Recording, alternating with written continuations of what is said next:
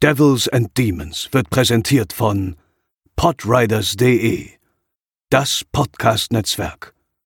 Diese Episode wird präsentiert von Deadline, das Filmmagazin, die Fachzeitschrift für Horror, Thriller und Suspense.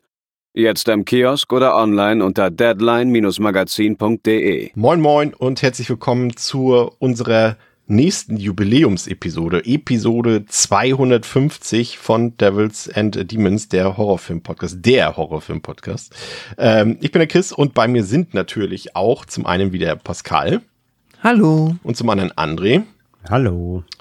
Und wir haben uns für diese Jubiläumsepisode äh, ein Special ausgedacht, äh, das sich so ein bisschen verselbstständigt hat. Ähm, und ja, ursprünglich sollte es mal ein, ein, ein, ein Projekt-Podcast namens Monster Movie Madness sein, in dem wir über äh, moderne Monsterfilme reden, hauptsächlich so Filme, die sich auf Universal Monster beziehen, sowas wie die Mumie ähm, von Helsing und solche Sachen. Aber äh, das hat sich, wie gesagt, so ein bisschen erweitert, das Ganze, ähm, was auch so ein bisschen, ja, ich bin schuldig. Ich äh, gestehe, dass ich da so ein paar Sachen dazugepackt habe und äh, den beiden anderen Herren riesengroße Hausaufgaben aufgegeben habe, die wahrscheinlich irgendwie auf mich zurückfallen werden. Aber naja, auf jeden Fall so richtig genau definieren kann man das eigentlich gar nicht, worüber wir heute hier genau sprechen wollen. Man kann es nur so ein bisschen umschreiben. Also wie gesagt, ursprünglich sollte es hier um eine von uns als Monster Movie Madness beschriebene Kategorie gehen, größtenteils bezogen auf diese modernen Universal Monster Adaptionen oder irgendwelche Verwandten, also von Helsing, die Mumie, I Frankenstein und solchen Kram.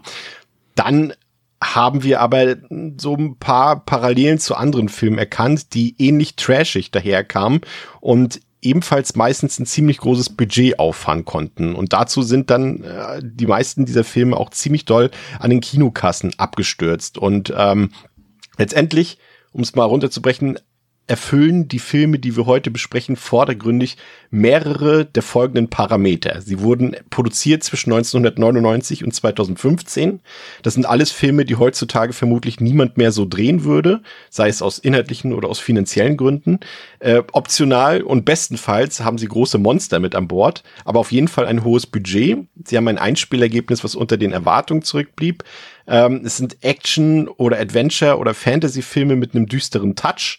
Es sind viele Guilty Pleasures dabei und es sind meistens auch Filme, die ganz klar auf äh, ein neues Franchise ausgelegt waren, aber dann meistens kein Franchise mehr wurden. Und es sind Filme, die bei der Filmkritik überhaupt nicht gut ankamen. Noch was anderes? Nee, ne, das war, glaube ich, alles. das kommt hin. Ja, okay. Jetzt kommt aber erstmal das Intro und danach legen wir dann los. Aber da es unsere 250. Episode ist, haben wir nach der Musik auch noch ein richtig, richtig schickes Gewinnspiel für euch.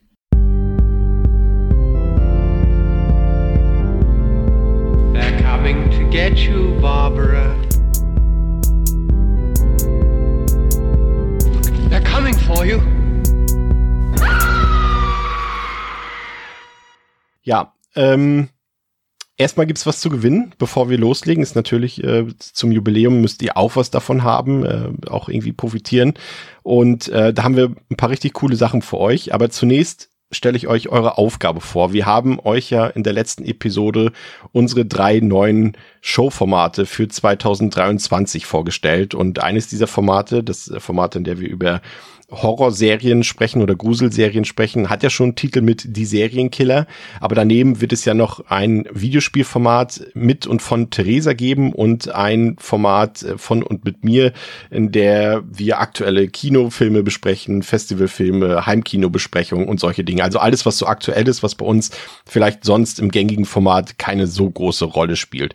Und für die letzten zwei Formate benötigen wir je noch einen geeigneten Namen. Und hier kommt ihr dann ins Spiel tobt euch kreativ aus, denkt euch Namen für unsere neuen Formate aus. Und die besten Einsendungen werden zum einen mit einem der coolen Preise belohnt, die ich euch gleich noch vorstellen werde. Und zum anderen besteht eben die Möglichkeit, dass euer Showtitel tatsächlich eines unserer zukünftigen Formate dann auch repräsentieren wird. Und dann bekommt ihr on top natürlich auch noch eine ewige Erwähnung in unseren glorreichen Show Notes obendrauf. Also seid kreativ und schreibt uns eure Ideen auf. Und jetzt ist es nicht nur Instagram. Ich wurde extra darauf hingewiesen, bitte nicht wieder nur Instagram. Ihr könnt bei uns in den Discord-Server kommen und in die Devils and Demons äh, Gruppe dort eure Vorschläge unterbreiten. Natürlich auch auf Instagram unter dem Post zu dieser Folge oder auch auf Twitter ebenfalls auf dem Post zu dieser Folge. Ähm, ja, macht das einfach. Ähm, gerne auch als Privatnachricht, falls ihr das nicht öffentlich machen wollt. Ähm, ja, und nun zu unseren Gewinnen. Also der Hauptpreis ähm, ist ein 30-Euro-Gutschein für den ziemlich grandiosen Horrorshop, horror-shop.com und dort bekommt ihr alles, was HorrorliebhaberInnen so brauchen könnten. Kostüme, Merchandise, Masken, Make-up, Deko, Partyzubehör und Pascal, der Höhepunkt sogar eine Michael Myers Badebombe. Was sagst du dazu? Das klingt fantastisch. Hättest du die gerne? Direkt bestellt. Die, die hätte ich sehr gerne. Kann ich auch gewinnen? Nein, das ist natürlich von Rechts wegen Manu. ausgeschlossen, aber du kannst sie dir natürlich gerne kaufen. Ähm, aber das Na, Coole ist, dass es auch da wirklich ähm, richtig lizenzierten Kram gibt von all unseren geliebten Horror-Franchises. Und äh, ja, den, den Shop verlinke ich euch natürlich auch in den Show Notes. Falls ihr nicht gewinnen solltet, könnt ihr dann natürlich trotzdem mal reinschauen. Und dann hat uns Paramount auch noch ein fettes Paket geschnürt. Wir haben zweimal die neue Ultra HD Collectors Edition von dem coolen Krokodil-Horrorfilm Crawl, den wir hier auch schon mal ausführlich besprochen haben, für euch im Angebot. Darin enthalten sind die Ultra HD, eine Blu-ray, Poster, Artcards, Poster und ein Tür, jetzt habe ich zweimal Poster gesagt, ne? Ein Türschild, meine ich, gibt's da. Äh, das Ganze im schönen Schuber und im Digipack. Dann haben wir noch eine Event Horizon Ultra HD Box, in der ja sogar das äh, tolle Steelbook enthalten ist. Wir haben noch zwei Steelbooks, und zwar die Jubiläums Steelbooks äh, vom US Remake von The Ring für euch. Ähm, auch echt cool in so einem Schuber, ähm, der so aussieht wie ein Videotape, also richtig cool gemacht. Und zu guter Letzt gibt es noch den aktuellen Paranormal Activity Film Next of Kin zweimal für euch auf Blu-ray. Also, macht da unbedingt mit. Und äh, wie gesagt, denkt dran, nicht nur jene Namensgeber, deren Vorschläge wir später für die Shows verwenden, können bei uns gewinnen, sondern natürlich auch alle anderen gelungenen Namensvorschläge. Also da stufen wir auch schon ein bisschen ab. Also viel Spaß beim Kreativsein und Gewinnen. Und ja, vielen Dank nochmal an Horrorshop, horror-shop.com und Paramount Pictures für das Sponsoren der Gewinne. Ja, ich habe noch was. Ich weiß, äh, Pascal und andere liegen hier schon auf der Lauer, aber ich habe hier äh, noch einen ganz tollen äh, Brief, will ich jetzt nicht sagen, aber in, einen Instagram-Beitrag ähm, bekommen.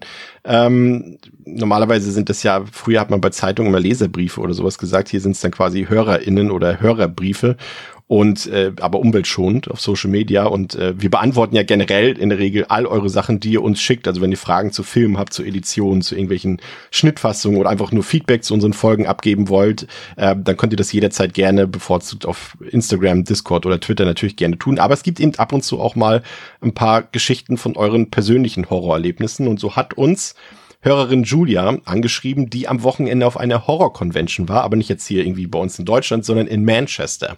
Und sie schreibt uns, Hallöchen, ihr Lieben, ich bin über das Wochenende nach Manchester zur For the Love of Horror Convention verreist und dachte, dass es euch eventuell interessieren könnte, wie es war. Wir sind eigentlich hierher gekommen, um James Jude Courtney zu treffen, welcher aber leider schon vor einigen Wochen abgesagt hat, beziehungsweise von der Convention abgesagt wurde. Das hat uns aber nicht davon abgehalten, trotzdem zu kommen. Da wir beide noch nie auf einer Convention waren, wussten wir nicht wirklich, was wir zu erwarten hatten. Es gab einen Bereich, in dem die verschiedenen Anbieter Merchandise und andere themenverwandte Artikel anbieten konnten. Da gab es von Monstermasken über Filmplakate, Porzellanpuppen oder Gothic-Schmuck alles. Und dann gab es einen Bereich, in dem man signierte Poster oder Requisiten kaufen konnte.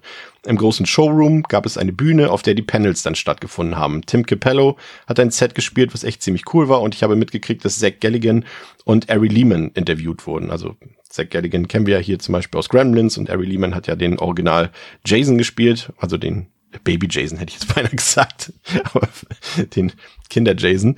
Und es gab natürlich auch einen Bereich für die Signatur- und Fotostände. Dort habe ich auch gesehen, dass eure geliebte Daniel Harris auch anwesend war. Aber der Stand war gerade nicht besetzt. In der großen Halle waren noch einige Originalrequisiten der Filme von The Thing, An American Werewolf in London und aus der Nightmare on Elm Street Reihe ausgestellt. Und hier kommt mein Highlight. In einem der Räume stand ganz unscheinbar Robert England mit einem Freddy-Handschuh und hat Fotos mit den Leuten gemacht. Ich konnte das am Anfang gar nicht glauben und wir sind auch erstmal an ihm vorbeigelaufen, aber haben dann realisiert, dass er es wirklich ist. Das war auch überhaupt nicht ausgestellt oder beworben worden. Er stand einfach da und hat sich gefreut, wenn da mal wer zu ihm gekommen ist. Also kein Ticket kaufen oder stundenlang an der Schlange anstehen. Er war echt super freundlich und hat noch kurz mit uns gequatscht. Mir persönlich hat es auch mega Spaß gemacht, mit den Cosplayern Fotos zu machen. Am meisten wurde nicht überraschend Michael Myers gecosplayt, was mich aber nicht stört, da er sowieso mein Lieblingsantagonist ist.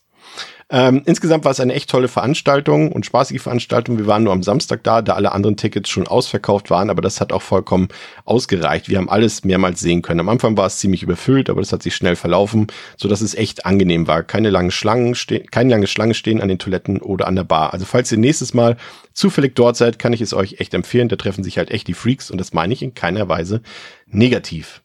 So, Danke für diese Einsendung, finde ich immer spannend, wenn ihr da was zu berichten habt, was Horror-related ist. Ähm, und äh, vielleicht äh, sind wir ja auch mal irgendwann auf einer Horror-Convention zugang. So, nun, aber zu unserem eigentlichen Thema. Und ähm, da gibt's noch eine Sache, äh, die vielleicht relevant ist, André. Wir reden ja heute über, ich hatte es ja schon gesagt, hauptsächlich über Filme, die viel gekostet haben, und relativ wenig eingespielt haben im Verhältnis.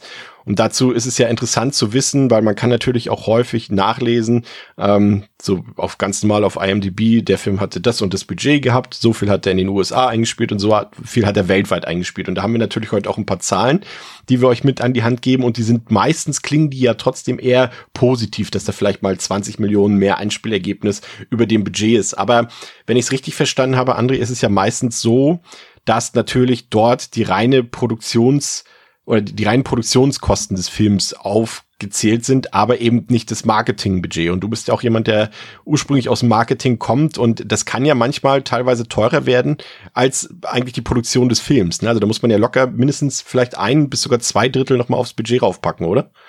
Bei großen Produktionen vielleicht sogar die Hälfte nochmal, ja. Also das ist schon, das ist schon ordentlich, dass noch dazu kommt. Ähm, Gerade, also je nachdem, wie groß du die Kampagne halt auffahren willst. Ne? Also ist auch natürlich immer die Frage, was ist dafür eingeplant, was ähm, ist dafür zurückgehalten, wie viel Erfolg misst man dem Produkt halt, dem Film dann bei ähm, und wie groß will man eben diese Kampagne skalieren und je nachdem, ja, wie gesagt, kann das bis nochmal die locker die Hälfte vom Produktionsbudget nochmal oben drauf, kannst du für Marketingaktivitäten in der Regel rechnen, ja. Ja, und das ist denn das, was diesen Film hier dann eben auch äh, quasi so ein bisschen so ein Todesurteil unterstellt hat. Ne? André hat es gesagt, komm, Marketing oben drauf, du musst den Vertrieb bezahlen, die Pressearbeit. Das, die Filme müssen in manchen Ländern synchronisiert werden und es kommt ja alles oben drauf äh, und die ganzen, die ganze Verwertungskette, bis die da ausgewertet wird. Und äh, umgekehrt kann es natürlich auch sein, dass ein Film, der dann natürlich im Kino irgendwie ein super Flop war, dass der später im Heimkino das ganze Einsperrgebnis nochmal gerettet hat.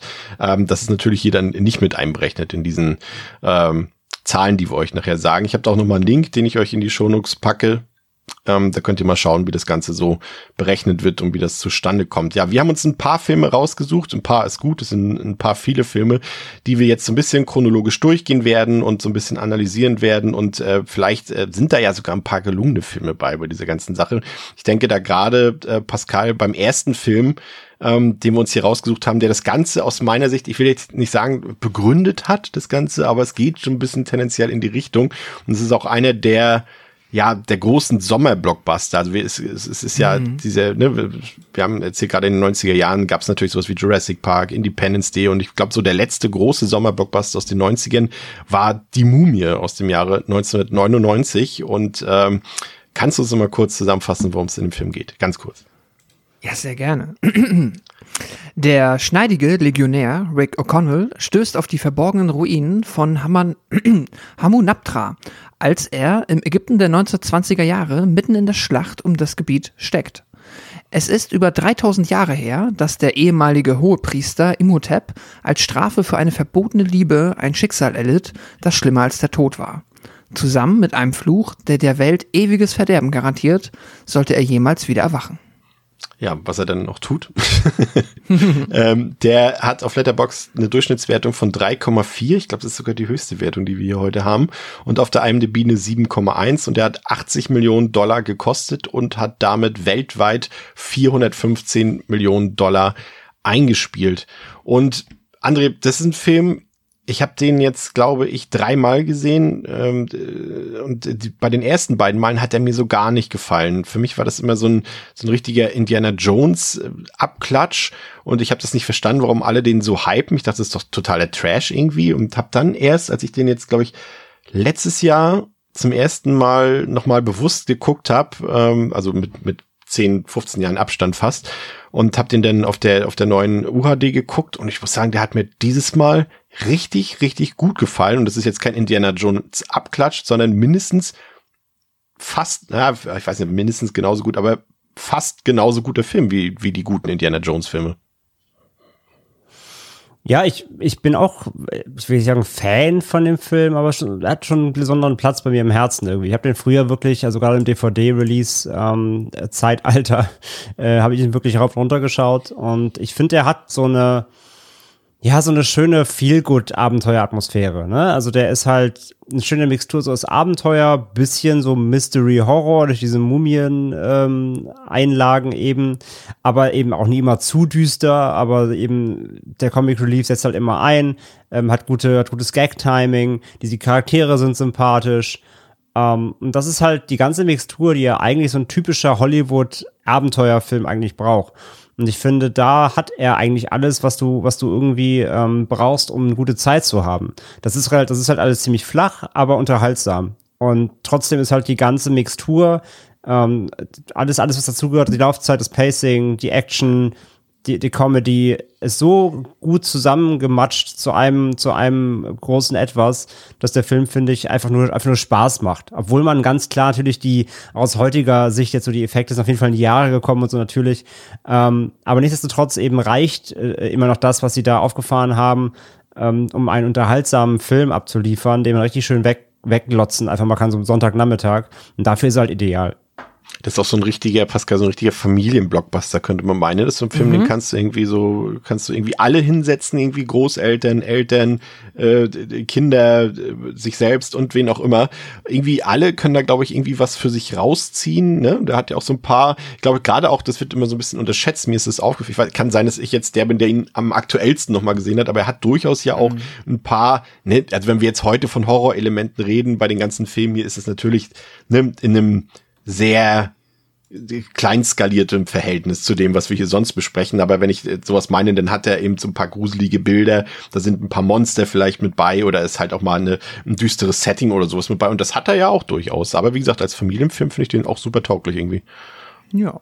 Ja, genau. Also auf diese Grusel- slash Geisterbahnfaktoren halt so auf Mainstream-Blockbuster-Niveau. Ja. Und ähm, da halt ja genau der Vergleich zu Indiana Jones komplett passend irgendwie. Ich, ich finde den, ich habe den auch, ich habe ihn leider wirklich lange nicht mehr gesehen.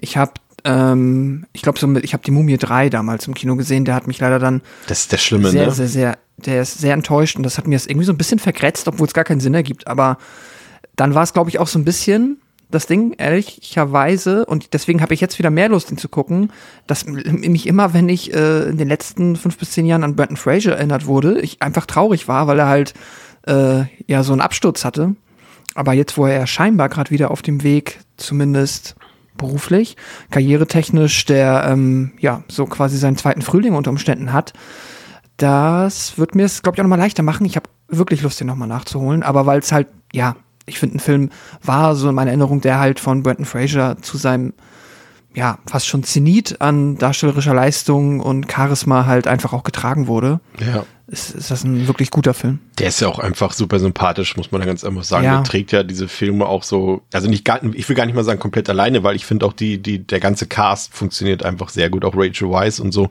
Das, das äh, finde ich funktioniert sehr gut.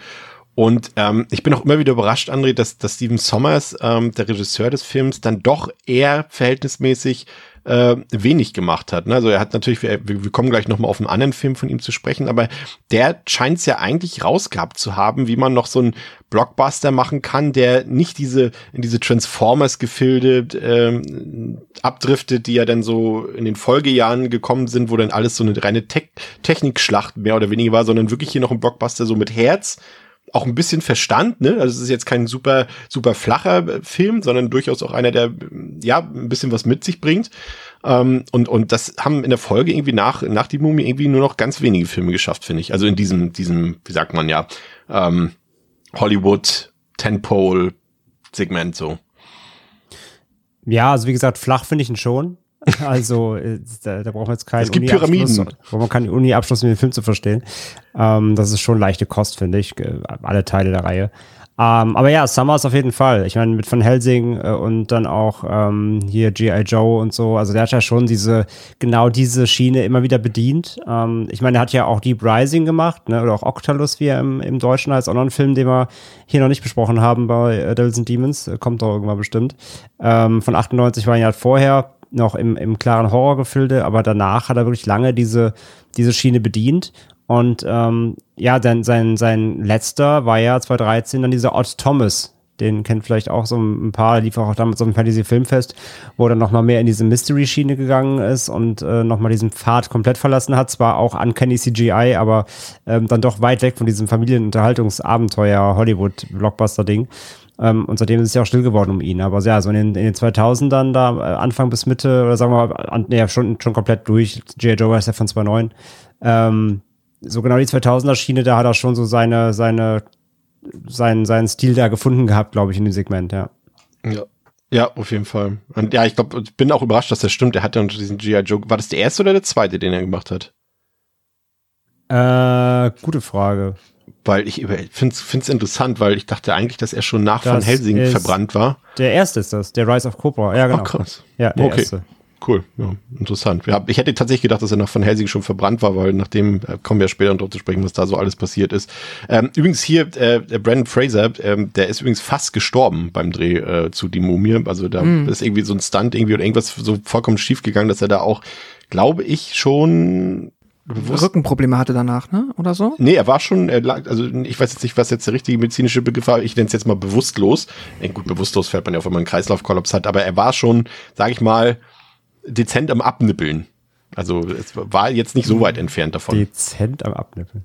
Ich, ich, war doch mal, hatte nicht auch noch mal irgendwo, davon müsste er sich ja erholt haben. Er hat doch mal, glaube ich, irgendwann später eine Stuntverletzung gehabt, die ihm dann halt auch so. Wahrscheinlich im zweiten oder dritten Teil. Das ja. war ja schon, er hat ja auch, glaube ich, durchaus ein paar Sachen selbst gemacht. Und ähm, ich guck gerade noch mal, was hier. Ich hatte das rausgesucht.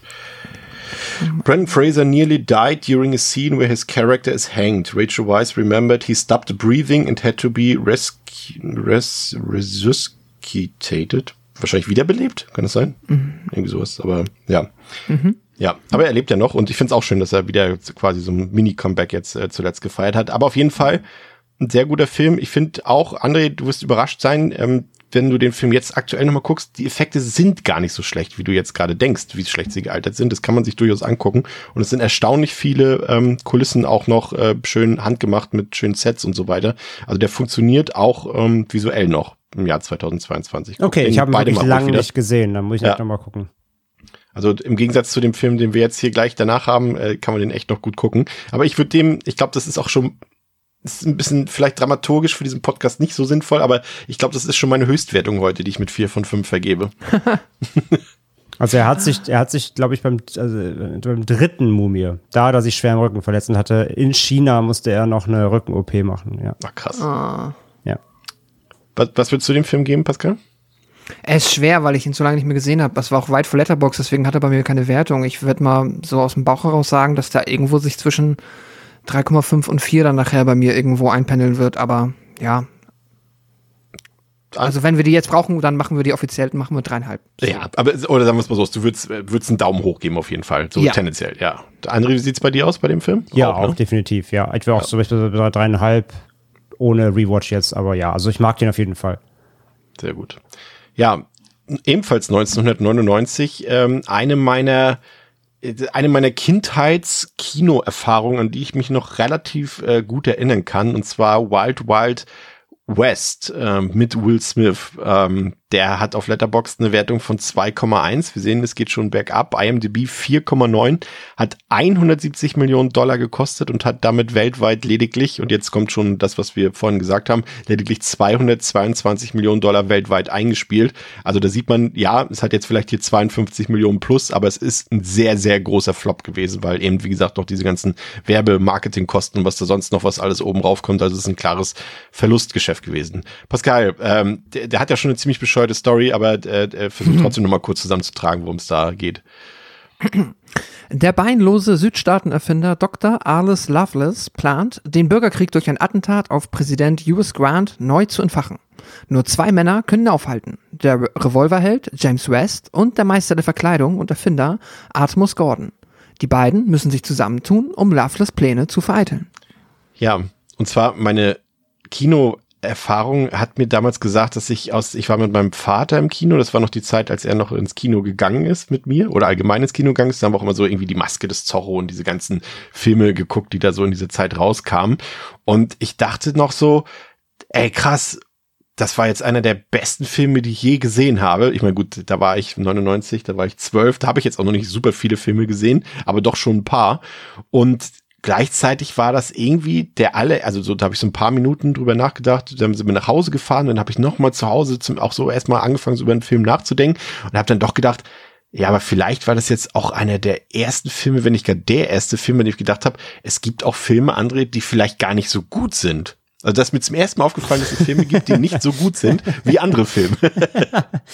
Ja, ist doch mal eine, ist doch eine gute, eine gute, ähm, gute, guter Slogan für Wild Wild West. Der Film, bei dem du merkst, dass es auch schlechte Filme gibt. Es gibt ja, es gibt ja die Legende, Pascal, dass, äh, dass der Film überhaupt diese, diese 220 Millionen Dollar nur eingespielt hat, äh, weil viele Minderjährige sich Tickets für Wild Wild West in den USA geholt haben, um dann stattdessen aber im, im Kino den Saal zu wechseln und in die äh, South Park und American Pie Vorstellung sneaken zu können. Ja, ich, ich würde es niemandem verübeln. Wobei, ja, ja, ja, witzig. Ich hatte aber auch schon das, also ich finde es spannend, weil äh, in meiner Wahrnehmung es ist schon so, dass der Film jetzt halt äh, in der Retrospektive halt arg zerrissen wurde, aus guten Gründen. Aber ich hatte damals auch das Gefühl, dass das das große Ding war. Aber das kann ja halt auch einfach nur Marketing gewesen sein und mein kleiner Freundeskreis damals. Aber ich habe den auch im Kino gesehen. Ich weiß aber, dass ich den damals sehr mochte und dann glaube ich erst, in, ja, als ich den zum ersten Mal in erwachsenem Alter gesehen habe, verstanden habe, ah, okay, da ist es zwar Will Smith und der Soundtrack ist ganz witzig, aber mir ist der Film nicht so gut. Ja, ich glaube, für, für Kinder ist das auch noch, äh, auch dann nochmal, wie gesagt, klar, Will Smith hast du schon gesagt, den mochten wir, glaube ich, als Kind, gerade in dem Alter, alle Mhm. irgendwie. Das war wahrscheinlich so unser, wenn man mich damals gefragt hätte, wer ist dein Lieblingsschauspieler oder dein Lieblingsfilmstar, Mhm. da hätte ich sofort Will Smith gesagt. Ähm, gerade echt so zu diesem Zeitpunkt und äh, dann gerade noch so, wenn die Pubertät anfängt, da hast du Salma Hayek noch, die da mitspielt, ist jetzt nicht, nicht unbedingt ein Minuspunkt, würde ich sagen, André, in so einem Film. Und dann hast du so gigantisch, diese Metallspinne gab's doch da, ne, diese riesengroße. Das war doch, glaube ich, so das Centerpiece des Films. Ja, Ja, ja, genau. Ja. Ja. Also spricht ja erstmal für Kinder, eigentlich ist da ja viel Appeal bei, ne? Aber eigentlich ja auch ein geiles Setting eigentlich, ne? Ein Western gemischt mit Steampunk. Also gibt ja eigentlich Schlimmeres als, als, als Grundvoraussetzung, oder André? Ja, kann man, also Sicherheit, also sagen wir mal so, die Zutaten, die da drin sind, so Western-Setting, ähm, äh, irgendwelche Erfindungen, Riesenspinne aus Metall, das klingt halt so wie, wie so Kinder-Action-Spielzeug. Ja. Ja. Das, hier, hier hast du deinen kleinen Cowboy und hier ist deine Riesenspinne und dann kannst du halt zu Hause spielen, die gegeneinander hauen, bis sie kaputt gehen. So, das klingt erstmal total cool. Aber halt, wenn man dann, den- ich meine, klar, also je nachdem, ich weiß gar nicht, ob, ob, ob, ob welcher, äh, was für ein FSK der hatte, 6 oder 12, aber ähm, ich meine, so hart oder so war der, glaube ich, ja nicht. Ist natürlich ein bisschen aufregend oder so, aber ich glaube, jetzt wirklich hart war er ja nicht. Aber ähm, ich glaube halt, wenn du Jüngeren den vielleicht zeigst, dann entdecken sie trotzdem auch nicht unbedingt direkt, dass der wirklich, also wie ist wie du, ja, dass der schlecht ist. Das kann man entdecken, muss man aber. Einschneidendes Erlebnis. Ja, aber ähm, so die, die, die Zutaten sind da, aber jetzt aus unserer Sicht halt, ja, ist der Film halt leider dann von der Inszenierung und Co. halt leider einfach, einfach sehr unterirdisch, ähm, sodass eben diese ganzen vielleicht coolen ähm, Einzelheiten, diese ganzen coolen Elemente gar nicht eben zu tragen kommen. Ja. ja, das Drehbuch ist bei dem Film absolut eine, eine totale Katastrophe. Also das sind die Dialoge, die sind größtenteils ein Fremdschirm, aber einfach die ganze Story ist einfach richtig plemplem. Also das ist so richtig Trash-Niveau. Ähm, da wundert es irgendwie nicht, dass der Film dann so abgestürzt ist da irgendwie. Und wenn man bedenkt, Und ich meine, der hatte sechs Writer, ne? Unter anderem, Ja, ja, unter anderem ja, ja. die von Predator. Und jetzt, jetzt überleg mal, André, dass Will Smith, das ist ja, ist ja keine Legende, das hat er selbst gesagt, aber es ist ja trotzdem dadurch Legende geworden, dass er für Wild Wild West die Hauptrolle in Matrix abgelehnt hat. Was er später auch als größten Fehler seiner Karriere bezeichnet hat. Offensichtlich. Ja, also äh, was vielleicht noch interessant ist ähm, als äh, zum Ab Abschluss für Wild Wild West, dass der Film ja ursprünglich auf einer TV-Serie basiert ähm, und der Hauptdarsteller der TV-Serie hat diesen Film hier von 99 so sehr gehasst, dass er stellvertretend, obwohl er nicht mitgespielt hat, bei den Raspberry Awards die goldenen Himbeeren abgeholt hat, um sie dann hm. den Empfängern persönlich zu überbringen und ihnen nochmal den Hass mit, mit zu übermitteln den er empfunden hat gegenüber dieser Verfilmung. Das fand ich auch noch äh, sehr schön. Also es ist für mich, ich weiß nicht, wann ihr den zum letzten Mal geguckt habt, aber ich habe ihn, glaube ich, nur mal vor drei Jahren oder so geguckt und mehr als anderthalb. Und das ist schon mit Nostalgie, äh, kann ich dem nicht geben, Pascal. Äh, verständlich. Bei mir leider das gleiche Problem, auch das letzte Mal mit 18, 19, 20 oder so gesehen. Und das ist halt so ein Film, ich habe keinen Grund, den nochmal zu gucken, einfach, weil ich weiß, dass er mir nicht gefallen wird. Ich bin nicht so neugierig, wie schlecht er gealtert ist, weil ich ihn schon damals dann schlecht fand und ich werde mit Sicherheit ihm auch irgendwo, also einen Daumen runter und dann wird er wahrscheinlich irgendwo bei eineinhalb, zwei Sternen landen. André, stimmst du zu? Ja, bin ich auch. Soweit du es noch erinnern kannst. Genau, also ich habe ihn auch lange nicht gesehen, aber ich weiß, dass ich ihn auch echt mies fand. So, also ich glaube, ich wäre auch so bei anderthalb oder zwei maximal, ja. Dann äh, haben wir hier so ein bisschen Pause und 2002 ging es weiter und zwar direkt mit einem ja Spin-off äh, haben sie es genannt äh, von von The Mummy, also von der Mumie und zwar The Scorpion King aus dem Jahre 2002. Ähm, oder war das, war das schon Spin-off zum zweiten Mumie oder zum ersten? Ich weiß es gerade gar nicht mehr. Wo war denn diese Figur vom Scorpion King drin? Also Dwayne Johnson hat ähm, zum ersten Mal im zweiten Mumie von ja. 2001 gespielt. Ah ja, okay, der war davor, ja genau. Dann ist es davon quasi Spin-off, genau vom zweiten Teil. The Scorpion King, ähm, der hat auf Letterboxd eine 2,2 von 5 und auf der IMDb eine 5,5 von 10. Hat 60 Millionen Dollar gekostet und hat 180 Millionen Dollar eingespielt. Pascal, worum ging's da? Im alten Ägypten wird der Bauer Matthäus angeheuert, um sich an dem mächtigen Memnon und der Zauberin Cassandra zu rächen, die sich anschicken, das Dorf von Balthasar zu übernehmen. Inmitten von Verrat, Dieben, Entführungen und viel mehr versucht Matthäus Gerechtigkeit in seine komplizierte Welt zu bringen. Ja, Chuck Russell hat den ähm, gedreht, André. Das ist äh, ja der, der äh, das Remake zu The Blob äh, gedreht hat, den wir ja, so viel kann ich schon mal verraten, nächstes Jahr hier auch äh, besprechen werden. Für mich eines der besten Horror-Remakes überhaupt. Und er hat auch Nightmare on Elm Street 3 gedreht und ja damit auch eines der besten Horror-Sequels aller Zeiten äh, geschaffen. Äh, in, aus deiner Erinnerung heraus, konnte er mit Scorpion King so ein bisschen seine, äh, sein Niveau beibehalten? Fandest du den gut, den Film? Mm -hmm. Ich habe, glaube ich, so der erste, der erste Film, glaube ich, so der erste mit, mit, mit The Rock, ne, mit Wayne Johnson in Hauptrolle. Das war so seine erste Präsenz, ja, auf jeden Fall. Ähm, ich weiß halt, dass ich ihn damals schon halt unfassbar uncanny fand. Ne? Also zum Release schon. Ähm, Gerade halt das CG von, von ihm halt, also wie er in dieser, diesem Skorpionkörper da steckt, das sah schon damals nicht so geil aus. Und gerade wenn man dann aus die Mumie kam, die wie gesagt, du sagst jetzt immer noch, auf jeden Fall damals war das schon irgendwie recht beeindruckend und alles ziemlich cool. Ähm, da fand ich, war Scorpion King direkt so ein Downgrade. Also da hast du schon gemerkt, dass so Scorpion King definitiv weniger Budget hatte, so als mhm. eben Mumie. Und dass da eben doch dann einiges fehlt, um ähm, ja, das, das, das doch so cool aussehen zu lassen, wie es vielleicht sollte. Ähm, von daher, das weiß ich auf jeden Fall noch. Und ich finde, aber der hat trotzdem in gewisser Weise so ein bisschen den Abenteuer-Vibe trotzdem hinbekommen.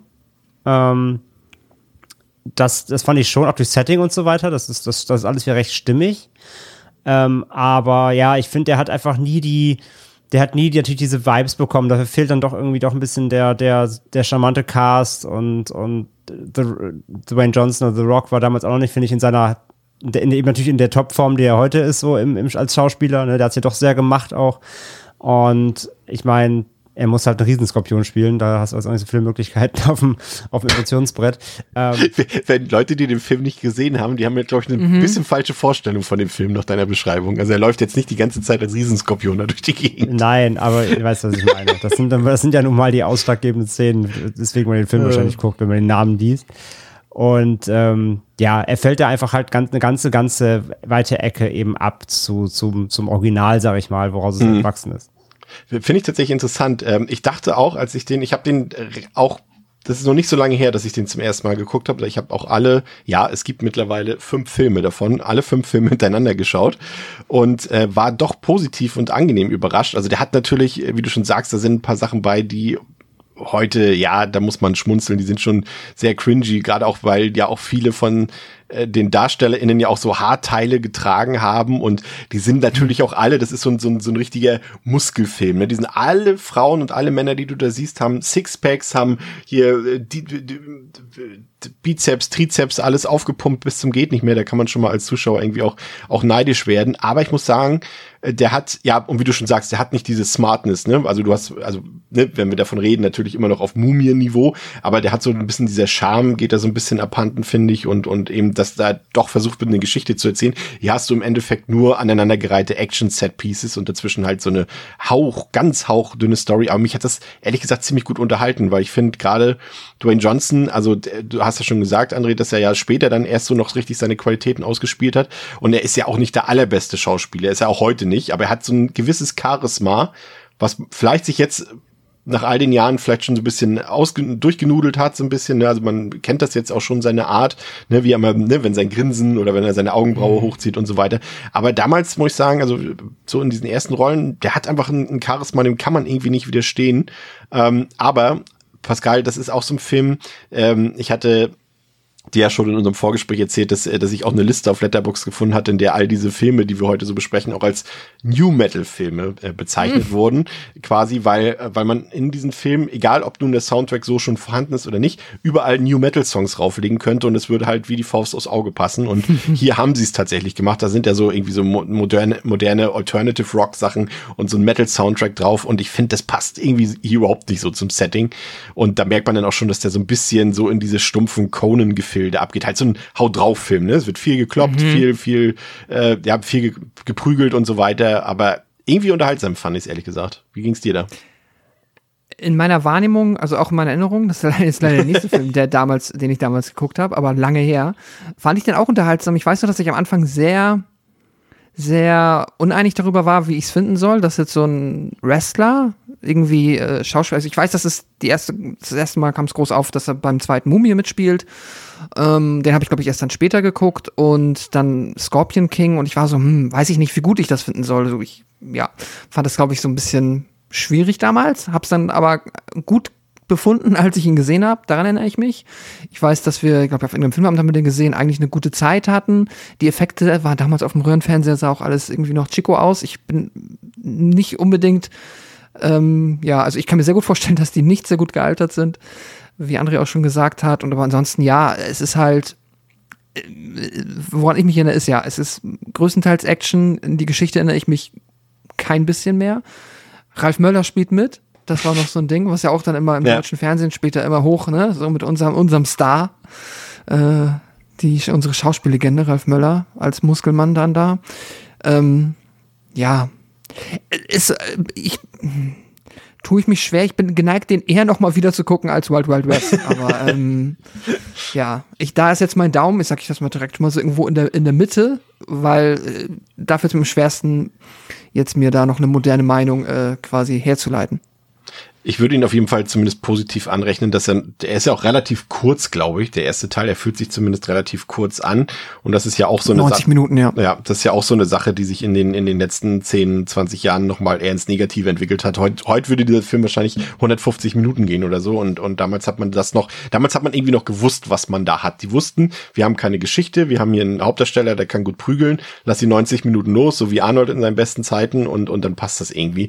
Ja, aber ja, weiß ich nicht. Auf jeden Fall noch interessant, er hat, ähm, das war ähm, damals ein Rekord ähm, in Hollywood, dass ähm, ein Hauptdarsteller für seine allererste Hauptrolle ähm, 5,5 Millionen Dollar bekommen hat, also Dwayne Johnson. So viel gab es damals äh, noch nie jemanden für seine für ein Hauptrolldebüt. Also ich würde ihm, ich mag ihn tatsächlich wirklich sehr gerne und äh, gebe ihm noch dreieinhalb von fünf. Aber André, du bist eher semi begeistert, ne?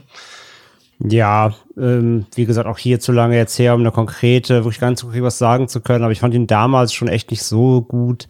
Ich glaube, ich bin, bin zwei oder zweieinhalb, so um den Dreh, ja. Okay.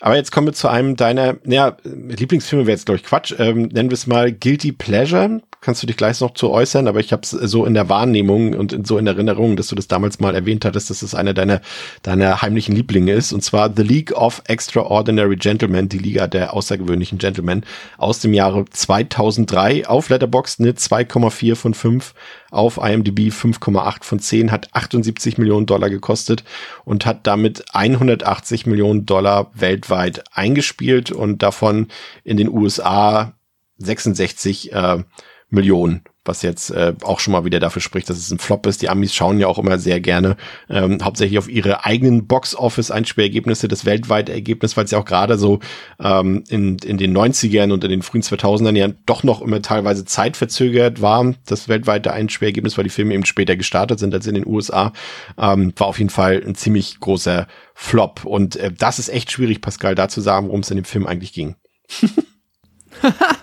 Deswegen, äh, die Einsatz. Angabe, die mir hier vorliegt, ist entsprechend kompakt. um den Ausbruch eines Weltkriegs zu verhindern, schließen sich berühmte Persönlichkeiten der viktorianischen Literatur zusammen, um gegen einen gerissenen Schurken zu kämpfen. André, was sagst du zu der Verteidigung dieses Films? Wieso, wieso muss ich einsteigen mit der Verteidigung? Ich habe noch gar nichts dazu gesagt. Was soll das Wir denn haben gesagt, heißen, er ist bitte? kacke. So, dein Was jetzt soll das denn bitte heißen? Also, so unerhört, ey. Äh, Fangen wir mal mit Also. etwas Positivem an, André. Fangen wir so an. Die Liga der außergewöhnlichen Gentlemen ist einer der besten Filme, die in 2000 Jahren entstanden sind. So viel erstmal dazu. Ähm, es ist ein wunderbarer, bescheuerter High-Fantasy-Abenteuerfilm, der sich eben literarischen Figuren wie Captain Nemo ähm, oder Dorian Gray und so bedient und die einfach wahllos oder Dr. Jekyll und Mr. Hyde in einen Film zusammenwirft, ähm, um eben eine Super League zu gründen. Also ein bisschen so auch so Richtung so Marvel, so Marvel bevor es Marvel im Kino Ja, gab, ja. ähm, um eben die, die Welt zu retten. Und ich finde, der Film äh, macht das ganz, ganz äh, grandios auf einer tollen Unterhaltungsebene, denn ich finde halt dieses, erstmal dieses, erstmal dieses, dieses Rekrutieren, also die erstmal diese Charaktere, die zusammenfinden sollen, müssen halt gefunden werden und über, überzeugt davon werden, für diese Sache zu kämpfen. Und äh, dann gibt's halt immer so kleine Einzelpieces, um diese Charaktere überhaupt erstmal ausfindig zu machen, sie zu rekrutieren und dann gibt's meist direkt auch ein bisschen Action, weil eben diese super Schurken des natürlich äh, heißenden Superschurken Professor Moriarty ähm, äh, gefunden, äh, be bekämpft werden müssen. Und diese Journey eben da mit diesen Figuren, ähm, die auch untereinander immer so ein bisschen kabbeln und, und auch ihre Vergangenheiten haben hier und da. Ähm, ich finde das einfach richtig, richtig unterhaltsam. Und ja, der ist objektiv gesehen, ist der Film natürlich Müll, das weiß ich auch. Also die Effekte sind teils echt puh und die Dialoge sind cringe und das ist alles wieder großer, großer Quatsch. Äh, gerade weil man eben so viele Charaktere, die man eben aus äh, Literatur und Co. kennt, da einfach wieder zusammenwürfelt, obwohl sie nichts mehr zu tun haben.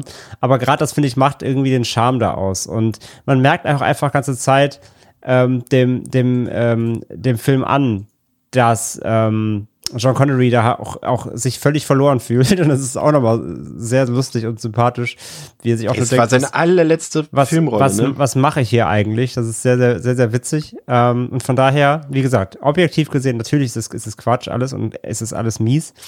Aber wie hat in, in meinem, in meinem Trash-Film-Herz hat der einen ganz hohen Stellenwert. Ich bin ein bisschen vorurteilsbehaftet in den Film gegangen, aber eigentlich, also ich habe ihm Vorschusslorbeeren gegeben, die er gar nicht einhalten konnte, weil ich bin die ganze Zeit davon ausgegangen, ich hatte immer nur gehört, ja, das ist der letzte Film von Sean Connery, den er je gedreht hat. Und ich dachte, okay, wenn Sean Connery da mitspielt, der ist der groß auf dem Plakat. Ich habe mir aber nie angeguckt, welche anderen Leute da auf dem Poster noch zu sehen sind. Ich habe immer nur ihm so im Mittelpunkt gesehen und bin dann echt von so einer All-Star-Besetzung ausgegangen. Und ja, weit gefehlt, Pascal. Irgendwie kennt man gefühlt niemanden von den anderen Leuten, die da mitspielen. Das sind alles irgendwie No-Names oder zumindest, sag ich mal, SchauspielerInnen, die aus der zweiten oder gar dritten Reihe kommen und dementsprechend war ich allein deshalb schon enttäuscht. Ja, ja, das ist es tatsächlich, obwohl wir heute hier ganz viele Filme haben, die so ein, Creme de la Creme All-Star-Cast seltsamerweise öfter Ja, hier ist es eher die äh, Creme de la Crap. auffahren. Ja, es ist halt schon Connery, deswegen ist es halt, ne, ich erinnere mich auch damals, ist es halt, ja, offensiv so beworben worden und dann halt aber auch in Kombination mit diesem Filmtitel, dass du denkst, ah, das muss ja, genau das, was du meinst, muss ja irgendwie ein All-Star-Cast sein. Weil warum macht denn schon Connery auch sonst bei so einem Quatsch mit?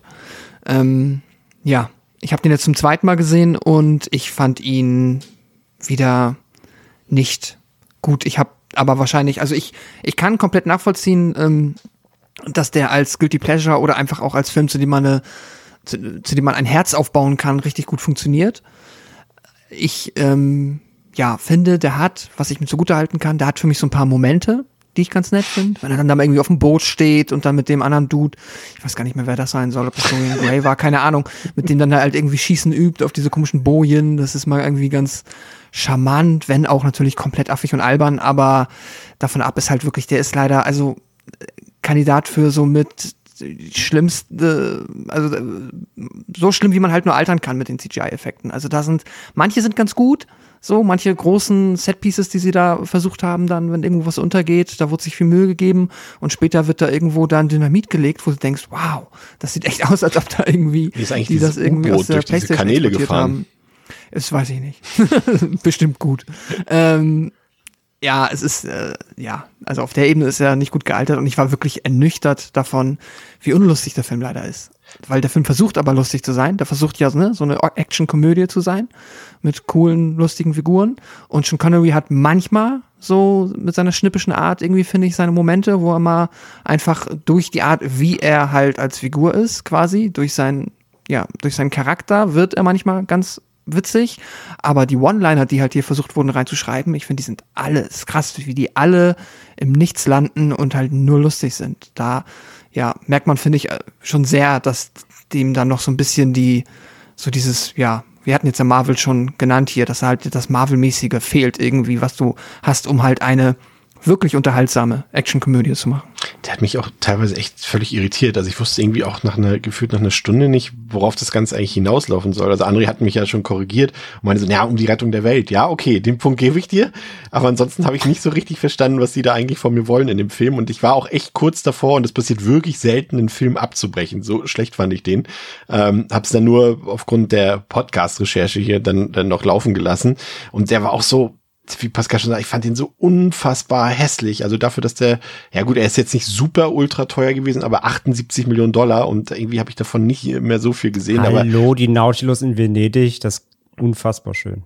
ja, aber da, da sieht man mal, wie, aber das ist, ich finde, es ist ein perfektes Beispiel dafür, wie schnell digitale Effekte halt altern können. Ne? Also das ist, äh, dafür ist auf jeden Fall ein Paradebeispiel. Und man muss ihm zumindest entschuldigen zugutehalten, dass es da wohl sehr, sehr viel ähm, Probleme hinter den Kulissen gab. Also Stephen Norrington, hatte ja vorher auch Blade, gedr gedr Blade gedreht.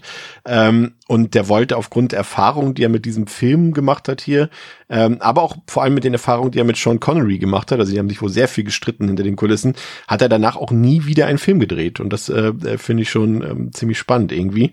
Ähm, ja, aber ich muss sagen, also das für mich war das nix. Ich fand den grauenvoll und gebe ihm auch meine Tiefstwertung, also eins von fünf. Hätte aber André gerne das ursprünglich potenziell geplante Sequel gerne gesehen, denn da hätte äh, die Liga der außergewöhnlichen Gentlemen gegen die Tripods aus Krieg der Welten kämpfen sollen. Da sehe ich mich. Also dafür würde ich Kickstarter unterstützen. Aber stimmt es eigentlich, André, dass die, ähm, also ich meinte es, meinte es mal gelesen zu haben, dass sie die Figuren alle zusammenbringen konnten, weil, glaube ich, alle mittlerweile oder zu dem Zeitpunkt des Drehs Public Domain waren. Deswegen konnten sie diese ganzen, in Anführungszeichen, Lizenzen und Franchises irgendwie zusammenbringen. Das kann gut sein. Ja, also Alan Moore ist ja auch mitgesch hat ja auch mitgeschrieben, ne, der Mhm. Watchmen und so gemacht hat. Ähm, also das kommt ja alles aus diesem aus dem Literatur, diese Romanfiguren. Ja, kann gut sein. Ist ja Tom Sawyer zum Beispiel, ne, von Huckleberry Finn. Ja, Ja. Das, das kommt hin. Ja, ja. Das ist wahrscheinlich wie bei Winnie Pooh jetzt mit dem Horrorfilm. Die konnten quasi machen, was sie wollen, ohne dass sie sich an irgendwas halten müssen. Aber würdest du sagen, man kann den heute noch bedenkenlos empfehlen für, für, für Liebhaber solcher Filme oder Ja, würdest du auch ein bisschen abweichen? Nee, voll, okay. Voll. Dann müssen wir das so hinnehmen, Pascal. Ich, Ja, das mit Alan Moore wusste ich gar nicht. Das ist ja äh, ein Stich ins Herz. Ich finde den lieb eigentlich, was er alles so schreibt an äh, Comics. Das ist äh, bitter. Ja. also finde ich jetzt, der hat hier mitgeschrieben, ja. ja, eieiei. naja, gut. Wer weiß, ja, wie das dann zustande gekommen Wer weiß, wie viele Drogen er genommen hat. ist. genau. Was, hast du ihm jetzt gegeben, Pas- André? Ähm, ich gebe, also ich habe ihn auf Letterboxd auch aktiv schon bewertet, weil ich ihn nochmal geguckt hatte. Ähm, zweieinhalb. Zweieinhalb. Also, ne, das ist halt trotzdem, wie gesagt, ich gebe mir jetzt keine fünf Sterne, weil ich objektiv weiß, dass der Film natürlich viele Mängel hat, aber es sind halt Liebhaber zweieinhalb. Sehr gut. Viele Liebhaberinnen und Liebhaber hat auch der nächste Film aus dem Jahre 2003, nämlich Underworld. Der hat auf Letterboxd eine 3 von 5, auf der IMDb eine 7 von 10, hat 22 Millionen Dollar gekostet und damit 95 Millionen Dollar eingespielt. Und äh, Pascal, worum geht's da nochmal in Underworld? Vampire und Werwölfe führen seit Jahrhunderten einen nächtlichen Krieg gegeneinander. Doch als eine Vampirkriegerin namens Selene, die für ihre Stärke und ihre Se Fähigkeit also jetzt Werwölfe- reicht's aber. Selene. Sorry, wie ich hab den Celine. nicht nochmal gesehen. Celine. Ich weiß, es gehört ja auch dazu zu deinen Inhaltsangaben. aber- Selene, wer kennt sie nicht? Se- Selene Fischer. Entschuldigung. Doch als eine Vampirkriegerin namens Celine, die für ihre Stärke und ihre Fähigkeit, Werwölfe zu jagen, berühmt ist, sich in einen friedliebenden männlichen Werwolf, Michael, verliebt, der den Krieg beenden will, ist alles anders. Ich hätte es eigentlich Michael sagen Ja. müssen, aus Protest. Helene und Michael. Selene und Michael. Furchtbar. Ähm, ja, Ich finde es auch gut, dass die einen nächtlichen Krieg führen. Nur nachts, tagsüber ist Frieden. ist ja auch so. Für beide besser. Ja. ähm, Pascal, das ist natürlich, fällt auch wieder, ich will jetzt nicht sagen, ja, doch, es ist immer noch so ein bisschen Pubertät, ne? Da waren wir jetzt 16 oder ich war zumindest 16, das war auf jeden Fall die Zeit, da haben wir diese Filme und es äh, meine ich überhaupt nicht sexistisch oder abwertend, aber in dem Alter äh, war es wahrscheinlich so. Haben wir den Film natürlich vor allem geguckt, weil da Kate Beckinsale in schwarzen Lederklamotten durch die Gegend springt und äh, ein Vampir ist, ne? Wahrscheinlich habe ich dann deswegen ähm, immer äh, quasi weitergeguckt, wenn er irgendwo lief oder wenn wir ihn geguckt haben, habe ich mich darüber gefreut. Ich weiß immer, dass das komplette Underworld-Franchise oder halt auch vor allem der erste Film immer immer lief irgendwie. Also entweder lief der im Fernsehen oder der wurde wieder auf irgendeinem Filmabend, wurde der erste oder irgendeins der Sequels eingepackt und ähm, ja, hab dann damals irgendwann, ich weiß nicht, war zwischenzeitlich ein bisschen genervt und hab jetzt aber gerade in den letzten Jahren, ich habe ihn leider nicht nochmal zur Vorbereitung gesehen, weil ich lieber Lücken schließen wollte, aber auf jeden Fall so eine ja, Trash-Liebe dafür entwickelt. Also, ne, wir hatten, glaube ich, schon mal vor Äonen, als wir den ersten Twilight-Film besprochen haben, ähm, ja auch gesagt, dass man ja auch, ähm, ja, dass es halt so dann diese Art von Vampirfilm gab, die halt auch krass in dieser Nullerjahre Gothic-Romantik dann schon ja, Königin der Verdammten auch, haben. ne? Ja, die, ja, die da einfach, ähm, ja, bei mir dann auch so ein bisschen einfach die richtigen Knöpfe drücken, dass ich mit denen Spaß haben kann. Ähm, und ja. Sorry, ich weiß gar nicht, was war, die- was war die Ausgangsfrage? Ach so, wegen Kate Beckinsale. Ja, Ja. die ist super. Nee, aber es, es ist ja, ist ja komplett richtig. äh, Und ich kann, kann dich ja auch schon mal äh, äh, beruhigen. Ich glaube, wir werden irgendwann bestimmt auch mal diese Reihe komplett besprechen, weil die ja doch noch so ein bisschen herausragt hier auch heute aus den Sachen, die wir da ähm, hier erwähnen und droppen. André, aber Underworld trotzdem war auch immer so ein bisschen nur so ein Best-of, finde ich. Ne? Du hast diese Ledermäntel, diese unterkühlte Optik und das alles, was ganz klar irgendwie an Matrix erinnert äh, und gleichzeitig irgendwie auch so ein bisschen an The Crow.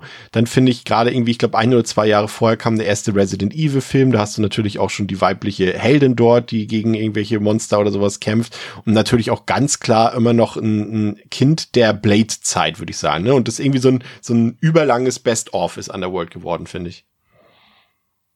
Genau, ja, das hast du schon perfekt zusammengefasst. Also es wirkt halt wirklich so eine Mixtur aus allem, was davor gerade stattgefunden hat, was gerade so im Trend war in dem Bereich, ne? Also was auch der, der Wehen, der schwarze Mantel, so Blade, ne, ist drin, Ja. und ein bisschen Mat Matrix ist drin und ähm, ja, Resident Evil und alles, alles zusammen, genau. Ähm, das Ganze möglichst auf cool getrimmt, ähm, irgendwie, irgendwie ein bisschen so, ein- ja, auch so, auch so Matrix natürlich, ne, auch gerade frisch. Also da, da hängt alles so zusammen drin, so die ganze Look, diese Lack- und Leder-Stilistik und äh, alles so, so ein bisschen düster. Zeitlupen. Äh, Zeitlupen natürlich, genau, alles schon ein bisschen düster und ähm, das kommt da alles eben zusammen. Aber eben natürlich trotzdem in einer Art und Weise, die halt schon irgendwo trashig ist, aber ja trotzdem so auch im, gerade in dem Zuge, was wir jetzt sonst in den Jahren, die gerade hier besprechen. Ich meine, ähm, wenn man jetzt bedenkt, im, im gleichen Jahr kam halt League of Ausgewischen Gentleman.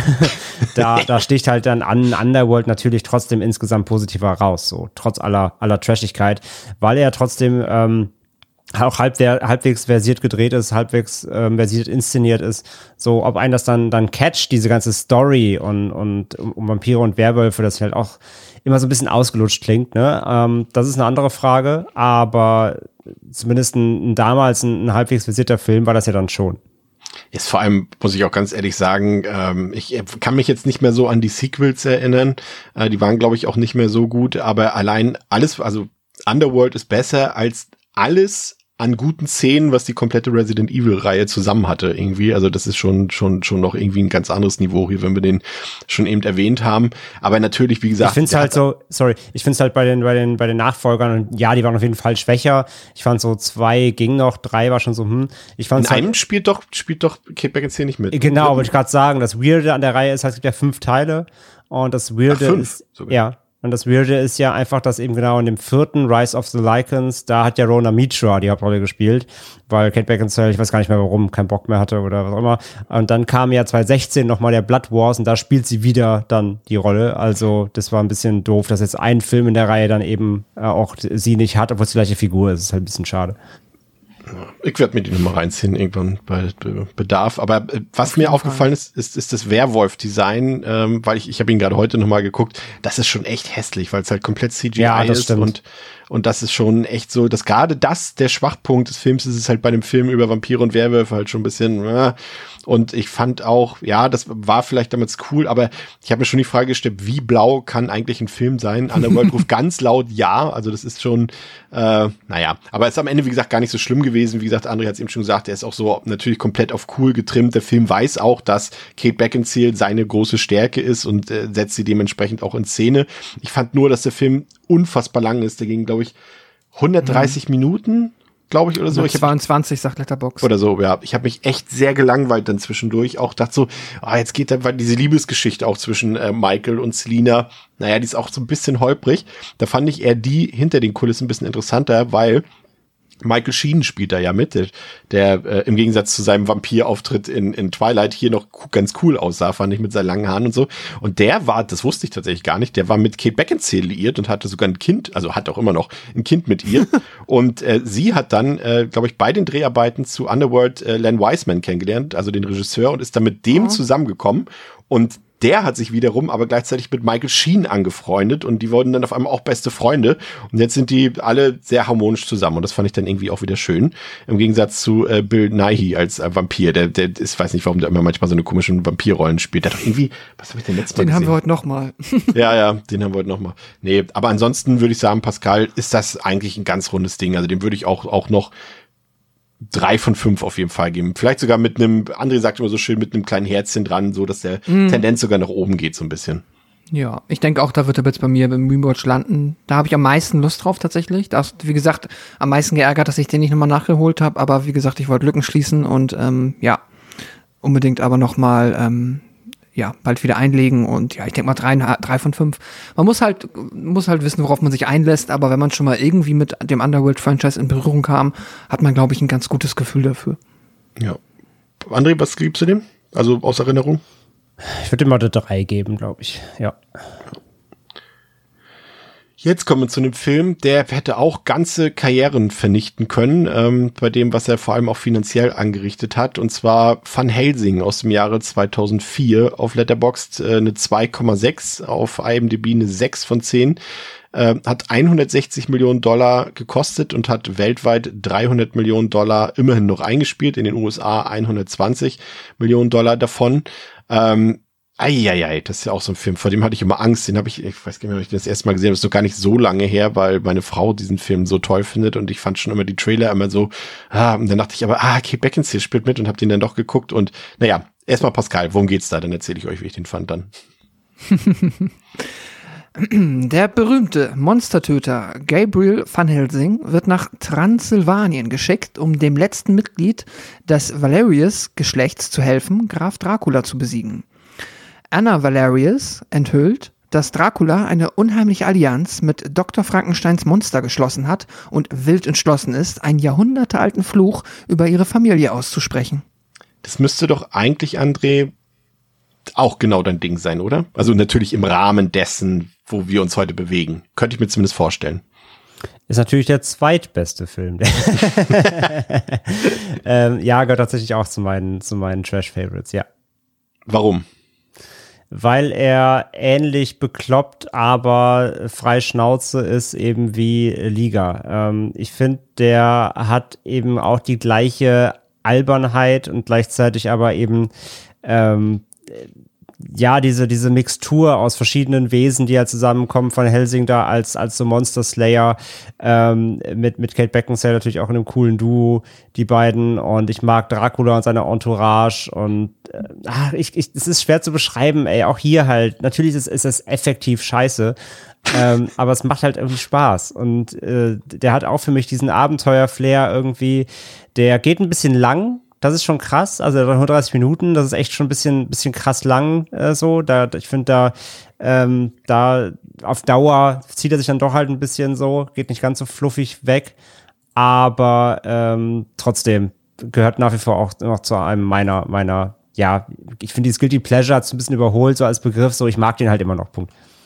Das ist ja eigentlich auch, ja, genau, der bezieht sich auf Universal Monster, dementsprechend ähm, ist es ja auch einer der modernen Universal Monster Filme, ähm, wo sie das Ganze hier in diese Dark Fantasy Sache äh, gedreht haben.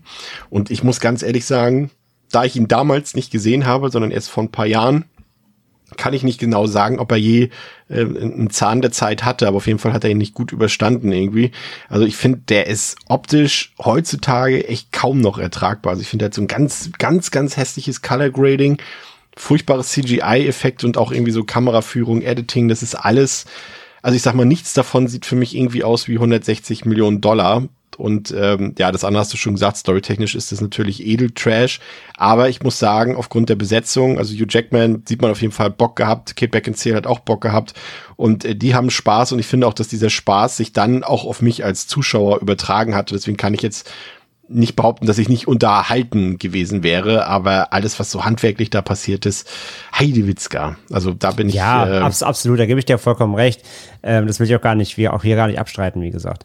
Äh, lustig finde ich ja, dass hier der, der, äh, der Dracula-Darsteller, Richard Roxburgh, äh, Roxburgh mhm. äh, der hat ja in Liga, äh, also durch den Gentleman, den Moriarty gespielt.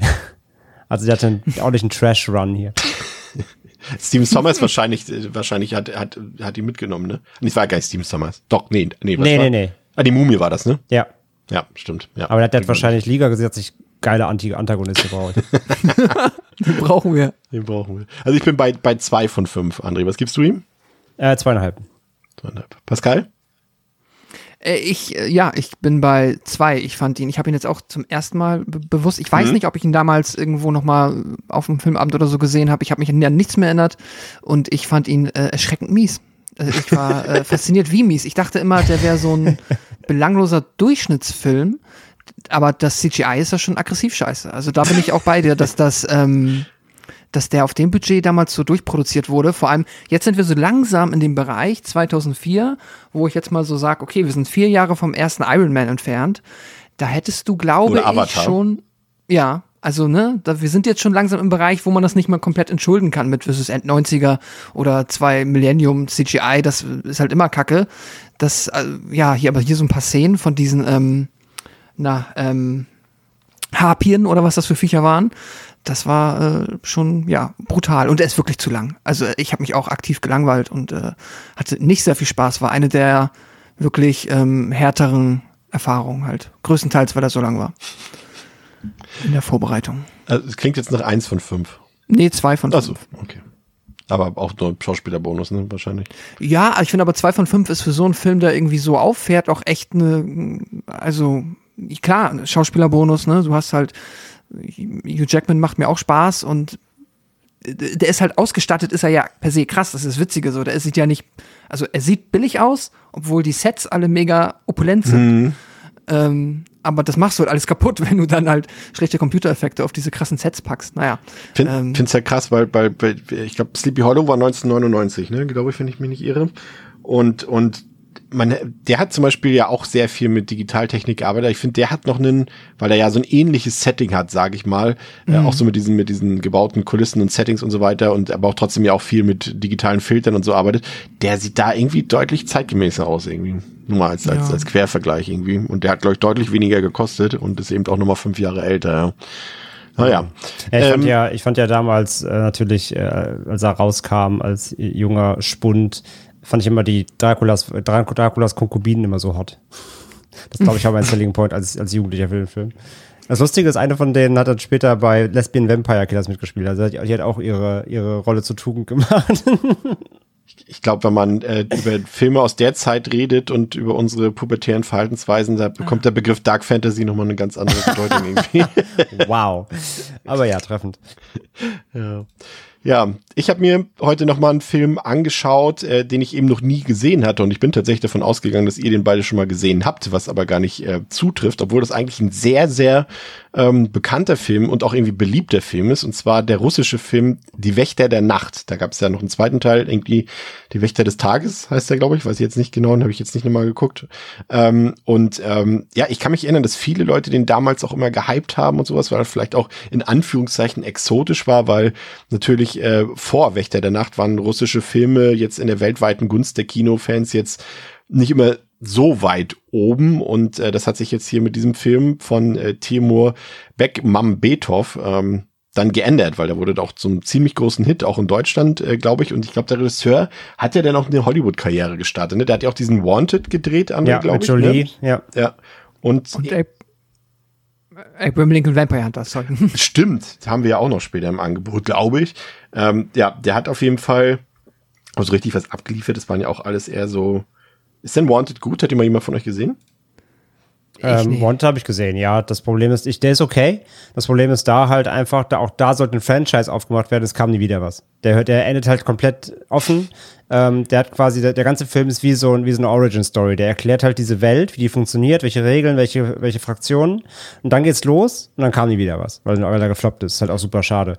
Ähm, weißt, aber, weißt du, ja. ein, ein weiterer Grund, den will ich dir noch äh, mitgeben, den habe ich nämlich vorhin gelesen. Ähm, eigentlich sollte äh, der Regisseur ähm, den dritten Teil von dieser Wächterreihe drehen, hat dann aber dieses Angebot für Wanted bekommen, also in die USA zu gehen und hat das Drehbuch, was er soweit wohl angefangen hatte, dafür einfach für Wanted genommen.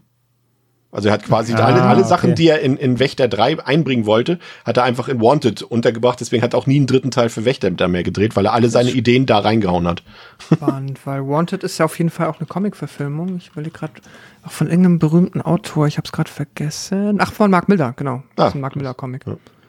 Und Anne, hattest du nicht auch noch diesen in unserem Desktop-Podcast, hattest du Profile auch wollt, geguckt? Genau, ne? wollte ich gerade sagen. Das war jetzt sein, ist nicht sein neuester, aber genau, 2018 diesen Profile, wo eine Journalistin sich in den IS quasi einklingt, ähm, sich als, als äh, konvertierte Islamistin ausgibt und äh, genau, das war sein letzter jetzt, war ja, ja was ganz Ernstes auch sogar, ja genau. Stimmt. Ja, der hat auch noch diesen Ben Hur, dieses Ben Hur Remake gedreht, Stimmt. was ja auch so ein kolossaler Flop war irgendwie.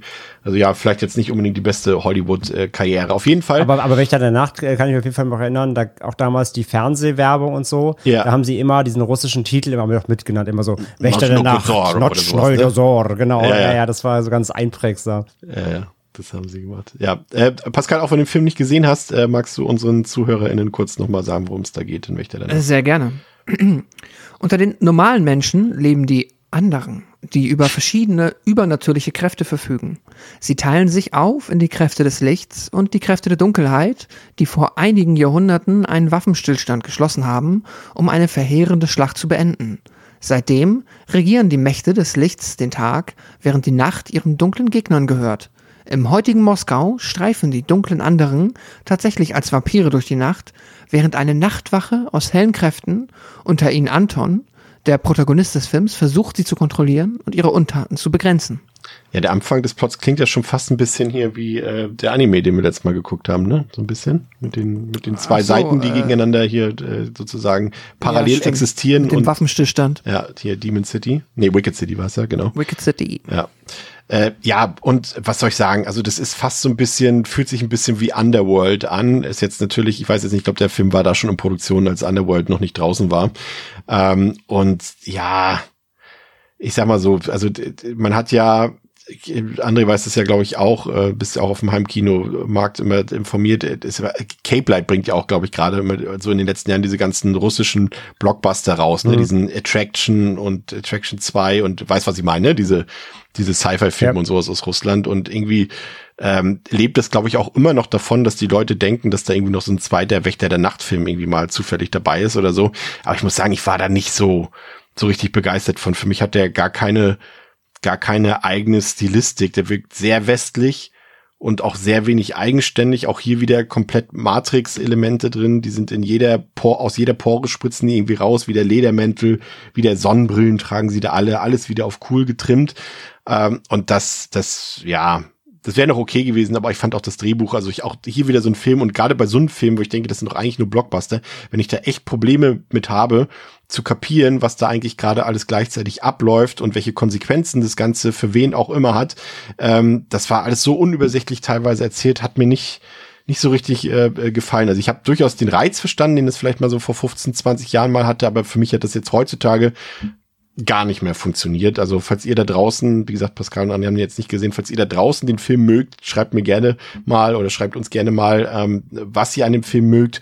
Ich habe es ehrlich gesagt nicht verstanden. Für mich war das irgendwie super langweilig. Ähm, habt ihr mir zwei von fünf gegeben, noch um es mal nachzuholen. Auf Letterboxd hat er eine 3,1, auf IMDb eine 6,4. Hat 4 Millionen Dollar gekostet und weltweit immerhin 50 Millionen eingespielt. Also hier mal eine der seltenen Erfolgsgeschichten hier im Boxoffice.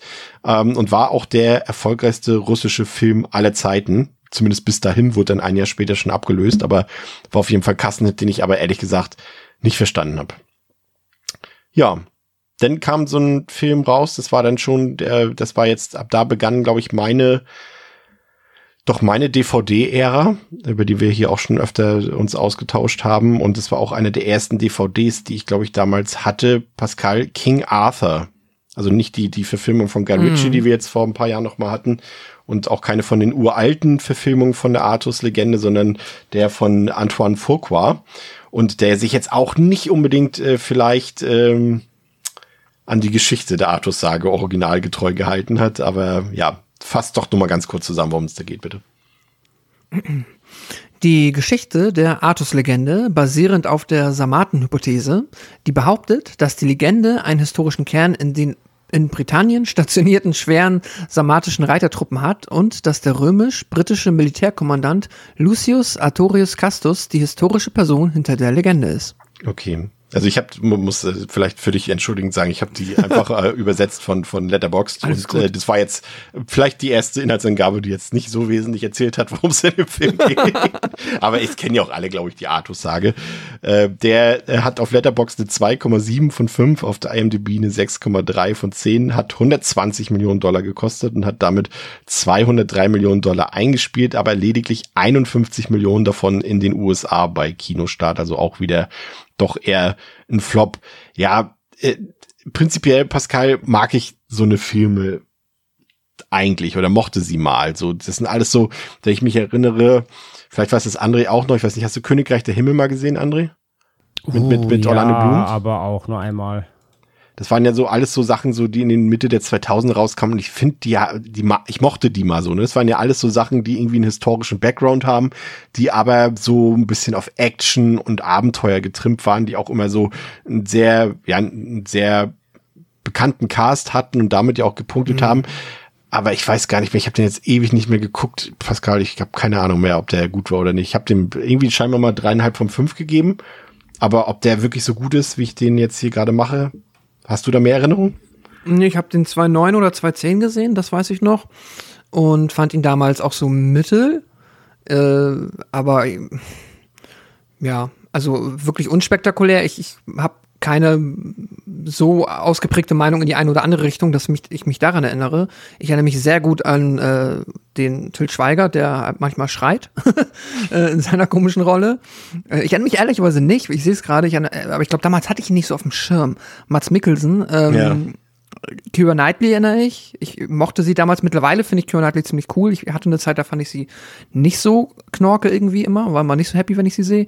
Ähm, Jetzt gar nicht irgendwie menschlich oder so, ne? Einfach nur so als Schauspielerin. Ähm, daran erinnere ich mich davon ab. Äh, oh, es ist. Ich habe so einzelne Bilder. Ich glaube, der war technisch okay. Ich nehme auch mal an, der ist technisch immer noch zumindest okayer als jetzt die Filme, die wir eben besprochen haben. Ähm, deswegen ist, hat der vielleicht einen Vorteil, dass er nicht so fürchterlich gealtert ist, hoffentlich. Ich weiß nicht, wie viel CGI da in die Action geflossen ist. Aber ähm, ja, grundsätzlich ist das so, ich glaube, ich glaube aber generell, das ist so ein Film, den der hat, der wurde nie irgendwie übermäßig zerrissen, aber der hat auch nie, äh, wurde nie so positiv besprochen, als dass er irgendwie einen Klassikerstatus oder so erreicht hat. Ich glaube, der wird einfach äh, in den Geschichtsbüchern vergessen werden über die Zeit. Ich glaube, der hatte einen ganz guten, also der hat, ich kann mich erinnern, irgendwie, dass der äh, einen Hans Zimmer Score hat, der auch ganz, äh, ganz hörenswert war. Und der hatte auch echt ein paar düstere Szenen irgendwie. Also der war jetzt nicht so, happy abenteuermäßig, ne? Das war jetzt kein so ein irgendwie so ein Mumien-Ding, das war schon so, dass er die die die Sage so angeblich so so so angemessen düster rübergebracht hat und ich weiß aber, dass der zu lang war. Und es gab ja auch da, glaube ich, auch wieder zwei Schnittfassungen. Irgendwie die, die eine ging zwei Stunden, die andere ging dann irgendwie zweieinhalb Stunden oder so, glaube ich. Aber den würde ich auf jeden Fall tatsächlich gerne mal noch mal gucken. Irgendwie, irgendwie habe ich das Gefühl, da, da steckt was äh, Gutes hinter. Irgendwie und vor allem irgendwie, ich konnte mich nicht dran erinnern, dass Anton Farquhar den gedreht hat. Ich meine, er hat ja sowas wie Training Day und so gemacht. Und, äh, das kann ich jetzt irgendwie gar nicht mehr miteinander in Verbindung bringen. Wäre das denn noch was für dich, André? Hättest du da mal Interesse, den zu gucken oder sagst du gleich, nee, komm, dann gucke ich lieber den Guy Ritchie. Da weiß ich, was ich hab. Nee, den Guy Ritchie habe ich ja gesehen, den fand ich richtig Müll. Also da kann, da finde ich, da kann ja der kaum schlimmer sein. Ähm, steht jetzt nicht bei mir ganz, ganz oben auf der Liste, auch nicht in der Mitte und auch nicht relativ weit unten, sondern ganz weit unten. nee, keine Ahnung. Also hätte ich jetzt den noch zeitig unterbekommen im Zuge der Podcast-Vorbereitung, hätte ich ihn da halt geguckt. Aber ich glaube jetzt sonst erstmal, nee, klingt jetzt für mich nächsten Tag nichts, was ich jetzt unbedingt sehen müsste. Ist auch Clive Owen war ja auch echt so Mitte der zwei, also später die Hauptrolle in den 2000ern ja auch echt mal ein absoluter Megastar, ne? So Sin City war ja, glaube ich, ein Jahr später. Children of Man hatte er auch, glaube ich, irgendwie ein oder zwei Jahre später und, und da war ja Shoot schon up. Shoot 'em up. Und, aber so mittlerweile ist er auch nicht mehr gefragt, ne? Nee, gar nicht, nee, gar nicht. Da kam Inside Man noch und so und jetzt war er ja zuletzt hier in Gemini Man noch mit Will Smith und so, aber nee, der, der ist echt, ähm, ja, abgekackt, sag ich mal. Der macht Mochte zwar immer noch Filme, immer.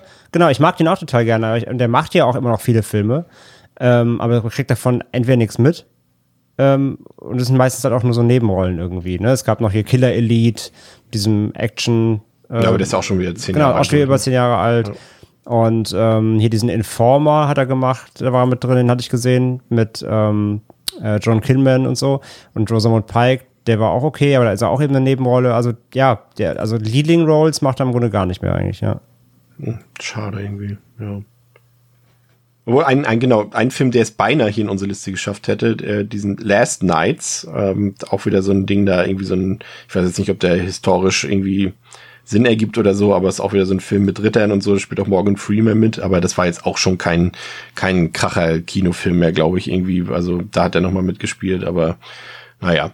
Können wir auch, glaube ich, äh, äh, getrost weitergehen ähm, zum nächsten Film, den, ähm, ja, einer meiner ein Regisseur, den ich irgendwie mag, weil er gerne einfach stumpfe Filme dreht. Und zwar äh, von Markus Nispel ist die Rede, der ja auch schon das äh, Texas Chainsaw Remake gemacht hat, der das äh, Reboot zu Freitag der 13. gemacht hat, der später auch noch mal hier in einem anderen Reboot hier bei uns eine Rolle spielt. Ähm, und der eben auch 2007 Pathfinder verfilmt hat. Das ist ähm, ursprünglich ein Film aus Norwegen, äh, Ophelos heißt der, von 1987. Und das ist hier so ein loses Remake davon. Und ähm, Pascal, erzähl uns mal kurz, worum es da geht. Ein Wikingerjunge wird zurückgelassen, nachdem seine Sippe gegen einen amerikanischen Indianerstamm gekämpft hat. Er wächst im Stamm auf und wird schließlich ihr Retter im Kampf gegen die Nordmänner. Ja, der hat auf Letterboxd eine 2,3 von 5, auf der IMDb eine 5,4 von 10, hat 45 Millionen Dollar gekostet und lediglich 30 Millionen Dollar eingespielt. Äh, in dem Fall äh, muss ich Pascal entschuldigen, dass da das Indianerwort äh, Ja, ja. gefallen ist. Das war jetzt korrigieren. hat hat hat äh, Deep L so übersetzt, äh, also Native American äh, Stamm wäre natürlich hier richtig gewesen. Ähm, ja, ich habe den auch, ne, gestern habe ich den, glaube ich, geguckt. Der war tatsächlich schon, André, sehr lange auf meiner, auf meiner Liste von Filmen, die ich irgendwie mal so, die immer drauf sind auf der Watchliste, aber wo man dann doch sagt, ah, ich gucke dann doch lieber einen anderen Film. Aber ich wollte eigentlich wirklich immer mal wissen, wie der ist und hatte leider auch im Vorfeld schon gelesen, dass der sich jetzt nicht unbedingt mit der Materie der Vorlage, also dieser Ophelos-Film, die mir aber nicht bekannt ist, die Vorlage, sich wohl nicht damit beschäftigt hat, weil eigentlich geht's da nämlich um einen, ähm, das muss ich jetzt auch ablesen, um einen finno-ugrischen äh, Volkesstamm der Tschuden. Und das hat so gar nichts mit Wikingern zu tun. Und da hat man sich gedacht äh, in Hollywood, ja, aber Wikinger kennen ja mehr Leute, machen wir Wikinger draus. Und diese Wikinger, falls du dich noch erinnerst an den Film, sind ja auch eher nicht das, was wir jetzt zum Beispiel in The Northman gesehen haben, sondern eher dieses typische, also nicht historisch korrekt, sondern eher dieses in Anführungszeichen fabelhafte, ne, dieses romantisierte und die tragen natürlich diese diese Helme mit den Hörnern drauf, die sie ja in echt nie getragen haben und sowas alles. Also das hatte mich hatte mich schon im Vorfeld so ein bisschen was versaut.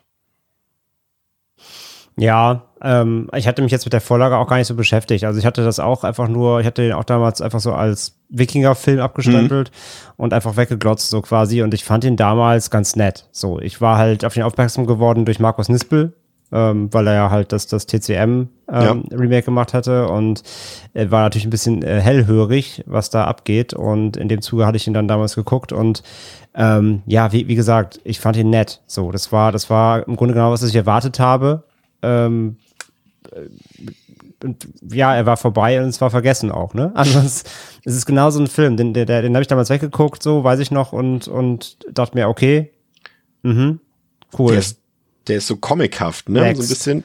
So, ja, so, so. aber auch, aber auch nicht. Mh, also gleichzeitig, also gleichzeitig sehr brutal, finde ich. Also der ist schon ziemlich Ja. düster und Ja. auch dreckig und auch echt hart. Aber er hat gleichzeitig so diesen, ja, das kommt später auch noch, wenn wir über das Conan-Reboot sprechen, aber das trifft eigentlich auch so auf, auf Scorpion King so ein bisschen zu. Dieses, dieses so Macho-Männer kämpfen gegeneinander, aber es hat irgendwie überhaupt nichts mit einer, mit einer authentischen Geschichtsstunde zu tun über Wikinger sozusagen. ich hatte, ich hatte das Gefühl, er wollte ein bisschen einen auf 300 machen. Der Ja, ein Jahr genau, vorher, ja. der vorher erst kam, ist, er wollte so ein bisschen 300 äh, versuchen. Nur anderes äh, Setting, bisschen ne? Snyder, anderes Setting, aber da fehlt ihm halt auch das Handwerk für. So und Ah, ähm, Snyder, ist, Snyder ist ein guter Vergleich, auch was die Optik angeht. Ne? Ja. Der könnte jetzt auch wie Justice League hier Dings da, Snyders Justice League aussehen, irgendwie so ein bisschen. Der hat auch so ein, so ein ganz so, so Kontrastarm, ne? Auch irgendwie sehr, sehr. Ja, genau. Mach, mach vom Pathfinder eine Schwarz-Weiß-Version und du hast dann den, Ja. den Director's Cut. Ähm, genau, so in die Richtung wollte er, glaube ich, gehen. Hat nicht ganz funktioniert, aber eine Vollkatastrophe ist der jetzt auch nicht. Nee, nee, nee. Also ich fand den auch, auch nett, sag ich mal. Der ist ja jetzt auch nicht so super lang und so weiter, aber ich fand die, die Action, also ich mochte das, dass der, also es gibt ja auch diese Unrated-Version davon, die ist ja auch echt nochmal ein Stückchen brutaler und fieser. Ähm, und hat auch echt ein paar echt knüppelharte Szenen dabei, auch wenn da jetzt viel CGI-Blut bei war, also vieles digital. Ähm, aber ich fand das ein bisschen unübersichtlich geschnitten irgendwie alles. Also der, der hätte, glaube ich, noch besser aussehen können, als er, als er jetzt hier ist irgendwie, wenn er ein bisschen mal die Kamera ruhig gehalten hätte und vielleicht da der Editor da nicht so krass Hand angelegt hätte. Aber ich, was ich äh, gut finde, ist auf jeden Fall, weil das auch ein Schauspieler ist, der mir auch oft zu kurz kommt. Äh, jetzt kommen wir wieder. Haben wir das nicht damals mal geklärt, Pascal, mit, mit Karl Urban, mit Karl Urban? Seine, War er nicht Deutscher? Karl-Heinz? Urban. Karl-Heinz Urban, das hatten wir doch schon mal das Thema, ne? Ja. Aber was war die Lösung? Ja, er ist Deutscher, also hat deutsche Wurzeln. Ja, also wäre er ein Karl Karl-Heinz Urban, Urban. ne? Ja. Haben wir Karl-Heinz uns ausgedacht oder war das sein zweiter Vorname? Das war ein Gag, ne? Dazu möchte ich mich nicht mehr äußern. Nee, er hieß wirklich Karl-Heinz, stimmt. Krass. Aber dass du dir das gemerkt hast, aber stimmt, das war ein Running Gag, aber wirklich Karl. ja, das war ein Gag. Nee, das heißt so. Nein, nein, ich Ja, weiß, aber wir haben dieses Karl-Heinz Urban haben wir in, der, in dieser gewissen Folge 400 Mal gesagt, deswegen ist es ein Running Gag. Ach so. Ja, ja. Karl- Karl-Heinz Urban. Aber, aber trotzdem, äh, äh, André, würdest du mir recht geben, ne? Ist eigentlich einer, der immer so ein bisschen unter ferner Liefen läuft, der aber eigentlich durchaus, finde ich, Hauptdarstellerniveau hat, was er hier auch unter Beweis stellt und der auch irgendwie so ein bisschen Charisma mitbringt, ne? Also gerade wenn ich so jetzt so an Leute denke, kommen wir auch später in Conan, wie gesagt, mal zu, wenn ich so an Jason Momoa und so denke, ich finde nicht, dass ich da Karl, äh, Karl Urban, Karl-Heinz Urban, äh, da so großartig hinten anstellen müsste. Nö, nö, ich mag den auch total. Also der hat ein gutes, der hat eine gute Ausstrahlung, der, der, der, der hat the muscles, der kann, der kann Action, aber der kann trotzdem auch Schauspielern. Ich finde den super. Dread war ja auch cool mit ihm, ne? Also Ja, Kann man, kann man eigentlich nicht meckern. Ja, man sieht auf jeden Fall, dass er hier auch Spaß gehabt hat. Das ist das, was mir vielleicht ein bisschen zu kurz gekommen ist am Pathfinder. Das ist, dass der irgendwie, ja, äh, ja, der ist schon ein bisschen, also, also ich mag das ja eigentlich, wenn er düster und fies ist, aber hier hat so, dafür, dass es eigentlich ein plumper Actionfilm ist, hat mir so ein bisschen der Spaß gefehlt. Aber ich würde ihm noch eine 2 von 5 geben. Was würdest du ihm geben? Äh, ja, muss ich jetzt auch vom, vom Top of my mind, weil auch lange nicht mehr gesehen. Ich würde ihm, glaube ich, zweieinhalb geben. Ja. Okay. Dann gibt's einen Film aus dem Jahr 2007, der, wenn man ihn, das ist leider schade, dass ihr ihn nicht gesehen habt, aber vielleicht äh, guckt ihr euch parallel Äh, falls ihr, ich weiß nicht, André, ob du weißt, worum es im Beowulf geht und was das für ein Film ist. Äh, oder Pascal, falls nicht, guckt vielleicht parallel, ist heute mal erlaubt, den Trailer dazu. Und äh, während ich erzähle, und dann erzähle ich euch dazu, dass dieser Film 150 Millionen Dollar gekostet hat. Und dann bin ich mal gespannt, ob ihr das im Trailer erkennen könnt, dieses, äh, dieses Budget. Ähm, der hat auf Letterbox eine Durchschnittswertung von 2,6 von 5, auf der IMDb eine 6,3 von 10, hat wie gesagt 150 Millionen Dollar gekostet, hat 196 Millionen Dollar eingespielt, davon in den USA allein lediglich 82 Millionen Dollar. Und das ist ein Film von Robert Zemeckis, ähm, den man ja durchaus kennt, der ja dann irgendwann seine, nachdem er seine Superfilme alle gemacht hat, hat er irgendwann den Drang dazu gehabt, Animationsfilme zu machen. Irgendwie, ne? Polar Express ist ja zum Beispiel für ihn. Ich glaube, ist der aktuelle Pinocchio nicht auch von ihm, André? Äh, ja, ja, ja, Ja. ja. Genau. Und, und irgendwie hat er dann angefangen, nur noch so eine Filme zu drehen. Und äh, Beowulf ist quasi ein Animationsfilm für Erwachsene. Also das ist äh, ein Film, gerade da gibt's auch eine, eine Schnittfassung Director's Cut, die dann auch noch mal ja, pff, noch mal einen oben drauf haut. Also zumindest was das angeht, kann er durchaus glänzen. Also der ist relativ äh, blutig in diesem Director's Cut. In der Kinofassung ist es dagegen komplett rausgeschnitten, beziehungsweise digital entfernt worden. Der hat auch viel nackte Haut und ist dunkel und düster und hat auch echt so ein paar Splatter-Szenen. Äh, also in diesem Director's Cut. Also wenn ihr den Film guckt, solltet ihr den gucken. Aber es ist halt ein Motion Capture Animationsfilm. Das heißt, da standen SchauspielerInnen wie Angelina Jolie. Ich glaube, jetzt muss ich selber überlegen, ähm, wie heißt der denn nochmal? Ähm, Ray Winstone, Anthony Hopkins. Ich, Anthony Hopkins und war nicht Sean Bean dabei? Oder bin, ja, nee, nee, Quatsch. nee, der sieht John aus. Malkovich. John Malkovich, Aber genau. den meinst du nicht. Nee, ich meinte, also Anthony Hopkins Motion Capture Figur sieht im Film aus wie ein animierter Sean Bean. So wollte ich es Ah, formulieren. ja, ja, das stimmt. Ja. Und äh, das ist so hässlich, das ist richtig pottenhässlich, dieser Film. Das kann man sich heute echt nicht mehr angucken. Also das wirkt einfach wie eine zweistündige Cutscene aus dem Videospiel, aber auch aus dem Videospiel aus dem Jahr 2007. Also nicht wie heute eine, Anima- also eine Videospiel-Cutscene aussieht, sondern schon wie damals. Und habt ihr mal reingeguckt jetzt? Nee, ich kenne nur den Trailer. Ja, Ja. meine ich ja, den Trailer. Also und ich habe den Trailer gerade angeguckt und jetzt gucke ich mir gerade, einfach weil es mich interessiert, weil es jetzt mein Ja. erster Vergleich war, muss ich einmal ganz kurz. Ja, okay, der sieht ähnlich schlecht aus. Äh, Hat mich nämlich ich musste gerade an den ersten Final Fantasy Film denken, The Spirits Within, der ja eigentlich mit den Spielen gar nichts zu tun hat, aber auch 2001 so in Richtung quasi pseudo-fotorealistischer Animationsfilm geht. Und ja, ich glaube, aber Beowulf ist dann auch mal eine ganze Ecke hässlicher und hat wahrscheinlich auch einfach, also ich habe den Trailer eben gesehen, der hat ja gar keine Berechtigung dafür, äh, irgendwie Richtung komplett CGI zu gehen. Also alles, was ich da drin gesehen habe, äh, ist ja einfach nur, also ist ja nichts, was man nicht mit Live-Action hätte machen können, oder? Nee, das ist, ja, genau. Das ist ja, ich weiß auch nicht, also wie gesagt, Zemeckis hatte ja dann irgendwann seinen Drang, nur noch Animationsfilme zu machen. Wollte, glaube ich, wahrscheinlich auch die Technik ein bisschen revolutionieren. Ähm, aber das ist ja irgendwie vollkommen in die Hose gegangen irgendwie. Ich weiß jetzt nicht, also äh, Inhaltsangabe brauchen wir jetzt nicht groß geben. Beowulf ist ja so, glaube ich, das die erste Geschichte aus Großbritannien, die je irgendwie aufs Blatt Papier gebracht wurde, also quasi eine der ältesten Geschichten, die es überhaupt äh, gibt über den über den skandinavischen Krieger da. Ähm, aber das ist ein Film, Holy Moses, muss ich sagen. Also, wenn man den heutzutage guckt, ich, wie gesagt, ich habe ihm im Director's Cut, gebe ich ihm eine 2 von 5, weil er da durchaus echt relativ hart ist und auf definitiv nicht jugendfrei ist. Aber der Film, den kann man sich rein optisch, also Und das ist auch das Krasse, ne? Der, der Director's Cut hat trotzdem eine 12. Ja, und das, das ist wirklich krass. Obwohl, ich glaube, sie haben den nicht gesehen, den Director's Cut, glaube ich. Also ich habe das Gefühl, den haben sie mit durchgewunken irgendwie, weil sie dachten, ja, was soll da jetzt schon brutaleres passieren noch in so einem Animations äh, Kann ich Kinderfilm mir eigentlich nicht vorstellen. Ist rechtlich, müssen die machen, müssen die prüfen. Ja, Wenn er ich meinte gefühlt, André, gefühlt. Ja, aber dann ist unverständlich auf jeden Fall. Ich habe die Bilder bei Schnittberichte gesehen und da werden halt Arme abgerissen, Ja. Beine rausgerissen und so.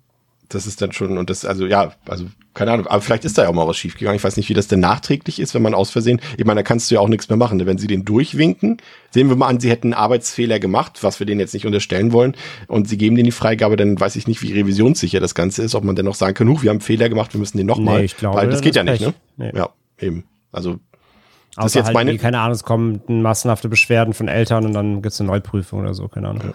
Das ist jetzt meine fiktive Entstehungsgeschichte zur Freigabe von Beowulf. Ähm, 2007, Pascal, kommt ein Film oder kam ein Film, den hast du dir angesehen, der passt erstmal auf den ersten Blick nicht so ganz vielleicht in dieses äh, Portfolio, was wir heute im Angebot haben, weil der Film eben nur 200.000 Dollar gekostet hat und jetzt auch mhm. kein Flop war, weil er immerhin 1,3 Millionen damit eingespielt hat, weil es kein amerikanischer Film ist, sondern ein äh, australischer, glaube ich. Und äh, der hört auf den Namen Gabriel und hat auf Letterboxd eine 2,4 von 5, auf IMDb eine 5,5 von 10. Worum geht's da und wie fandst du den Film? Gabriel erzählt die Geschichte eines Erzengels, der dafür kämpft, Licht ins Fegefeuer zu bringen. Ein Ort, an dem die Dunkelheit herrscht und die Seelen der Bewohner der Stadt zu retten. Ähm, ja, ich habe den gesehen, so komplett äh, irgendwie unbedacht. Ich hatte tatsächlich, meine erste Assoziation war halt irgendwie obviously Konstantin, keine Ahnung. Ich dachte, das geht so in diese Richtung. Und es ist auch, glaube ich, nicht komplett fehl, äh, also nicht komplett falsch. Ähm, zumindest was so den Vibe des Films angeht, irgendwo zwischen Constantine, The Crow, meinetwegen auch Underworld, dieses ähm, sehr krass überstilisierte, urbane Gothic-Setting ähm, ist auf jeden Fall das, was der Film, finde ich, das kann ich ihm schon mal direkt irgendwie positiv anrechnen, ziemlich gut schafft, auf diesem wirklich ultra Mikrobudget zu inszenieren. Also man muss wirklich sagen, die Stimmung und Atmo hat er schon, aber es fällt natürlich halt krass auf, dass der halt keine ähm, keine ausufernden, kein, kein, kein krasses Set-Design hat oder so. Das ist halt meistens auf irgendwelchen, ja, Dächern, wahrscheinlich mit Greenscreen im Hintergrund, wo dann halt viel passiert und die haben irgendwie so ein, zwei Keller oder eine Bar und da passiert dann halt relativ viel. Und ja, dann hast du, äh, es, es geht um dieses Duell Engels gegen ähm, die Dämonen und Gabriel, der Erzengel, kämpft dann gegen die Bösen. Und da hast du manchmal ein paar Action-Szenen, die aller wirklich nicht gut gelungen sind. Da ist äh, leider auch tatsächlich nicht viel, ja, anscheinend äh, Budget für dafür aus, ja, ausgegeben worden, weil es das nicht existiert hat. Ähm, ich muss echt sagen, ich kann dem Film nicht böse sein. Ich finde, der ist halt wirklich für, für dafür wieder entstanden ist, scheinbar auf diesem Mikrobudget wirklich auch so ein Herzensprojekt, wenn ich es verstanden habe. Genau, der Regisseur hat das ja auch irgendwie fast selbst bezahlt komplett. Ja, ne? genau. Und ganz viele Schauspieler haben dann halt auch auf einen Großteil ihres Budgets verzichtet. Ich glaube, dann haben sie Anteile oder Tantiemen bekommen halt dann am Boxoffice oder so. Ähm, deswegen ein Film, den man, finde ich, echt nicht böse sein kann. Und wenn man, also ich würde Ne, glaube ich, eine Empfehlung ausschließlich dann aussprechen, wenn man halt wirklich hart Bock auf dieses halt, was ich meinte, irgendwo zwischen The Crow, Konstantin, Underworld und halt alles, was in diese Richtung geht in den Nullerjahren. Wenn man Bock auf diese Atmo hat und diese Art von Film, dann kann man den auf jeden Fall mal entspannt gucken. Der tut nicht weh. Ich habe ihm zweieinhalb gegeben. Ja, klingt doch erstmal vielversprechend. Er hatte mich tatsächlich irgendwie so ein bisschen, wie du es erzählt hast, ganz grob an, an Legion erinnert, auf den wir später noch zu sprechen kommen. Ähm, Habe ich ein paar, paar Parallelen erkannt, aber der ist, glaube ich, der klingt, Gabriel klingt schon mal sympathischer, allein aufgrund des Budgets und aufgrund ähm, den Dingen, die du gerade erzählt hast. Also vielleicht ein kleiner Geheimtipp hier in unserer Auflistung der eher weniger guten Filme. ein richtig nicht so guter Film ähm, ist ähm, ein Film von Roland Emmerich, der 2007 rauskam, der auch sehr, sehr kritisch aufgenommen wurde und das auch nicht ähm, zu Unrecht. Äh, und zwar 10.000 BC, wie gesagt, aus dem Jahr 2007, hat auf Letterboxd eine 1,9 von 5, auf der IMDb eine 5,1 von 10, hat 105 Millionen Dollar gekostet und, muss man zumindest sagen, das ist ja eine Sache, die immer für Roland Emmerich zumindest viele Jahre gesprochen hat, hat 270 Millionen Dollar eingespielt.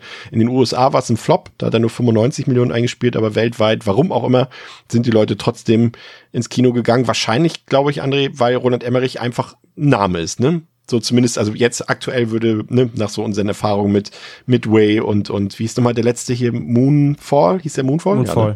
Ja, ne? ja, aber zumindest so in den 90ern und 2000ern war das ja eigentlich ein Garant für einen Hit, ne? Ähm, ja, absolut. Also ich meine, der kam 2008 so und da hat er ja schon einiges abgeliefert gehabt. Ne? Also Independence Day, klar, ähm, Day After Tomorrow, und ähm, Godzilla und der Patriot und ja, also er hat auf jeden Fall schon seinen Namen sich gemacht und stand dann zu dem Zeitpunkt schon für diese exorbitanten Big-Budget-Blockbuster, die zwar eben auch so von der Substanz her nicht wirklich viel haben, aber eben massentauglich sind und ich glaube, wenn man da dann damals schon eben mit dem Namen, wo der neue Roland Emmerich irgendwie geworben hat, das hat schon funktioniert. Ja, Pascal, in einem Satz, worum geht's in 10.000 BC? Ein prähistorisches Epos, das die Reise eines jungen Mammutjägers durch unerforschtes Gebiet verfolgt, um die Zukunft seines Stammes zu sichern. Ja, und äh, dabei herausgekommen ist ein ziemlich seltsamer, ein ziemlich dummer Film irgendwie. Also das ist ein Drehbuch, was komplett aus der Hölle stammt. Das Casting ist völlig daneben, also die, die, die Besetzung agiert furchtbar, aber sieht auch optisch einfach nicht passend aus, weil die alle so seltsame Kostüme haben, so seltsame Frisuren und äh, das hat nicht zusammengepasst, ähm, da, weil auch also diese, also da war ja nichts akkurat, ne? Also diese, diese Dinge, die er da erzählen wollte, hat er in, in den geschichtlichen Kontext gepasst, was überhaupt nicht zusammengepasst hat. Da haben eben Lebewesen hier mit Menschen zusammengewohnt, die da noch gar nicht existiert haben zu dem Zeitpunkt und so weiter und so fort. Das, das, also, ne? also wer da irgendwie historisch was erwartet hatte, eine Aufarbeitung irgendwie von, von Steinzeitmenschen, was weiß ich, ähm, das hat so gar nicht zusammengepasst, ja. Ähm, aber was mir gefallen hat, André, waren tatsächlich die, und das ist ja auch so eine Sache, die zumindest bis zu einem bestimmten Zeitpunkt bei Emmerich ja immer funktioniert haben, die Effekte, ne? Obwohl er sich ja hier früher ja viel ähm, mit praktischer Technik, ne, erinnern wir uns an Independence Day, die Gebäude, die waren alle noch Miniaturen oder waren gebaut und sowas und um sie dann zum Explodieren zu bringen, hier alles digital schon. Aber irgendwie sah das gut aus. Also ich fand die Steinzeitmonster dort und diese Tiere, Säbelzahntiger, Mammuts und so, die haben mir gefallen. Also wenn ich was positiv herausheben will, dann das. Ja, das geht schon noch. Also da merkt man, da merkt man dann das Budget, definitiv. Ähm, das, das in jedem Fall. Ähm, aber ja, wie du schon sagst, alles andere ist leider echt, echt Katastrophe. Also äh, das Casting auch, der Hauptdarsteller hier, Stephen Strait heißt der, ähm, hat auch nicht wirklich viel gemacht. So, ich, äh, ich kenne den sonst nur äh, aus dem The Covenant Remake. Ähm, aber ja, da in der Hauptrolle geht voll unter. Der hat kein Charisma, der, der, der trägt so eine Big-Budget-Produktion überhaupt nicht auf seinen Schultern. Es geht ja eigentlich fast nur um ihn, ne? Also man erlebt ja diese ganze Story anhand seiner Figur, mehr oder weniger, die ganze, diese ganze Reise. Ja. Ähm, also Cam Camille Bell war noch dabei, glaube ich, ne? Das war sein Love Interest. Genau, Genau, ja, ja. ja. Ähm, genau, die, die ist okay, aber auch da, die Harmonie stimmt halt nicht zwischen denen, finde ich. Und ähm, ja, wie gesagt, der, ähm, der Cast ist halt, der geht halt komplett unter. Und der Rest des Films aber auch nicht gut genug, um das zu überspielen, sag ich mal. Es müsste halt mehr Hand in Hand gehen. Und ja, fand ich halt auch. Es ist eine weirde Entscheidung, weil ich finde, der, der Titel und das Plakat damals und so, das, das, das sprach halt, ja, wir erleben hier halt irgendwie so einen ähm, Steinzeitfilm in irgendeiner Art und Weise, ne? Also sehr bodenständig und es ist ja überhaupt nicht.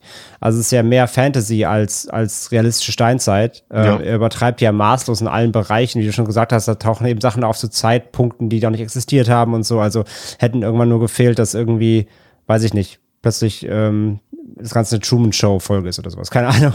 Also da, da, da hätte alles passieren können ab einem gewissen Zeitpunkt. Und ähm, ja, weiß ich nicht. Äh, von der Erwartung will ich ja gar nicht reden, aber es war eine seltsame Entscheidung, das eben so so anzureichern. Und ähm, ja, die ganze Geschichte und so ist halt einfach völlig banal und, und dämlich. Ja, ich glaube, wenn der Film heute rauskommen würde, dann würde der auch garantiert keine 270 Millionen mehr einspielen. Ne? Also. nee, also nach Moonfall auf keinen Fall. Nee. Also ich, ich gebe ihm noch 2,5, äh, 2 von 5, äh, weil wie gesagt, ich fand die Effektarbeit echt gut, auch so die Landschaften dort, äh, auch wenn sie digital waren, das war echt so hübsch anzusehen. Das ist einer der hübscheren Filme, die wir heute hier besprechen. Aber ansonsten ist das natürlich absoluter Blödsinn. Also könnt ihr getrost auslassen. Ähm, André, wir haben uns einen Film aus dem Jahr 2009 angeguckt. Den habe ich jetzt äh, zum zweiten Mal gesehen. Beim ersten Mal habe ich den äh, bewusst scheinbar äh, abgehatet, weil ich kann mich erinnern, dass Achso, haben wir jetzt haben wir jetzt die Wertung abgegeben für? Achso, ich habe zwei von fünf gegeben. Ähm, ein. okay.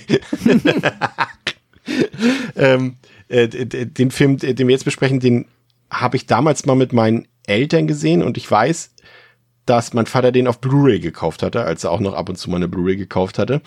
Und ähm, ich wollte aber eigentlich was anderes gucken und deswegen weiß ich noch, dass ich den einfach scheiße fand. Hab gesagt, nee, das war Dreck, das war Mist.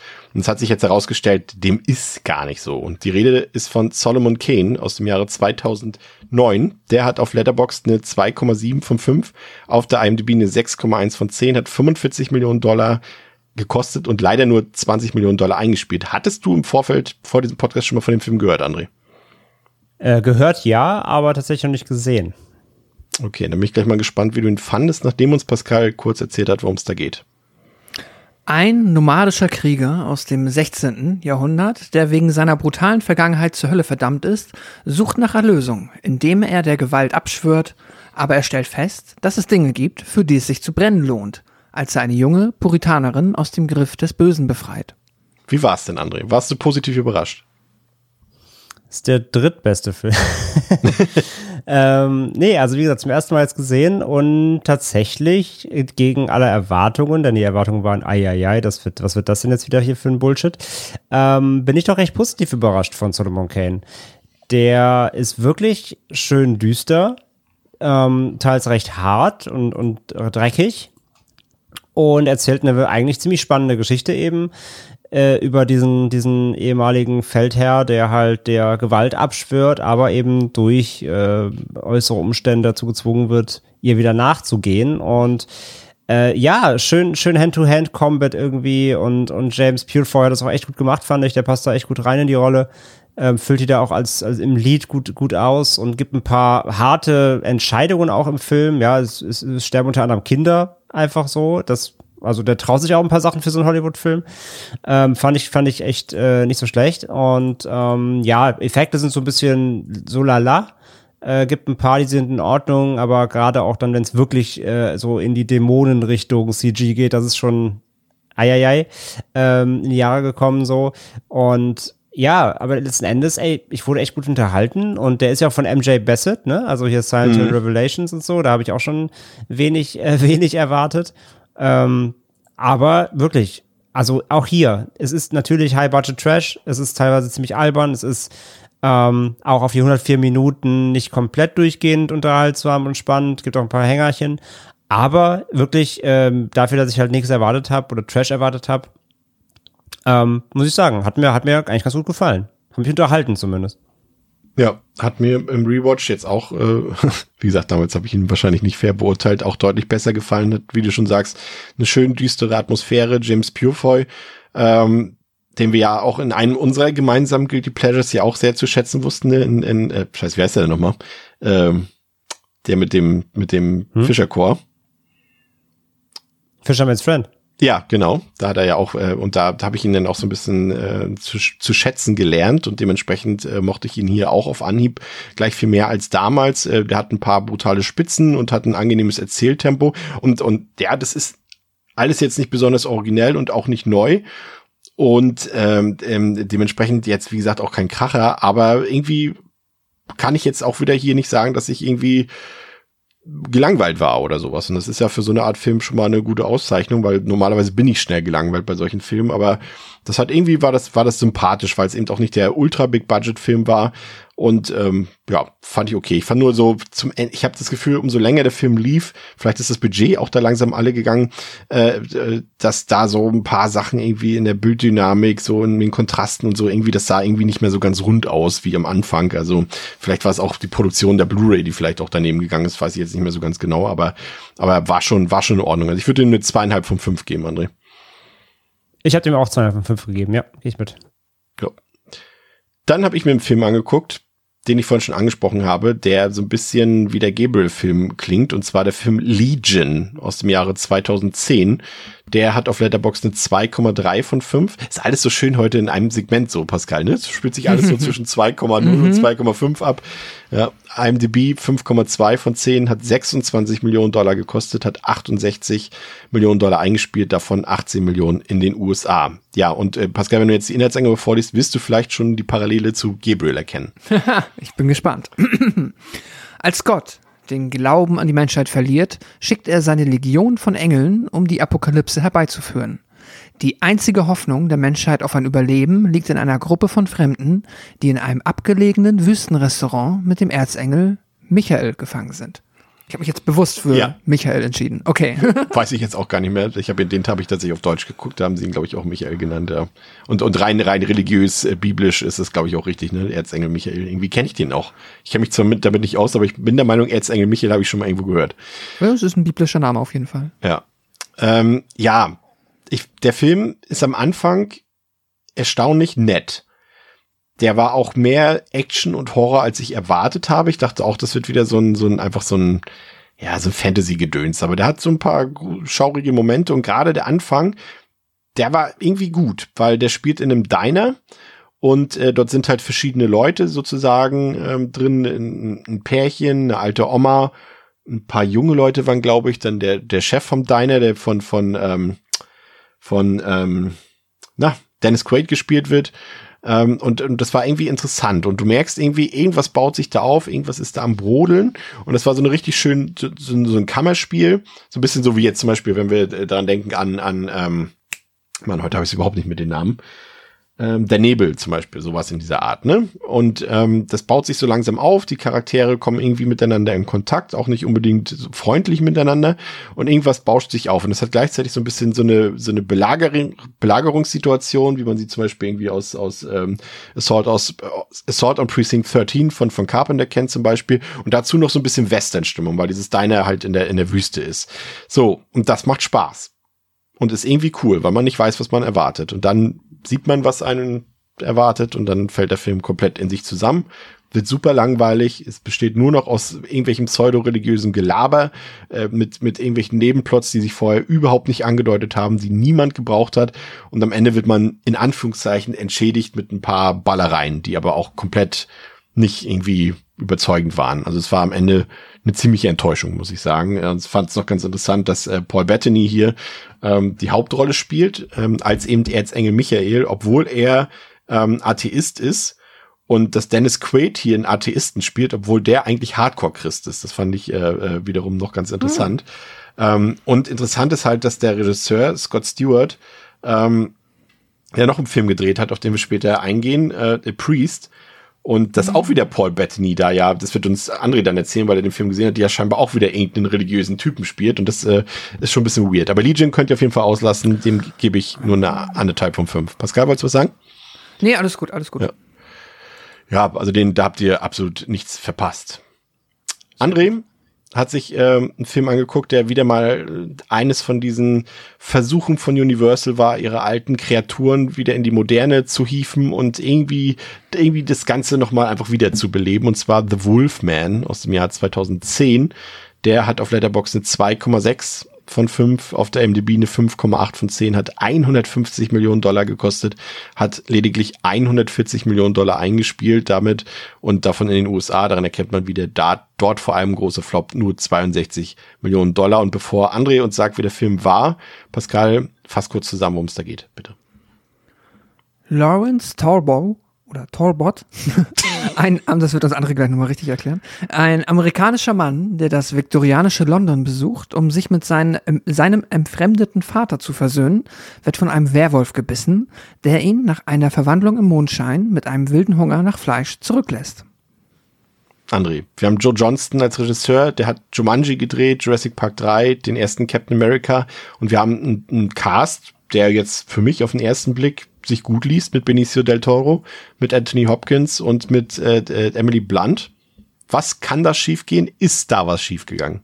Und Hugo Weaving natürlich als oh, auch gut. Inspector. Ja. Ähm, ja, schief gegangen würde ich noch nicht mal sagen. Ich habe jetzt heute zum ersten Mal geguckt, äh, noch als, vor der Aufnahme. Und ich fand ihn eigentlich ganz gut. Ähm, der hat eine ganz schöne Atmo, gut beleuchtet, ausgeleuchtet, so ähm, ganz stimmige Bilder, auch so Kostümdesign und alles, eigentlich alles ganz cool. Ähm, das Werwolf-Design ist so, ja, schon sehr angelehnt eben an den Original Wolfman, ne, den Schwarz-Weiß so. Also das ist jetzt kein American Werewolf Design, sondern sieht immer noch aus eben wie ein Mensch, wenn er sich verwandelt, läuft auch mehr, mehr auf zwei Beinen als auf vier. Ähm, hat diesen, diesen klassischen, diesen klassischen Wolfman äh, Kopf, so den man eben auch, auch kennt aus der, aus den Universal Classics. Ähm, aber ich fand ihn teilweise halt ein bisschen langweilig, leider. Die, die Geschichte halt, dass er halt da seinen Vater besuchen will, dann eben dann vom Beowulf gebissen wird und ähm, dann halt zum Gejagten wird und so weiter und dann wird er halt gefangen genommen und ja, quasi wird Experiment an ihm gemacht, dann bricht er aus und so. Das ist alles ein bisschen, mm, mm, mm, mm, mm, mm. bisschen, bisschen boring. Dafür, dass der eher anfängt, fast so ein bisschen wie Pack der Wölfe und dann wird's nachher irgendwie so ein bisschen CSI Werwolf. Ähm, das war, weiß ich nicht, da hat er sich, finde ich, ein bisschen in der Story vergriffen. Ich finde das Drehbuch da nicht so stark. Ähm, und er dauert halt 100 Minuten knapp und ja, das ist, zieht sich dann auch im letzten Drittel doch schon ein bisschen, bevor es dann irgendwie zum Finale kommt und so. Und ja, also der ist gut besetzt, der sieht nicht so schlecht aus, der hat nette Bilder, der ist relativ hart. Ähm, der, das fand ich überraschend. Also da werden Köpfe abgeschlagen und Arme rausgerissen, ausge Leute ausgeweidet ähm, Lebern rausgebissen in Nahaufnahme und so. Also der ist ordentlich saftig so. Da haben sie sich ordentlich was äh, getraut. Ähm, ja, also deswegen, ich, ich, ich fast ein bisschen wie Solomon Kane so. Also er hat sehr gute Ansätze, er hat mir in weiten Teilen Spaß gemacht.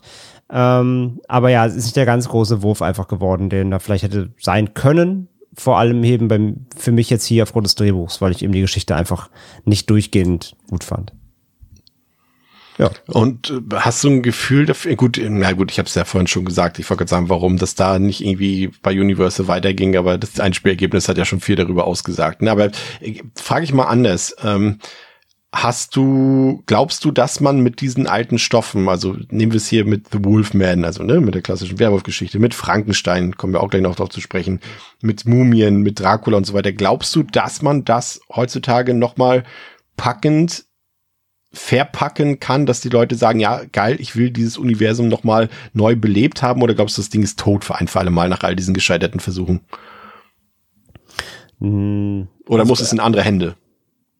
Ja, nee, also es liegt nicht an den Figuren oder beziehungsweise, also es, es liegt, kommt ein bisschen darauf an, wie du Figuren definierst. Also muss für dich halt dann, wie auch eben hier, muss dann so ein Classic Universal Monster, muss es dann auch eben aussehen wie im Original, ne? Wie vor 60, 70 Jahren oder kannst du einfach völlig frei interpretieren. Also, das, dass es immer noch spannende Werwolf-Filme mit, mit irgendwie neuen Ansätzen gab, hat man ja gesehen mit sowas wie Where oder sowas. Ne? Es gibt ja immer wieder äh, Filme, die die klassischen Motive und die klassischen Monster nehmen und dann was Neues draus machen oder zumindest andere Ansätze finden. Und das jetzt hier eben aber ist halt einfach quasi ein, ein Remake oder eine, ja, es ist eine Neuinterpretation, aber es hält sich schon einfach optisch, so vom Design, alles sehr in der Vorlage. Und ähm, das fand ich dann halt einfach ein bisschen dröge. Also wenn du sagst, man muss die Formel dann aber nicht eins zu eins kopieren oder auch das Monster nicht eins zu eins kopieren, sondern kann das einfach nehmen, damit was anderes machen, ähm, dann glaube ich schon, dass man damit was machen kann, wenn du fake Leute dran setzt und eine gute Idee hast. Aber das hier war mir jetzt fast schon vielleicht zu klassisch. Ich, ich habe hab auch das Gefühl, das ähnelt so ein bisschen dem, was du erzählst. Ähm, ich hatte mir noch, ähm, das kann ich ja vielleicht jetzt schon mal anbringen, weil es gerade passt, äh, den 2014er oder 15er ähm, Viktor Frankenstein angeguckt ähm, mit ähm, James McAvoy und mit ähm, ähm, ähm, ähm, Danny Radcliffe und der klingt auch so ähnlich. Also das ist so ein bisschen vielleicht peppiger und aufgepeppter als, als der Film, den du gerade besprochen hast, aber es ist trotzdem irgendwie zu sehr wieder Frankenstein, wie wir es kennen, die Geschichte des Wissenschaftlers Viktor Frankenstein und äh, von seinen Experimenten dort nur halt mal aus einer anderen Perspektive erzählt. Aber es wirkt trotzdem irgendwie so auf Nummer sicher und klassisch. Aber genauso wie du sagst, es tut nicht weh, aber man merkt einfach, dass es irgendwie mittlerweile langweilig ist, ne? Vielleicht mal ein Positivbeispiel, was mir gerade eingefallen ist. The Invisible Man von 2020. Streng genommen ja auch ein Universal Monster. Ja. Genau. Das war ja zum Beispiel mal einfach quasi das Konzept genommen und eine frische Ja, und hat es halt sehr moderne modern Idee. gemacht. Ja, genau. Ja, Ja. ich finde genau. Wobei ich da das Gefühl habe, dass sie da eh bei dem äh, Monster in Anführungszeichen sich eh schon immer mehr kreativ ausgetobt haben. Wer so ein bisschen die Invisible Man Filme kennt, da gibt's auch den einen von von äh, John Carpenter zum Beispiel mit Chevy Chase, der fühlt sich auch sehr anders an als das klassische äh, Monster von Universal und sehr modern und trotzdem gelungen, ohne ohne das ohne irgendwie respektlos oder so zu sein. Also trotzdem schon das Gefühl zu geben, das ist diese Figur von damals, aber eben modernes Setting und es funktioniert. Und ähm, ja, stimmt, also es ist machbar, aber vielleicht ist das auch genau die eine Figur, Pascal, mit der es funktioniert. Ja, vielleicht weil sie so unsichtbar ist, keine Ja. Ahnung. Aber ich bin mir sicher, ach, du könntest. Ich denke, ich denke mal, wenn man die richtigen kreativen Köpfe daran setzt, die verstehen, wie man das in den jetzigen Zeitgeist auch was wirklich auch modern ist, was vielleicht auch die Jugend anspricht oder auch halt so Leute, die sich halt noch, die nicht so schon zynisch irgendwie jetzt 20 Draculas gesehen haben und irgendwann keinen Bock mehr haben, sondern die man modern neu dazu für diese Monster zu begeistern. Wenn man das hinbekommt, ähm, dann wird es, glaube ich, funktionieren. Und ich bin mir sicher, wenn man es wirklich wollen würde und die richtigen Menschen daran setzt, dann kann das auch klappen. Aber ja, es wird mit Sicherheit nicht einfach. Es wird mit Sicherheit nicht klappen, wenn man jetzt den nächsten, ja, nur nach 15 CGI-Dracula-Film, der irgendwie eine, ja, Mischung aus dem Bram Stoker. Ich würde sagen, was jetzt ein Dario Argento ist. ist? Ja, so zum Beispiel. ja. Okay. Was hattest du dem gegeben, André? ähm, zweieinhalb. Zweieinhalb, ja. Klingt aber immer noch solide, ne? Ja. Ja. Wie gesagt, kann man, kann man gucken, nur große Wurf war es halt nicht. Ähm, ich war positiv überrascht von einem Rewatch, den ich heute nochmal gemacht habe, der sogar mit einer kleinen Aufwertung verbunden war. Das war ein Film, den ich ohnehin schon eigentlich mochte, und zwar ähm, Centurion von Neil Marshall ähm, von 2010. Der hat auf Letterboxd eine 2,8 von 5 auf der IMDb eine 6,3 von 10, hat 12 Millionen Dollar gekostet, hat lediglich 7 Millionen Dollar eingespielt, ähm, davon 120.000 in den USA. Aber ich glaube, das hat einfach damit zu tun, dass es halt ein britischer Film ist und der gar nicht groß mhm. in den USA im Kino lief. Ich glaube nämlich gar nicht sogar. Ähm, Pascal, äh, kurz ähm, nach äh, ins Röm, ins, ins nee, nach Großbritannien. Worum geht's da? In Centurion. Britannien 117 nach Christus. Quintus Dias, der einzige Überlebende eines piktischen Überfalls auf ein römisches Grenzkastell, marschiert mit der legendären 9. Legion von General Virilus nach Norden mit dem Befehl, die Pikten vom Angesicht der Erde zu, Erde zu tilgen und ihren Anführer Gorlakon zu vernichten. Ja, und das ist ein Film, der mir irgendwie gut gefällt, weil der kurz und knackig ist mit seinen knapp äh, 100 Minuten, na 95 Minuten, glaube ich, ohne Abspann ähm, und der einfach weiß, was er ist. Das ist ein ganz kurzes, äh, kleine Geschichte dort, die, glaube ich, auch auf einer wahren Begebenheit beruht. Also es gibt auf jeden Fall Spuren, die da, also die nachweisen, dass es die neunte Legion gab und so weiter und so fort. Der das natürlich aber so ein bisschen wieder ausschmückt, das Ganze, äh, mit ein paar Sachen, die nicht so ganz wahr sind. Aber das funktioniert irgendwie gut. Es hat eine schöne Mythologie irgendwie und es fühlt sich an, ähm, also es ist halt ja vor Game of Thrones und vor äh, Vikings rausgekommen und gedreht worden, fühlt sich aber so an, als wäre es das Ganze als Verfilmung so ein bisschen. Und das äh, würde vermutlich heute auch besser als Serie funktionieren, als es bei Neil Marshalls Film getan hat damals. Und es, also es würde heute so auch niemand mehr ins Kino bringen, wahrscheinlich auch nicht in England. Aber der ist sehr, sehr unterhaltsam, weil er ein schönes Pacing hat. Der hat ein paar echt auch brutale Momente, weil ich meine, André ne, Neil Marshall kennen wir, wenn, wenn er in Form ist, wohlgemerkt, dann äh, ist er ja eigentlich ein Garant für eine schön dunkle Atmosphäre, für heftige Gewalt und einfach auch für guten Horror, sage ich mal. Ne? Ja, nur das hat er lange nicht mehr gezeigt. Ja, ich glaube, das war hier sogar das letzte Mal, dass er es gezeigt hat. Ich müsste mal, ich glaube, das war sein letzter brauchbarer Film. Hellboy war danach. Äh, ja, hin. Er hat halt noch eine Episode in Tales of Halloween gemacht, die war auch so lala und dann nur noch Müll, ja. Ja, da freuen wir uns schon mal auf seinen neuen Film The Layer, ne? Mit mhm. seiner Frau wieder an Bord. Naja. Der, den gab es ja auch schon auf Festivals und der bisherige Score ist zweieinhalb äh, auf ja. also verkauft auf Letterboxd, also ja. Schauen wir mal. Ja, auf jeden Fall, der ist hier echt, echt richtig gut. Der hat ja auch eine gute Besetzung. Olga Kurilenko spielt hier quasi eine äh, zungenlose Kriegerin dort, äh, die, die sich dort gegen gegen Michael Fassbender zu Wehr setzen muss und Michael Fassbender spielt es auch wieder in seiner typischen sympathischen Art und Weise runter, kommt aber auch in den körperlichen Szenen gut zur Geltung und das passt auch wieder so ein bisschen zu Clive Owen. Was ist mit Michael Fassbender los, André? Den habe ich auch schon echt lange nicht mehr in größeren Rollen gesehen. Frag ihn mal. Ja, die Antwort habe ich jetzt erwartet, aber, aber ich, wenn ich die Frage stelle, frage ich ja an, vermisst du ihn vielleicht auch ein bisschen in, in Naja, ich glaube, ich glaube, das Covenant-Flötenspiel hat ihn halt beerdigt, ne? Oder Assassin's Creed. Oder beides. naja, sein, sein Track Record Wahl ist halt einfach nicht gut. Ich meine, er hatte halt die, die, die den X-Men Run so ein bisschen halt. Ähm, aber sonst dazwischen halt war halt, ja, AC, der war Müll, ähm, äh, Covenant war, Gott, ja. war Müll. Dann hat er diesen Snowman gemacht, der auch unsagbar grottig oh, sein. Stimmt, der war ja richtig scheiße. Soll, habe ich nicht gesehen, aber da ging es ja wieder darum, dass auch das Drehbuch nicht fertig wurde und der Film jetzt ja. irgendwie nur halb ist und so ganz katastrophal. Dann kam halt nochmal Dark Phoenix, äh, hat nochmal X-Men Reprise 2019 und ähm, sein, sein neuer jetzt äh, kommt der nächstes Jahr mit Taika Waititi. Ähm, und ja, aber dazwischen war nichts mehr. Was, also, was, was ist das? Was kommt da? Next Goal Wins heißt der. Das ist der neue Film von äh, Waititi, ein Comedy-Drama und da spielt er die Hauptrolle. Naja, Ab auf dann, die Watchlist. Ja, dann warten wir darauf. Ist das ein Sportfilm? Sieht so aus. Ja. ja. Ah ja, über das amerikanisch-samoaische Fußballteam, die immer verlieren. Also genau, er muss ein, er muss ein Loser-Soccer-Team zum Win führen als Trainer scheinbar das klingt doch gut. Dann warten wir darauf und dann äh, urteilen wir nochmal neu über Michael Fassbender. Aber den hier, Centurion, kann man sich auf jeden Fall angucken. Wie gesagt, der hat so ein bisschen das Problem, was Pathfinder auch hat, dass es äh, Blut halt größtenteils CGI ist, äh, was immer noch verwundert, wenn man bedenkt, dass wie Neil Marshall seine ersten Filme, Dog Soldiers, Descent und so, äh, wie das da noch aussah. Aber wie gesagt, der hat echt heftige Gewaltszenen teilweise, da gibt ein paar schöne Enthauptungen und so weiter. Schön dunkle Atmosphäre, also das passt und der ist kurz und knackig, den kann man echt weggucken. Und der hat mir richtig gut gefallen jetzt im Rewatch nochmal, deswegen habe ich ihn auch von drei auf 3,5 aufgewertet. Hat natürlich jetzt keine großen übernatürlichen Elemente oder Fantasy-Elemente. Das ist halt schon so, so ein History-Piece, aber halt auf Action getrimmt und äh, das funktioniert tatsächlich, auch diese kurze, knackige Laufzeit. Dann haben wir uns einen Film angeguckt, ähm, da habe ich so ein bisschen gehofft, dass er, weil ihr beide den vorher noch nicht gesehen hattet, glaube ich, dass er euch beiden gefällt, weil das ist jetzt mal, äh, wir hatten jetzt schon einige Guilty Pleasures von André, jetzt auch mal ein Guilty Pleasure von mir und zwar das Remake von Kampf der Titanen, Clash of the Titans aus dem Jahr 2010 auf Letterboxd. Eine viel zu niedrige 2,3 von 5, auf der IMDb eine 5,8 von 10, hat 125 Millionen Dollar gekostet und gehört hier heute mal zu den seltenen Gewinnern, hat 493 Millionen Dollar weltweit eingespielt. Worum geht's, Pascal?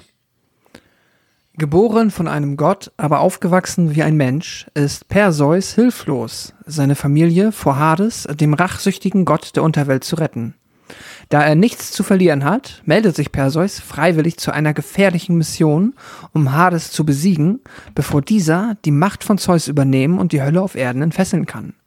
Im Kampf gegen unheilige Dämonen und furchterregende Bestien werden Perseus und seine Krieger nur überleben, wenn Perseus seine Macht als Gott akzeptiert, dem Schicksal trotzt und sein eigenes Schicksal gestaltet. Ja, Pascal, bleiben wir gleich mal bei dir. Konnte ich dich von diesem Film, also ich nicht, aber konnte der Film dich überzeugen? So ein bisschen, ein bisschen. So, zumindest in dem, in dem Wust an Müll, den wir uns so angeguckt haben für diese Folge heute.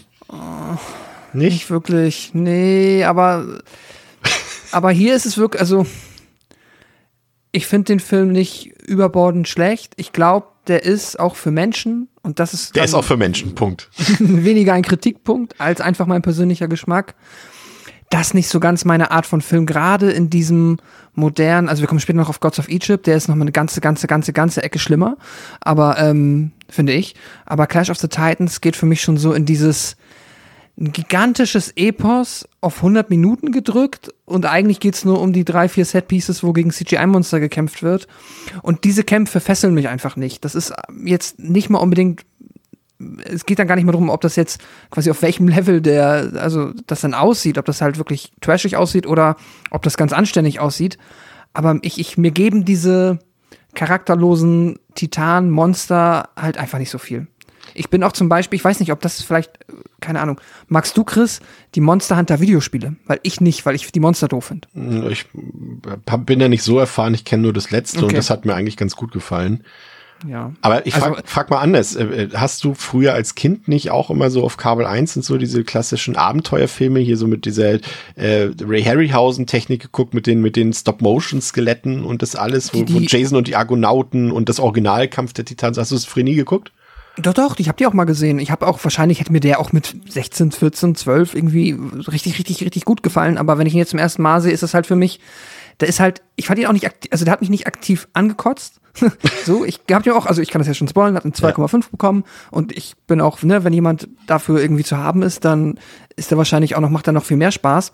Aber er hat mich einfach nicht, also ist einfach an mir abgeperlt, so. Der ist einfach durchgelaufen. Ich habe es gesehen ich gehe bei der Action nicht so wirklich mit, so, das ist da, wird in mir nichts ausgelöst. Und das ganze Epische ist halt, finde ich, das bekommt der Film halt nicht auf die Kette, dafür ist er viel zu kurz. Irgendwie, was seltsam ist, weil, ja, also man müsste es halt anders aufziehen. Ich finde, die Geschichte, die er versucht zu erzählen, die ist schon fast, jetzt nicht Herr der Ringe-Niveau, aber geht so in die Richtung Epos.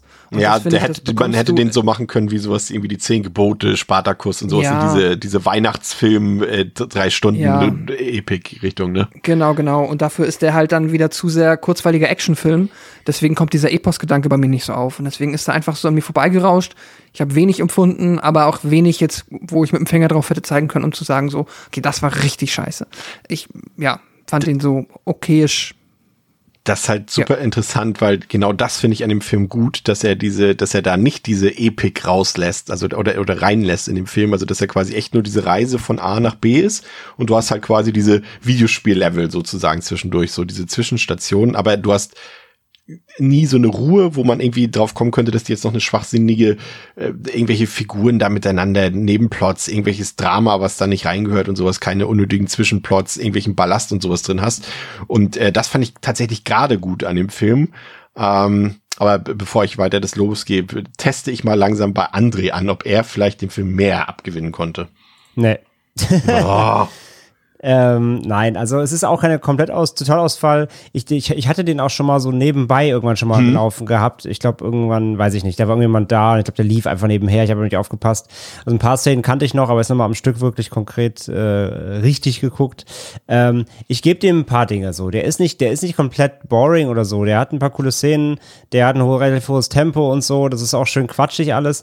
Aber es ist mir, es ist mir schon zu hart Trash irgendwie. Aber auch so, ich weiß nicht, nicht so charmant. Der, ich finde ihn nicht so charmant wirklich. So Sam Worthington macht das irgendwie ganz schon ganz gut so, der der der funktioniert auch in der Lead, Leading Role, aber insgesamt irgendwie ähm, so so viele Cameos da auch drin sein mögen, die auch alle super peinlich sind, muss man ja ganz klar sagen.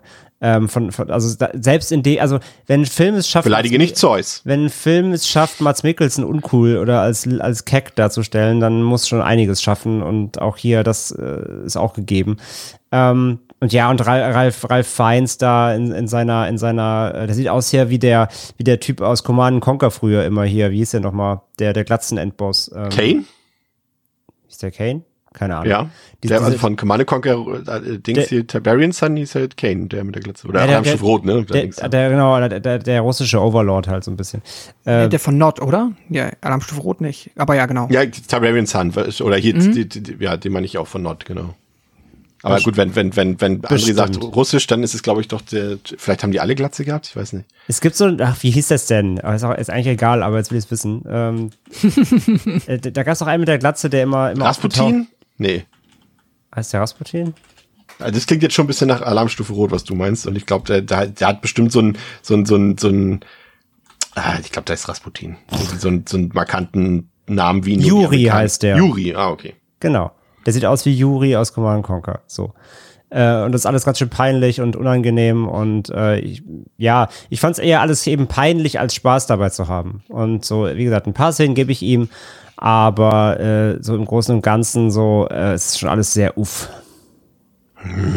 Also ich muss sagen, also erstmal Punkt, ja, gebe ich dir recht. Also ich finde auch Sam Worthington, der, obwohl er ja eigentlich so, so ein bisschen normal aussieht. Vielleicht ist das auch der Pluspunkt für ihn, ne, weil er hat jetzt irgendwie keine ausgefallene Frisur, er hat jetzt auch kein, irgendwie kein besonders markantes Gesicht, aber er ist einfach so ein guter Typ einfach, glaube ich. Man so, so ein herzensguter Typ und den spielt er hier auch und es funktioniert auch. So wie eigentlich in fast allen Filmen, in denen er mitspielt. Deswegen bin ich auch da immer, ich bin ein bisschen auf der Recherche gewesen, warum auch er in den letzten Jahren quasi nicht mehr besetzt wurde und komme nur auf die Lösung, dass ihn ähm, James Cameron die ganze Zeit halt für die Avatar-Filme in Beschlag nimmt und er deswegen keine anderen großen Filme mehr spielen kann. Terminkalender auf 18 Jahre geblockt. Ja, ich glaube wirklich, dass es so ist, äh, weil ansonsten spricht eigentlich nichts gegen den. Der kann die Action, der hat einen gewissen, gewissen, gewisses Charisma, also das klappt schon als Hauptdarsteller und ansonsten auch der Cast. Also ja, es gibt ein paar peinliche Auftritte. Ja, ich finde auch, also das ist aber schon fast so trashig ist und ich glaube auch Liam Neeson weiß, wie bescheuert er als Zeus aussieht, sonst hätte er es nicht auch noch ein zweites Mal gespielt. Ich glaube auch Ralph Fiennes weiß, dass er total bekloppt aussieht in seinem Outfit dort und ähm, ich glaube, äh, Luke Evans war ja auch noch einer von diesen äh, Titanen da oben, ne? Also nicht Titanen von den Göttern da. Ähm, und, und, aber so, ich fand Mats Mikkelsen fand ich Evans zum ist Beispiel, Apollo, ja. ja, ich fand zum Beispiel Mats Mikkelsen fand ich eigentlich ganz cool. Gemma Arterton war auch gut. Hier Liam Cunningham spielt noch mit und Kaya Scodelario spielt mit. Und ich glaube, sie hat keinen einzigen, keine einzige Dialogzeile im ganzen Film. Ähm, aber im Prinzip ja, der Cast ist überqualifiziert für so einen Film und den würde heute auch niemand mehr, also außerhalb von 2005 bis 2015 wird niemand mehr sowas anfassen, glaube ich. Aber ich finde, das hat für mich echt diese Kindheitserinnerung so ein bisschen wieder geweckt. So einfach so, ein, so Kämpfe gegen überdimensional große Skorpione, auch wenn sie aus CGI waren, fand ich mega.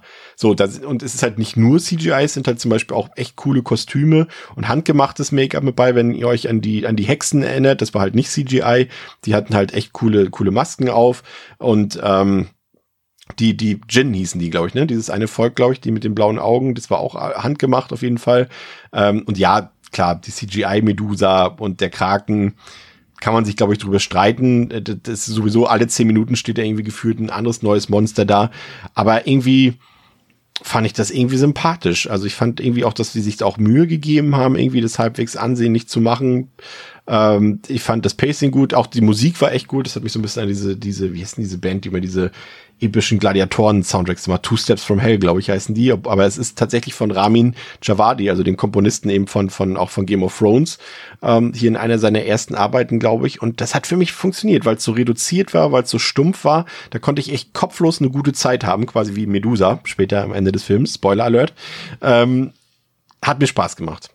Aber euch schon mal nicht. Aber ich gebe dem dreieinhalb von fünf.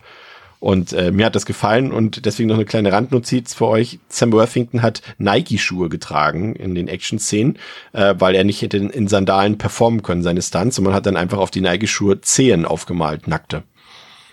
Ja. Und, und es gab noch beinahe ein, ein, einen Cameo-Auftritt von Emma Thompson, die wollte nämlich am Set äh, Liam Neeson, ihren äh, guten Freund, besuchen und wusste aber, das kann ich immer irgendwie nicht glauben so recht, aber es wurde so überliefert und äh, sie ist da mitten in eine Szene reingerannt und hat das nicht mitbekommen und musste sich dann hinter dem Thron von Zeus verstecken, damit sie dann nicht im Bild zu sehen ist. Wer es glaubt, wird selig. Aber gut, man kann ja mal was Gutes erzählen. Also, ich gebe ihm dreieinhalb von fünf. Ihr? Zwei. Also zwei. Zwei. Zweieinhalb habe ich ihm gegeben, sorry. Okay. Naja, schade. Jetzt, jetzt was völlig anderes, Pascal. Ähm, ich kann Übrigens, übrigens ganz kurz, nur weil du es Ja. gesagt hast, ich muss bei sowas immer nachgucken, weil manchmal habe ich auch Gefühl, du, du hast da so eine Wahrnehmungsstörung. Ähm, nur mal zur Info, also weil du eben meintest, Sam Worthington wäre so komplett geblockt irgendwie. Ich meine, der hat, in den letzten, der hat in den letzten drei Jahren fünf Filme gedreht, ne? die nicht Avatar sind. Also der macht schon viel. Auch dazu nochmal. Man kennt die wieder alle nur nicht, aber er hat, die sind alle mit entweder Hauptrolle oder irgendwie zumindest Support. ja, aber ich, ich, ich rede ja von, von, also er hat ja, guck mal, er hat Avatar gemacht. So, da hat er die Hauptrolle gehabt. Hier Kampf der Titan, Zorn der Titan und Terminator Salvation. Da hat er jeweils die Hauptrolle gehabt. Und das sind alles erfolgreiche Filme gewesen. Und, und, und dann, ich, natürlich dreht er Filme, aber das sind halt alles Filme, hast du davon irgendeinen gesehen? Nee. Aber wo sind denn seine Hauptrollen hin? Seine großen, meine ich. Weil der hat doch nichts schlecht gemacht eigentlich. Nö, ich meine, in Hacksaw Ridge war noch Support. Dann hat er diesen Everest noch gemacht zwischendurch. So, ja, alles kein, kein Lied zwar, aber er war ja trotzdem irgendwie präsent. Aber Wie gesagt, ein paar von den letzten La- ja, Lara, den Filmen hat er wohl Support, äh, Lied gemacht, aber die habe ich halt nicht gesehen. Aber waren, glaube ich, auch nicht so gut. Diesen The Titan hat er gemacht, das war auf jeden Fall die Hauptrolle 2018. Aber der hat auch eine das ist das Poster auf jeden 2,1. Fall ganz schlimm Der hat eine aus. 2,1 auf Box, das heißt wahrscheinlich auch nichts Gutes. Eieiei. Das sieht irgendwie aus wie After Earth. Das Poster. naja. Pascal, zu was völlig anderem, was hier auch wieder äh, in dieses bunte Potpourri reinpasst, und zwar eine DC-Comic-Adaption aus dem Jahre 2010. Und äh, Leute, die jetzt so gar nicht comic-affin sind, äh, können mit der Figur Jonah Hex vermutlich auch relativ wenig anfangen, aber trotzdem hat man bei Warner sich gedacht, ja, machen wir doch mal einen Film, aber vielleicht war das keine so gute Idee. Hat auf Letterboxd eine 1,7 von 5, auf der IMDb eine 4,7 von 10, hat 47 Millionen Dollar gekostet und hat unfassbar schlappe 11 Millionen Dollar eingespielt. Äh, und davon allein 10,5 Millionen in den USA. Also es war gerade im, im, im Foreign Box Office quasi nochmal ein ultra gigantischer Flop und hat das nochmal getoppt. Worum geht's da und wie fandst du den Film, an den ich quasi außer Megan Fox keinerlei Erinnerung habe? Worum geht's? Der Revolverheld Jonah Hex wird von Präsident Ulysses Grant beauftragt, den Terroristen Quentin Turnbull aufzuspüren, einen ehemaligen Offizier der Konföderierten, der entschlossen ist, die Hölle auf Erden zu entfesseln. Jonah sichert sich durch die Annahme dieser Aufgabe nicht nur die Freiheit, sondern rächt sich auch an dem Mann, der seine Frau und sein Kind getötet hat.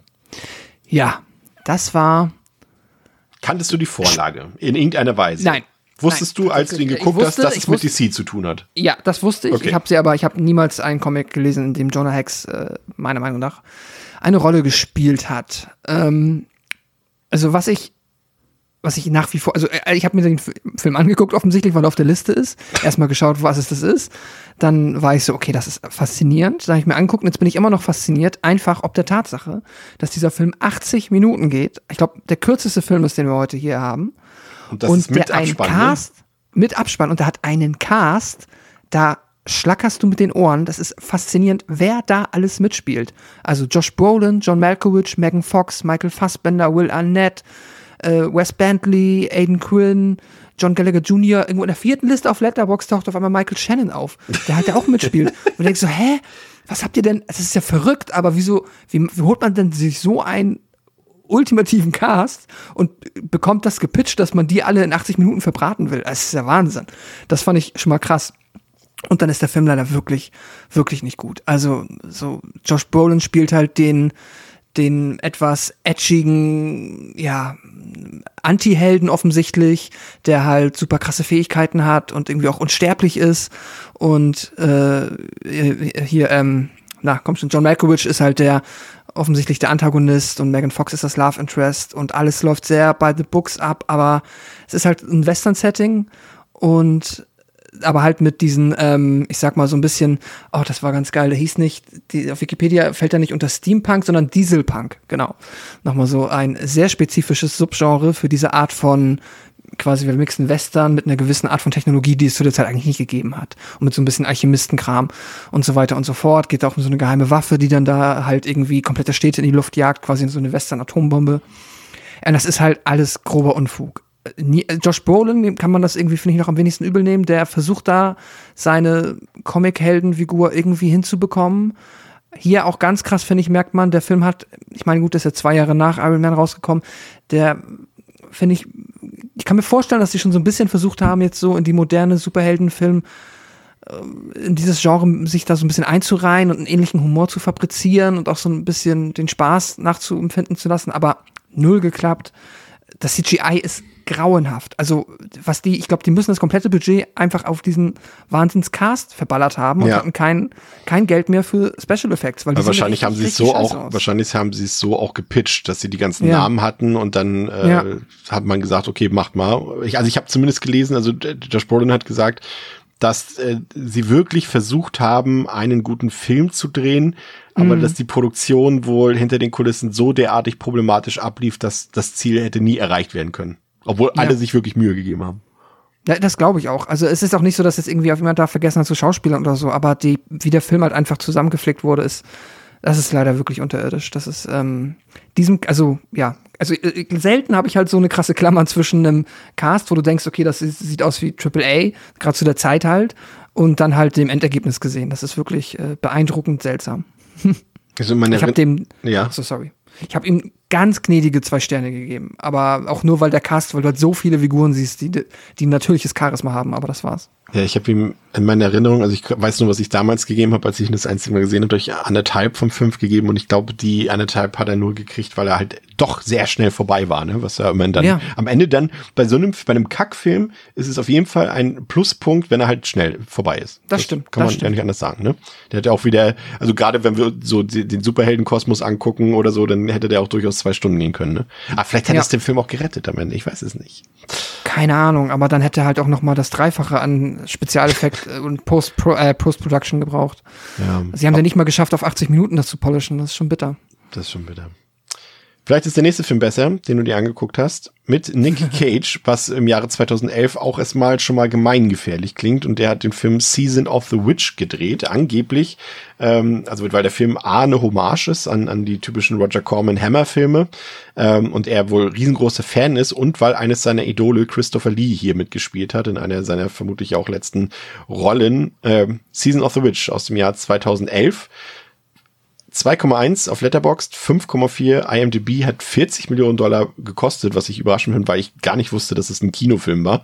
Ähm, und hat immerhin 96 Millionen Dollar eingespielt, in den USA davon 25 Millionen Dollar. Worum geht's, Pascal? Und hat der dir vielleicht besser gefallen als Jonah Hex?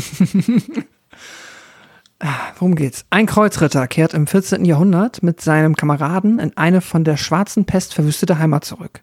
Die Kirche befiehlt den beiden Rittern, eine Hexe in eine abgelegene Abtei zu bringen, wo Mönche ein Ritual durchführen, in der Hoffnung, die Seuche zu beenden. Ähm, hat er mir besser gefallen als Jonah Hex? Ja, das schon, weil der in sich wieder irgendwie ein bisschen kohärenter wirkt. Es wirkt mehr wie ein unspektak, also es ist ein unspektakulärer, ja, Hexen-Pseudohistorienfilm, der ja halt offensichtlich im 14. Jahrhundert spielt, mit Nicolas Cage und Ron Perlman. Muss man hier ehrlicherweise sagen, Nicolas Cage in seiner Rolle me- meiner Meinung nach wesentlich besser. Es ist nicht das altbekannte äh, Cage Overacting. Man merkt, dass er sich wirklich äh, Mühe gibt, halt äh, irgendwie das, ja, ein bisschen runtergedampft, dem Film angemessen zu Schauspielern. Es gelingt auch eigentlich größtenteils. One Perlman, finde ich, wirkt so ein bisschen, aber auch einfach, weil er One Perlman halt auch so, finde ich, so eine spezielle Art von Mensch ist, wirkt hier so ein bisschen wie aus dem, ähm, aus dem Rahmen gefallen. Ich finde, der passt hier nicht so richtig rein. Es ist so eine, so ein eine, so eine, seltsam. so eine, so, so eine, wirkt das so besetzt wie in Blood Rain, wo, wo, ähm, Ja. äh, äh, na, wie heißt der? Unser Deutscher. Nee, Nee. ähm, wie heißt denn der Schauspieler? Der Oscar-Preisträger, der in, in, in Blood Rain mitspielt. André, du bist wieder da, du musst uns helfen. Der große Megastar in Blood Rain. Ja, ja. Hat Ähm, Gandhi gespielt. Ja. Ben Wir Kingsley. haben es gleich. Ben Kingsley, Ah, genau, Kingsley. ja. So, so, so eine Besetzung, so dass der, da hast du ja auch gemerkt, der wirkt einfach komplett fehl am Platz und so klingt es gerade, wie du, wie du, wie du Ja. äh, Ron Perlman hier beschreibst. Also, keine Ahnung, also stell dir vor, du hast irgendwie so einen Film, irgendwie Matsch- und Regenfilm, irgendwo im Europa des 14. Jahrhunderts und dann siehst du eine Kleinstadt, wo irgendwie 30 Leute in ihren abgefuckten Klamotten sitzen, stehen und drei Ritter und die sehen halt irgendwie alle gleich aus, so. Und dann steht da ein Ron Perlman neben, der halt einfach so markant ist, dass er halt einfach immer ausfällt. Es ist jetzt natürlich, also jetzt per se, ne, ist ja okay, auch damals gab es sich halt Menschen, die ja, auffällig waren. Ähm, aber er hat, für mich hat das hier nicht so richtig gepasst. Keine Ahnung. Ist aber vielleicht einfach mein persönliches Problem, weil er für mich nicht so ein äh, Schauspieler ist, der in solche Filme passt. I don't know. Aber der Film ist einfach unspektakulär okayisch. Also ich fand ihn auch wieder, also der ist, was ich vorgelesen habe, worum es geht, ist exakt das, worum es geht. Sie wollen diese Hexe dahin bringen. Die Ist das- Hexe ist ja ich- offensichtlich eigentlich gar nicht böse. Eine Frage. Ähm, Ja. Wirkt der Film wie ein Kinofilm oder wirkt das eher wie so ein Direct-to-Video-Film? Ich finde nicht, dass der wie ein Kinofilm wirkt. Ich hätte jetzt, also, also ich wusste es ehrlicherweise auch nicht, als du es eben gesagt hast, war ich selber überrascht, vor allem, dass er 96 Millionen eingespielt hat. Äh, finde ich krass. Also, auch wenn es äh, ja Ich- international ist. Ich fand auch, ich habe das nie mitgekriegt, dass der im Kino war. Und da muss ja, wenn er in den USA 25 Millionen nur eingespielt hat von den 96, Mhm. muss der ja groß im Ausland relativ groß gelaufen sein. Und ich habe das, also ich habe das nie mitgekriegt, dass der da im Kino nee. lief. nee, Dito. Ähm, Aber in der Ja, Cage Mania, der hat so viele Filme gespielt, also wer da den Überblick behält. Ja. Also es ist für mich so ein Film, ich, er hat mir nicht wirklich gut gefallen, weil ich ihn eigentlich sehr langweilig finde, aber er macht nichts so offensichtlich schlecht, dass man da halt mit dem Finger drauf zeigen kann und sagen kann, Scheißfilm. Es ist aber halt für mich, außer dass er halt meiner Meinung nach nicht so unterhaltsam ist. So. Also man hat dann halt, das Ding ist, bei so einem Film freue ich mich dann eigentlich auch, wenn Nicolas Cage dabei ist und hoffe, dass er halt ein bisschen albern ist, aber ist er nicht. Es ist halt. Ja, wahrscheinlich wollte er sich benehmen wegen Christopher Lee. ja, das kann sein, genau. Wollte sich mal zusammenreißen und dann ist, äh, merkt man, ah, schade, ist gar nicht so spannend. Ich habe ihm zwei von fünf gegeben. Ähm, keine Ahnung, Cage-Komplettisten oder Christopher Lee-Komplettisten, könnt ihr nicht mal gucken. Oder wenn man halt wirklich diese Art von Film mag. Halt so ein ähm, Mittelalter mit leicht Fantasy-Hexen-Einschlag, ja, Film. Ist auch nicht lang, 95 Minuten. Ist auch einfach krass, wo die, wo diese Regisseure, die in den 90ern mal so diese Blockbuster oder guten Filme gemacht haben, wo die verblieben sind. Ich sehe gerade, das ist von Dominic Senna, der hat ja nur noch 60 Sekunden, 60 Mhm. Sekunden, und, und ja. California unter anderem gedreht. Also Geile 60 Seconds mag ich ja richtig gern. Und Passwort Swordfish. auch noch, stimmt, ja. Schon krass, wo die dann irgendwann landen. Ja, aber wenn diese, wenn diese, das ist ja auch, ne, das haben wir schon so oft festgestellt, gerade so diese, dieses 90er, diese 90er Stilistik, die ist halt auch hat nur da funktioniert und ich glaube, wenn du diese Stilistik, diese MTV-Optik halt beherrscht, diese Werbeclip-Optik, Musikvideoclip-Optik beherrscht, dann irgendwann hat sich das, glaube ich, verlaufen und deswegen sind, glaube ich, bei vielen Leuten da auch dann irgendwann die großen Aufträge weggeblieben. Ne? Das kann ich mir nur so vorstellen. Ja, bei wem sie nicht weggeblieben sind, war zu diesem Zeitpunkt, wir haben es schon erwähnt, äh, in Legion war Paul Bettany. Der hat äh, eben nach Legion auch noch direkt in dem äh, nächsten Film von dem Regisseur mitgespielt, und zwar in Priest. Und äh, den hat sich André angesehen. Der hat auf Letterboxd eine 2,3 von 5, also der Film, nicht André. Und ähm, 5,7 auf der IMDb hat 60 Millionen Dollar gekostet, 78 Millionen eingespielt. Ähm, ist so ein Film, da denke ich mir so, ich sehe den, das Poster, denkst du, das kann nur eine absolute Katastrophe sein, aber gleichzeitig verspüre ich einen gewissen Reiz, mir diesen Film anzugucken. Pascal, erzähl mal bitte erstmal kurz, worum es geht und dann, André, ähm, ob sich mein, meine Impulse, die ich da habe, den gucken zu wollen, ob sich das äh, lohnen würde. André dann. In einer alternativen Welt bekriegen sich Menschen und Vampire seit Jahrhunderten. Nach dem letzten Vampirkrieg lebt der altgediente Kriegerpriester im Verborgenen mit anderen Menschen in einer der ummauerten Städte der Kirche. Als die Nichte des Priesters von Vampiren entführt wird, bricht der Priester sein Gelübde, um sie zur Strecke zu bringen. Begleitet wird er dabei vom Freund der Nichte, einem Sheriff aus der Einöde und einer ehemaligen Kriegerpriesterin. Also mit Vampiren hätte ich jetzt erstmal nicht gerechnet, als ich den Titel gehört habe, aber André wird uns bestimmt gleich erzählen, was damit auf sich hat. Ähm, ja. also, der Film ähm, basiert vor allem erstmal, wichtig zu wissen, auf einer Graphic Novel, ähm, die wohl auch recht beliebt ist. Ich habe sie nicht gelesen, aber ist halt eine Verfilmung. Ähm, und das sieht man, dass der Film das versucht einzufangen.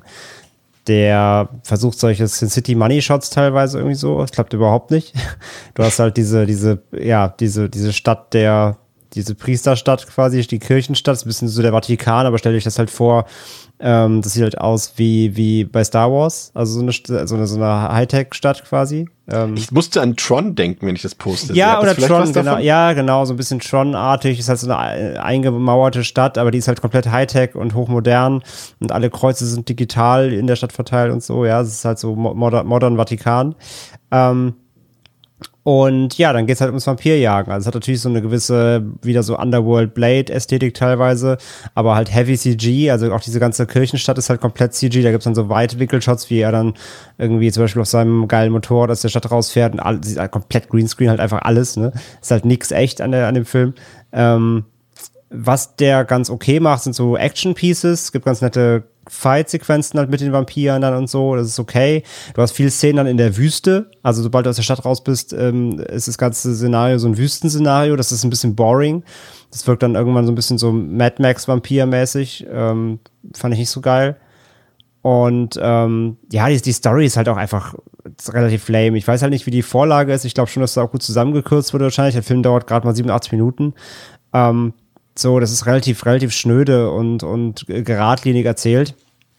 Und bietet halt einfach generell wenig Highlights so, ne? Du hast auch hier wieder einen guten Cast hier, also Paul Bettany halt Hauptrolle, dann hast du halt Karl Urban wieder, Karl-Heinz Urban dabei, du hast Lily Collins dabei in der Haupt, äh, in der, in der, in der Nebenrolle, ähm, so, du, du hast ganz gute, ganz gute Gesichter da drin. Du hast Maggie Q hier aus den ähm, Insurgent äh, und Ja. Divergent-Filmen und so. Also der, der Cast ist ganz in Ordnung. Ähm, aber auch halt hier einfach so, dass das, das Handwerk ist nicht wirklich herausragend. Das ist ja vom selben Regisseur wie Legion eben, ne? Hier ist Scott Stewart. Ähm, da, da scheint er nicht viel dazu gewonnen zu haben über die Zeit. Ähm, von daher so, das ist halt, ey, auch hier kein Totalausfall, würde ich sagen, aber sehen muss man den nicht. Ja, klingt schon ein bisschen unattraktiv irgendwie. Und auch die, es gibt halt so komplett so, so, so komplett verwandelte Vampire, sehen fast aus wie Zombies, die sind komplett CG. Oh. Ähm, wenn die jetzt irgendwie auf, auf, ihn, auf, ihn, auf ihn zulaufen und dann der, der Kampf ist alles immer komplett CG, das ist auch komplett uncanny aus dem Videospiel. Nee, nee, nee. Ich würde dem, glaube ich, so gerade so vielleicht zwei geben. Naja, nee. Obwohl, was habe ich denn? Ich habe ich hab den sogar bewertet. Warte kurz, kurz. Ich habe den sogar bewertet auf Letterboxd. Ich habe den noch nicht vor allzu langer Zeit nicht gesehen. Äh, anderthalb, ja, siehste. Ja, Ja, keine Empfehlung, garantiert nicht. nee. Also kann Ah. man sich sparen. Ich ähm, habe hier noch einen Film aus dem Jahr 2011 zugegeben. Ich habe den zuletzt gesehen, als er im Kino rauskam. Deswegen und das ist halt elf Jahre her. Deswegen ist meine Erinnerung quasi nicht mehr vorhanden. Ähm, und zwar dreht es sich um Cowboys and Aliens. Ähm, wie gesagt, aus dem Jahr 2011 hat auf Letterboxd eine 2,3 von 5, auf der IMDb eine 6 von 10, hat 163 Millionen Dollar gekostet und 175 Millionen Dollar damit lediglich eingespielt. Ähm, Pascal, einmal kurz äh, dein Job bitte. Worum geht's Yes. in diesem grandiosen Film? Ein Fremder stolpert in die Wüstenstadt Absolution ohne Erinnerung an seine Vergangenheit und mit einer futuristischen Fessel um sein Handgelenk.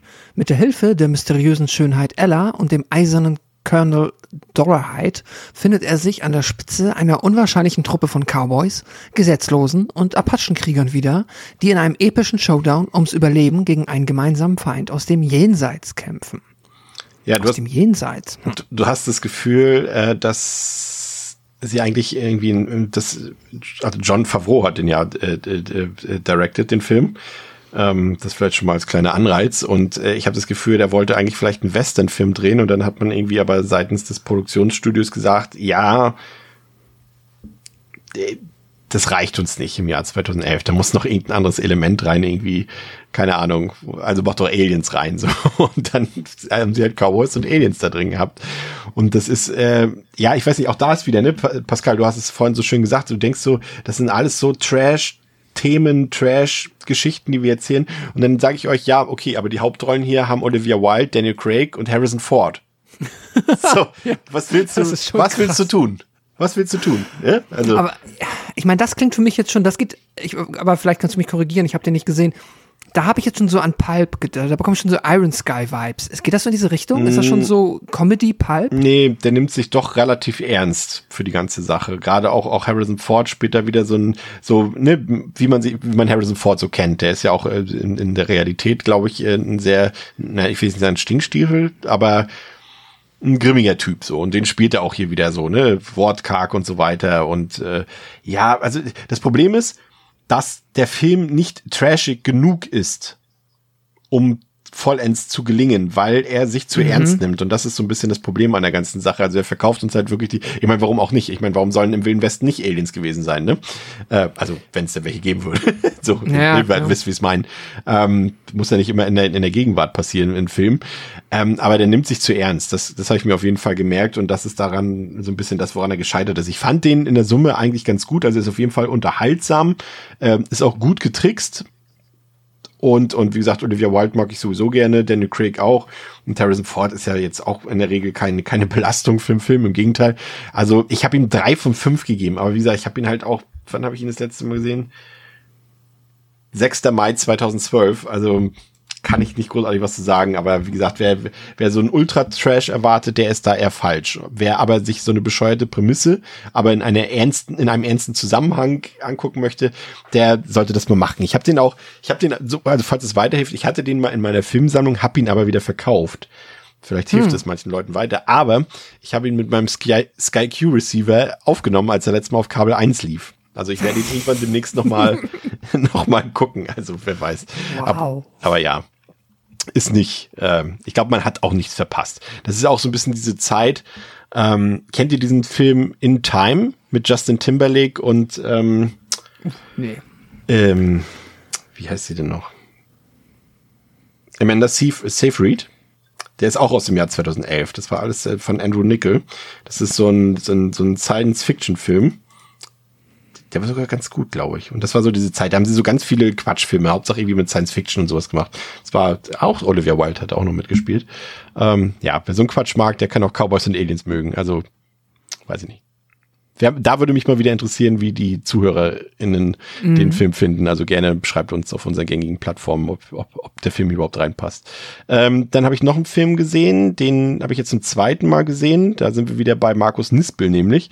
Der hat 2011 nämlich ein, die Betonung liegt auf Reboot, kein Remake, wo auch immer da der Unterschied liegt in dem Sinne, ähm, von Conan der Barbar gedreht. Und zwar ähm, ja, 2011 hat auf Letterboxd eine 2,1 von 5, auf der IMDb eine 5,1 von 10, hat 90 Millionen Dollar gekostet, war auch ein sehr großer Flop, hat nur 63 Millionen Dollar eingespielt, allein in den USA nur 22.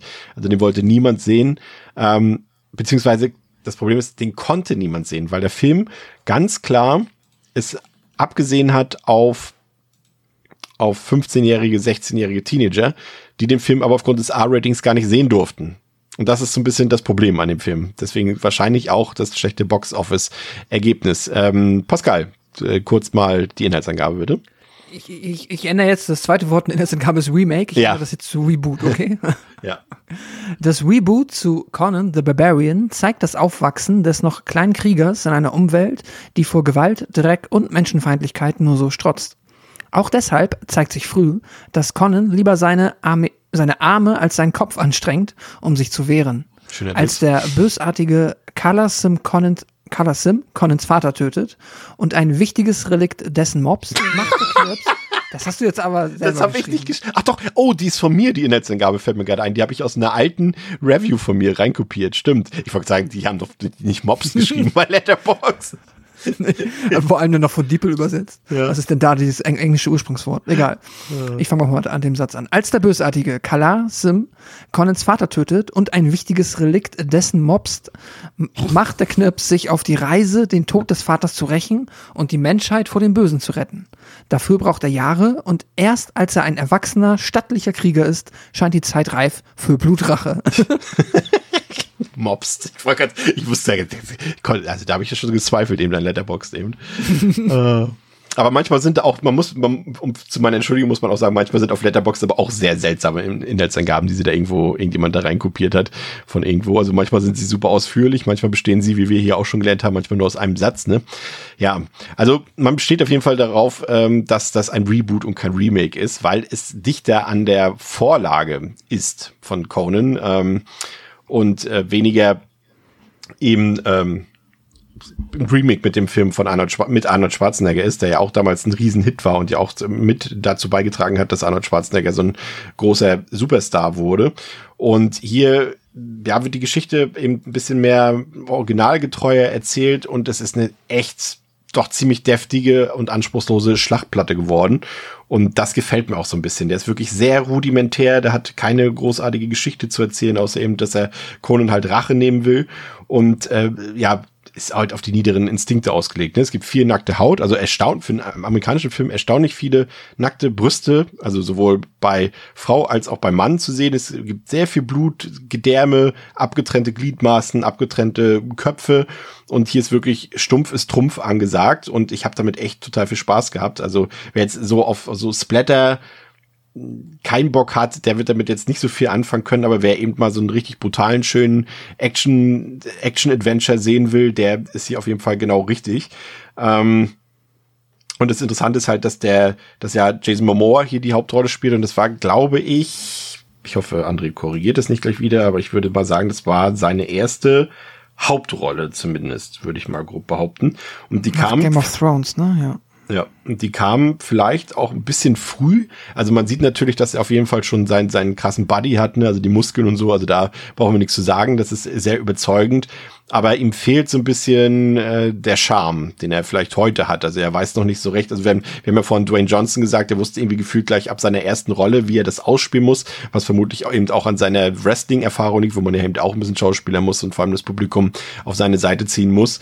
Und das ist bei Jason Momoa hier noch nicht so richtig der Fall gewesen. Also er wirkt so ein bisschen, ja, unerfahren, drücken wir es mal so aus. Das merkt man einfach. Aber das wird so ein bisschen ausgeglichen, weil der Cast drumherum eigentlich ziemlich gut funktioniert. Wir haben hier Stephen Lang als Bösewicht, der spielt wieder richtig fies. Äh, Ron Perlman spielt den Vater von, von Conan, ist auch gut. Rose McGowan ist dabei, Rachel Nichols ist dabei, die kennen wir auch noch hier aus dem, äh, wie ist der denn noch, der Weihnachts-Parkhausfilm, äh, P1, ne, Pascal, den wir damals mal hatten? Vor, äh, vor langen, nee, langen ich, Jahren. Ja, ich erinnere mich. Äh, ja da war sie die Hauptdarstellerin und ähm, das funktioniert alles soweit ganz gut. Und der ist gut ausgestattet, der hat aufwendige Kulissen und das, was nicht echt ist, ist mit ziemlich guter Digitaltechnik erschaffen. Die Action-Szenen sind gut choreografiert, dynamisch und wie gesagt, super, super brutal. Also das macht, äh, wer darauf steht, richtig Bock. Ähm, komplett unterhaltsam, hat wenig Längen, aber ja, die Leute fanden es scheiße. Also offensichtlich, also wie man an den Bewertungen sieht sonst. Ich kann es nicht so ganz nachvollziehen. Wahrscheinlich war der, war der Film den Leuten einfach äh, äh, zu oberflächlich, zu blöd. Aber ich meine, was will man jetzt von einem Conan-Film anderes erwarten mm. als das? Und ich hätte echt gerne einen zweiten Teil davon gesehen mit Jason Momoa. Gerade auch, wenn er ein bisschen mehr Erfahrung noch im Schauspiel gesammelt hat. Also vielleicht so fünf Jahre später oder sowas.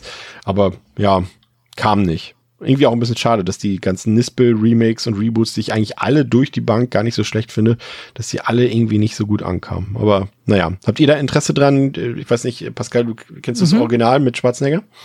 Ja, also den ersten und den zweiten weiß ich gerade gar nicht, aber das Original kenne ich auf jeden Fall. Und äh, ja, also nach dem, was du erzählst, ich finde es faszinierend, wie weit die ähm, Bewertungen auch jetzt so, sag ich mal, in der Letterbox, in der Bubble, in der wir uns bewegen, da auseinandergehen.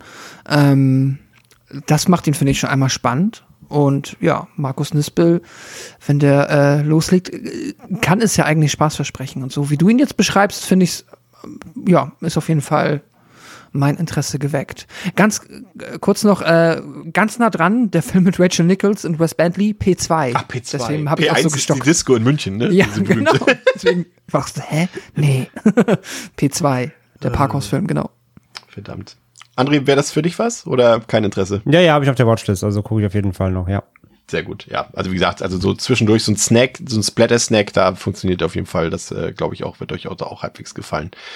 Ähm, kommen wir jetzt zu einem der, also dreieinhalb von fünf gebe ich. Ähm, kommen wir jetzt zu einem der größten Flops der Filmgeschichte, finanziellen Flops. Und zwar äh, eine Geschichte, die ja von Edgar Rice Burroughs stammt und die lange als unverfilmbar galt und im Jahr 2012 dann aber von Disney rausgebracht wurde. Ähm, John Carter 2,6 von 5 auf Letterbox, 6,6 von 10 auf der IMDb, hat 250 Millionen Dollar gekostet, hat nur 284 Millionen Dollar damit eingespielt. Also ich meine gelesen zu haben, dass das komplette Minus, was mit dem Film gemacht äh, wurde, sich auf 200 Millionen beziffert hat. Ähm, allein nur in den USA hat er nur 73 Millionen Dollar eingespielt, also wirklich ein katastrophales Ergebnis. Also Disney hat sich selten so verkalkuliert und so verschätzt ähm, wie bei diesem Film. Ähm, erzähl uns mal kurz, worum es geht in John Carter, Pascal. John Carter ist ein kriegsmüder ehemaliger Militäroffizier, der auf unerklärliche Weise auf den geheimnisvollen und exotischen Planeten Basum in Klammern Mars versetzt wird und widerwillig in einen epischen Konflikt verwickelt wird. Es ist eine Welt am Rande des Zusammenbruchs und Carter entdeckt seine Menschlichkeit wieder, als er erkennt, dass das Überleben von Basum und seiner Bevölkerung in seinen Händen liegt. Ja, das ist wieder so ein Film, André, den habe ich nur noch grob in Erinnerung, weil ich ihn damals geguckt habe, als er rauskam. Also in dem Jahr und seitdem nie wieder. Ähm, aber ich mochte den und ich habe nie den Hass verstanden, den dieser Film abbekommen hat und auch nie dieses schlechte Einspielergebnis verstanden, weil ich finde, das ist ein eigentlich ziemlich großartiger, äh, nee, nicht großartiger Film, wäre jetzt ein bisschen übertrieben, ein ziemlich guter Film, aber der echt eine tolle, ein tolles Setting erschafft, eine tolle Welt erschafft, der irgendwie auch, der, der hat nämlich diese, diese leichte Palpigkeit mit drin. Ähm, und der eigentlich auch gut getragen wird, finde ich. Taylor Kitsch hat, glaube ich, ja damals die Hauptrolle gespielt, der ja auch dann danach, äh, nach, er hat ja auch noch das Problem gehabt, dass er, glaube ich, im Battleship auch noch mitgespielt hat. Der war ja auch so ein absolutes Desaster an Einspielergebnis im selben Jahr. Und deswegen war er dann quasi schon direkt raus aus, aus den großen Big-Budget-Filmen. Aber ich fand den richtig gut. Der hat tolle Monster, der hat tolle Spezialeffekte gehabt, fand ich. Äh, habe ich nie verstanden, das Problem, André, mit dem Film. Ich finde ihn richtig gut. Und gerade diese IMDb-Wertung von immerhin 6,6, die zeigt ja auch so ein bisschen, dass der, glaube ich, im Laufe der Zeit auch sein Publikum so ein bisschen gefunden hat, aber erst als es zu spät war, ne? Ja, absolut. Ähm, das ist echt leider ein richtiger, richtiger Fall von Trainwreck, so, aber eben die Kampagne und alles nicht der Film. Ähm, ich finde den nämlich auch ziemlich cool. Ähm, wir haben den auch vor, vor einiger Zeit nochmal bei Genre geschehen besprochen. Ähm, witzigerweise, von daher habe ich den auch äh, erst äh, in Anführungszeichen kürzlich nochmal gesehen und äh, der macht echt Spaß. Das ist echt so, ähm, das ist auch so ein richtig schönes Abenteuerding. Der hat fast so ein bisschen die Mumie-Vibes, nur natürlich ganz anderes Setting und so. Aber genau dieses, dieses Abenteuer-Feeling, ähm, finde ich, versprüht er komplett. Und halt Taylor Kitsch äh, in der Hauptrolle, finde ich, macht das super.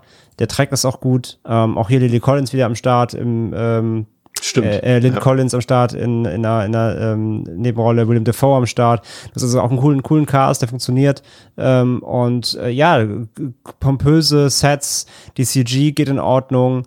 Ähm, die Welten sind cool, die Story ist ganz spannend, gibt sogar Twists. Ähm, das ist schon ganz cool und du merkst auch hier wieder richtig, dass da eigentlich mehr daraus entstehen wollte, dass ein richtiges Universe äh, irgendwie angedacht war, weil du lernst super viele Fraktionen kennen und, und ähm, Infos und Charaktere und Geschichten nebenbei, wo du, wo du merkst, so, da geht doch viel mehr, du kannst da noch viel mehr daraus machen. Ja, Riesenflop, nichts mehr mit passiert halt. Ne? Es basiert ja auf einer Vorlage eben, John Carter gibt's ja auch als, ich glaube, auch Romanvorlage. Ja, ja, von Edgar Rice Burroughs, genau. Genau. Das war relativ berühmt damals, ja. Und ähm, ja, da merkst du halt, da hätte viel daraus entstehen können, aber dank diesem Total-Flop ähm, wird da nichts mehr kommen. So. Und es eigentlich ganz schade ist, weil es war eigentlich ein ganz cooler, ganz cooles Universum, was da aufgebaut wurde.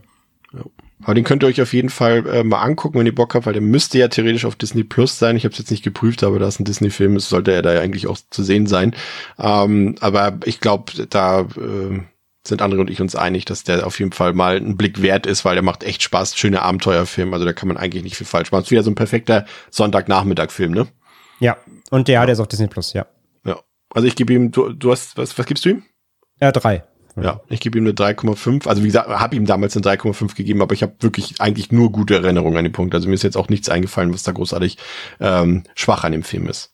Ähm, ein Film, der wie kaum ein anderer in das ursprüngliche Konzept dieser Podcast-Episode passt, ähm, ist Abraham Lincoln Vampire Hunter, Pascal. Mhm. Was würdest du erwarten, wenn du diesen Titel hörst? Ähm, ich verbinde das mal mit den Erwartungen, die ich hatte, als ich den Trailer damals gesehen habe, wenn es okay ist. Weil ich habe den Trailer gesehen in einer Kinovorstellung von Iron Sky, Ah, dem ähm, Pulp, ja, dem Pulp, dem offensichtlich halt diesem der Pulp-Komödie, Ja. Die ich damals ziemlich lustig fand und ziemlich cool fand, weil sie sehr überdreht war, sehr albern und hat mich sehr amüsiert. Und da quasi vorneweg halt äh, Abraham Lincoln Vampire Hunter zu sehen, dachte ich halt natürlich, ah, geil, das wird genau so. Das wird halt auch so eine richtig, äh, so eine, ja, so eine palpige Komödie. Du nimmst halt einen ehemaligen amerikanischen Präsidenten, drückst ihm eine Axt in der Hand und lässt ihn auf Vampire los. Das habe ich gehofft, dass das so ein richtiges Spaßfest wird. Und dann habe ich den auch im Kino gesehen und ich sag schon mal, ich war milde gesagt enttäuscht. Ähm, ja. Ja. Der Film kam ähm, 2012 raus, ähm, hat auf Letterboxd eine 2,4 von 5, IMDb eine 5,9 von 10, hat 69 Millionen Dollar eingespielt, 160, äh Quatsch, 69 Millionen Dollar gekostet und 116 Millionen Dollar eingespielt und ähm, bin tatsächlich genauso rangegangen wie du an den Film, habe ihn jetzt zweimal gesehen. Ähm, vielleicht kurz nochmal zusammengefasst in einem Satz, worum es da geht. Präsident Lincolns Mutter wird von einer übernatürlichen Kreatur getötet, was seine Leidenschaft für die Vernichtung von Vampiren und ihren sklavenhaften, äh, sklavenhaltenden Helfern weckt. Ja, das ähm, ist auch wieder ein Film, wir haben es vorhin schon erwähnt, von, von äh, Timo Beck-Mar Beethoven. Ähm, und das ist, ja, ich glaube, das ist ein Film, der seine Prämisse, also mit seiner Prämisse eigentlich schon alles erzählt hat und irgendwie nicht das halten kann, was der, was, was der Titel sozusagen verspricht, sondern er ist zum Beispiel, also ich zieh's mal schon mal ein bisschen mit auf. Wir reden ja gleich noch über Hänsel und Gretel Witch Hunters und ich finde, der hält das, was Abraham Lincoln Vampire Hunter verspricht, Pascal. So ein bisschen. Das hätte Ja, ich mir ich eigentlich auch gewünscht von, von Abraham Lincoln. Ich, ich finde, das trifft ganz gut. Also ich meine, klar, auf dem Papier, also wenn es einem darum geht, Abraham Lincoln zu sehen, wie er Vampire jagt, dann 100 Prozent hat er geschafft. Aber ich finde halt, ja, ähm, da ist halt der andere Film, der ist halt, der ist auch wieder, ja, der- also äh, Hänsel und Gretel bringt da halt die Unterhaltung rein und ich finde, der Film hier ist weder lustig, noch ist er dann zu überdreht. Also er ist nicht überdreht genug. Er, ist, er bleibt halt viel zu sehr äh, auf dem Boden der Tatsachen am Ende und versucht fast zwischenzeitlich ernsthaft zu sein und so richtig dir eine ernsthafte Geschichte zu erzählen Ja. mit diesem Twist. Es, es das ist, ist, schwierig. es ist genau der Punkt, André. Ich habe auch das Gefühl gehabt, äh, dass der Film uns, also er wirkt so, als wäre er eine, äh, eine ernsthafte Biografie von Abraham Lincoln, die uns aber offenbart, dass Abraham Lincoln in Wahrheit ein Vampirjäger war. Und das bringt er mit, teilweise mit so einer Ernstigkeit, Ernsthaftigkeit rüber, dass ich fast dachte, das ist ein Biopic. Ja, ist auch. Also muss man ganz klar sagen. ist natürlich alles real. Ist äh, belegbar nachgewiesen auf Papyrus, dass äh, es so war. Nee, ähm, natürlich nicht alles natürlich großer Quatsch. Und äh, aber ja, der Film nimmt sich, was das angeht, in einer gewissen Weise zumindest doch relativ ernst eigentlich. Ne? Also es Ja. gibt es gibt zwar einige ähm, blöde Sprüche und sowas und gerade Dominic Cooper ähm, macht da halt äh, den den großen Anteil aus an Der viel rettet, finde ich. ja, absolut auch, ja. Und der halt durch seine Präsenz und wie er spielt und wie er sich als Charakter auch gibt, ähm, da so ein bisschen den Relief reinbringt. Aber sonst, ja, nimmt der Film das Thema an sich recht ernst, was weird ist, so, weil du halt so einen Schläferz-Trash erwartest bei bei dem Titel. Und dann hast du so einen Film, der aber doch irgendwie versucht, eine ernsthafte Geschichte zu erzählen, so. Das ist halt alles ein bisschen, ein bisschen seltsam. Ähm, und auch so, dass dann auch äh, Mary Elizabeth Winstead da auftaucht und sowas irgendwie. Das, das war voll, voll weird auch wieder, ähm, was hier den Cast angeht. Ähm, ja, aber ich fand auch halt, der Film könnte noch, der könnte spaßiger sein, als er ist. So, ich finde, der, der, der, der nimmt sich zu ernst ähm, und das steht dem nicht und dem Thema einfach Ja. irgendwie. Also ich finde halt gerade auch äh, Benjamin Walker als Lincoln, der, der verpufft irgendwie. Ich finde nicht, dass der einen geilen Lied abgibt. Der sieht, Nee, meistens- gar nicht. Der, sieht immer aus wie so ein Bubi irgendwie. Also klar, er soll ja am Anfang auch ähm, so ein bisschen dullyhaft sein. Dann kriegt er die Ausbildung bei, bei Dominic Coopers Charakter, aber irgendwie so richtiger Badass wird er nie. Er wirkt immer so ein bisschen wie der, wie der, der unbeholfene Dude. Und äh, ja, dann wird auch nicht so richtig gesplattert irgendwie und er geht halt nie in die Vollen irgendwo. Und er, er, er macht sich selber nicht zu so einem Popkultur-Ding, sondern will dann irgendwie doch so eine halbwegs seriöse Geschichte erzählen oder eine, eine düstere. Und das, nee, das hat irgendwie nicht funktioniert. Das war mir alles nicht, nicht drüber genug. Nee, der Titel ist irgendwie schon das Beste am Film, finde ich fast, weil, also, Ja. beziehungsweise diese Grundprämisse, aber was mich am meisten noch aufgeregt hat, ist echt die Optik des Films, weil allein, ich fand diese, diese, Pascal, diese Twilight-Weichzeichner-Optik, die, die hat mich total genervt und ich fand auch, und das fand ich so irritierend, weil ich gelesen habe, dass der Film erst nachträglich in 3D konvertiert wurde, habe ich trotzdem das Gefühl gehabt, so eine 3D-Version zu sehen, weil auch die in den Action-Szenen so ganz viel nachgezogen hat. Und es war irgendwie, kein schöner äh, visueller Genuss irgendwie den Film zu sehen. Und das hat mich doch schon echt massiv gestört, weil es waren ja echt ein paar nette Action-Szenen bei. Ich finde gerade, wenn wenn quasi Abraham Lincoln in Anführungszeichen mal so richtig austeilt, ähm, dann ist es auch ganz nett so zusammengeschnitten und sowas. Es hatte echt auch so eine gewisse Dynamik, aber mit der Optik an sich konnte ich mich echt nicht anfreunden und genau was André sagt, äh, da fehlt halt komplett der Humor. Ne? Also nur so ein paar One-Liner, Ja. die ihm nichts verpuffen, bringen nichts. Und Benjamin Walker, also ganz ehrlich, ähm, hätte Dominic Cooper vielleicht Abraham Lincoln gespielt, wäre das vielleicht besser gewesen. Weiß ich nicht. Also Benjamin Walker ist total blass, dem fehlt irgendwie komplett der Charme für so eine Rolle, finde ich. Und auch so, gleich als Frage für dich noch, ähm, da ja da so ein Zeitsprung drin ist in der Hälfte des Films. Ne? Wir sehen ja dann auf einmal den alten Mm, Abraham. Lincoln. Äh, Ob es nicht besser gewesen wäre, dann eher jetzt so diesen House of the Dragon Serienmove zu machen, dass man einfach den anderen Schauspieler nimmt für diesen Zeitsprung, Mm. anstatt, anstatt Benjamin Walker da irgendwie eine Filmstunde lang mit scheiß Make-up rumlaufen zu lassen, was halt nicht Ja. funktioniert so richtig. Ne? Ich muss dazu sagen, ich habe ihn dann auch, äh, weil er mich so enttäuscht hat, dann nach 2012 im Kino nicht nochmal gesehen. Deswegen zu der Optik ähm, weiß ich es ehrlicherweise gar nicht mehr so sehr, ob die mir auch negativ Mhm. aufgefallen ist. Bei mir war es tatsächlich größtenteils, dass dieser ernsthafte Twist reingekommen ist, was, was sich für mich halt wie ein Twist angefühlt hat, dass das hier eine ernsthafte Geschichte wird. Hast du ihn in 3D gesehen damals? ähm, ich ziemlich sicher nicht. Okay. Ähm, aber ich würde es nicht beschwören, aber ziemlich sicher nicht. Ich find's ganz witzig, weil er auch, es ist ja tatsächlich dann, ähm, der Film klingt halt eigentlich halt ja wie ein ähm, Satire, André meinte eben schon, Schläferts Trash-Fun-Film, aber es kam ja im gleichen Jahr, basierend auf dem ja direkt noch schon ein Mockbuster von Asylum, äh, Abraham Lincoln versus Zombies, das halt dann, ja, quasi die Trash-Schläferz-Variante von Vampire Hunter ist. Den habe ich auch mal gesehen. Der ist auch, ja, halt dann Asylum fürchterlich. Aber da kann man dann zumindest dann den Trash-Spaß drin suchen. Ich, ich wollte gerade mal fragen, ob ihr den vielleicht gesehen habt, weil ich habe das Gefühl, deswegen habe ich den ich jetzt nenne, nicht gesehen, dass der nämlich so eine ähnliche Richtung geht. Ähm, Pride and Prejudice and Zombies. Kennt ihr den? Das ist, glaube ich, auch so eine Ja, Mischung aus. Ernst und Zombies. Ja. Es wurde ja gesagt, dass der Film noch, äh, als wir auf Instagram gefragt haben, welcher Film noch fehlt, wurde der tatsächlich zwei, dreimal genannt. Äh, André hat ihn scheinbar gesehen und kann sagen, ob er hier fehlt bei uns. Ja, nicht so wirklich. Also es ist halt, das ist halt eher so wie Warm Bodies, weißt du? Das ist halt Okay. äh, äh, Stolz und Vorurteil, also er heißt ja Stolz und Vorurteil und Zombies, also es ist halt Stolz und Vorurteil halt als Zombie-Komödie. So, das ist, Ja. nee, nee, das hat nichts damit zu tun. Okay, aber ich dachte halt vielleicht so ähnlich, dass, äh, weil ich habe da oft gehört, dass der ähnliche Probleme hat wie Vampire Hunter auf der Ebene, dass er quasi entweder halt eine Zombie-Komödie ist oder dann einfach nur Pride and Prejudice, aber nicht schafft das beides. Ja, das, das stimmt. verbinden. Also der ist auch nicht gut, genau. Der ist, der ist auch ziemlich langweilig und trifft auch die, die Töne nicht. Der Humor ist nicht gut. Ne? Also es ist meilenweit entfernt vom Shaun of the Dead oder so. Ne? Hat, der, der Humor ist- trifft, sitzt nicht und so. Ja, ja, kann man sich auch komplett sparen. Okay, okay. Ja, alles klar. Judy, ja, ich habe äh, Abraham Lincoln, habe ich den überhaupt bewertet, weil es so lange her ist?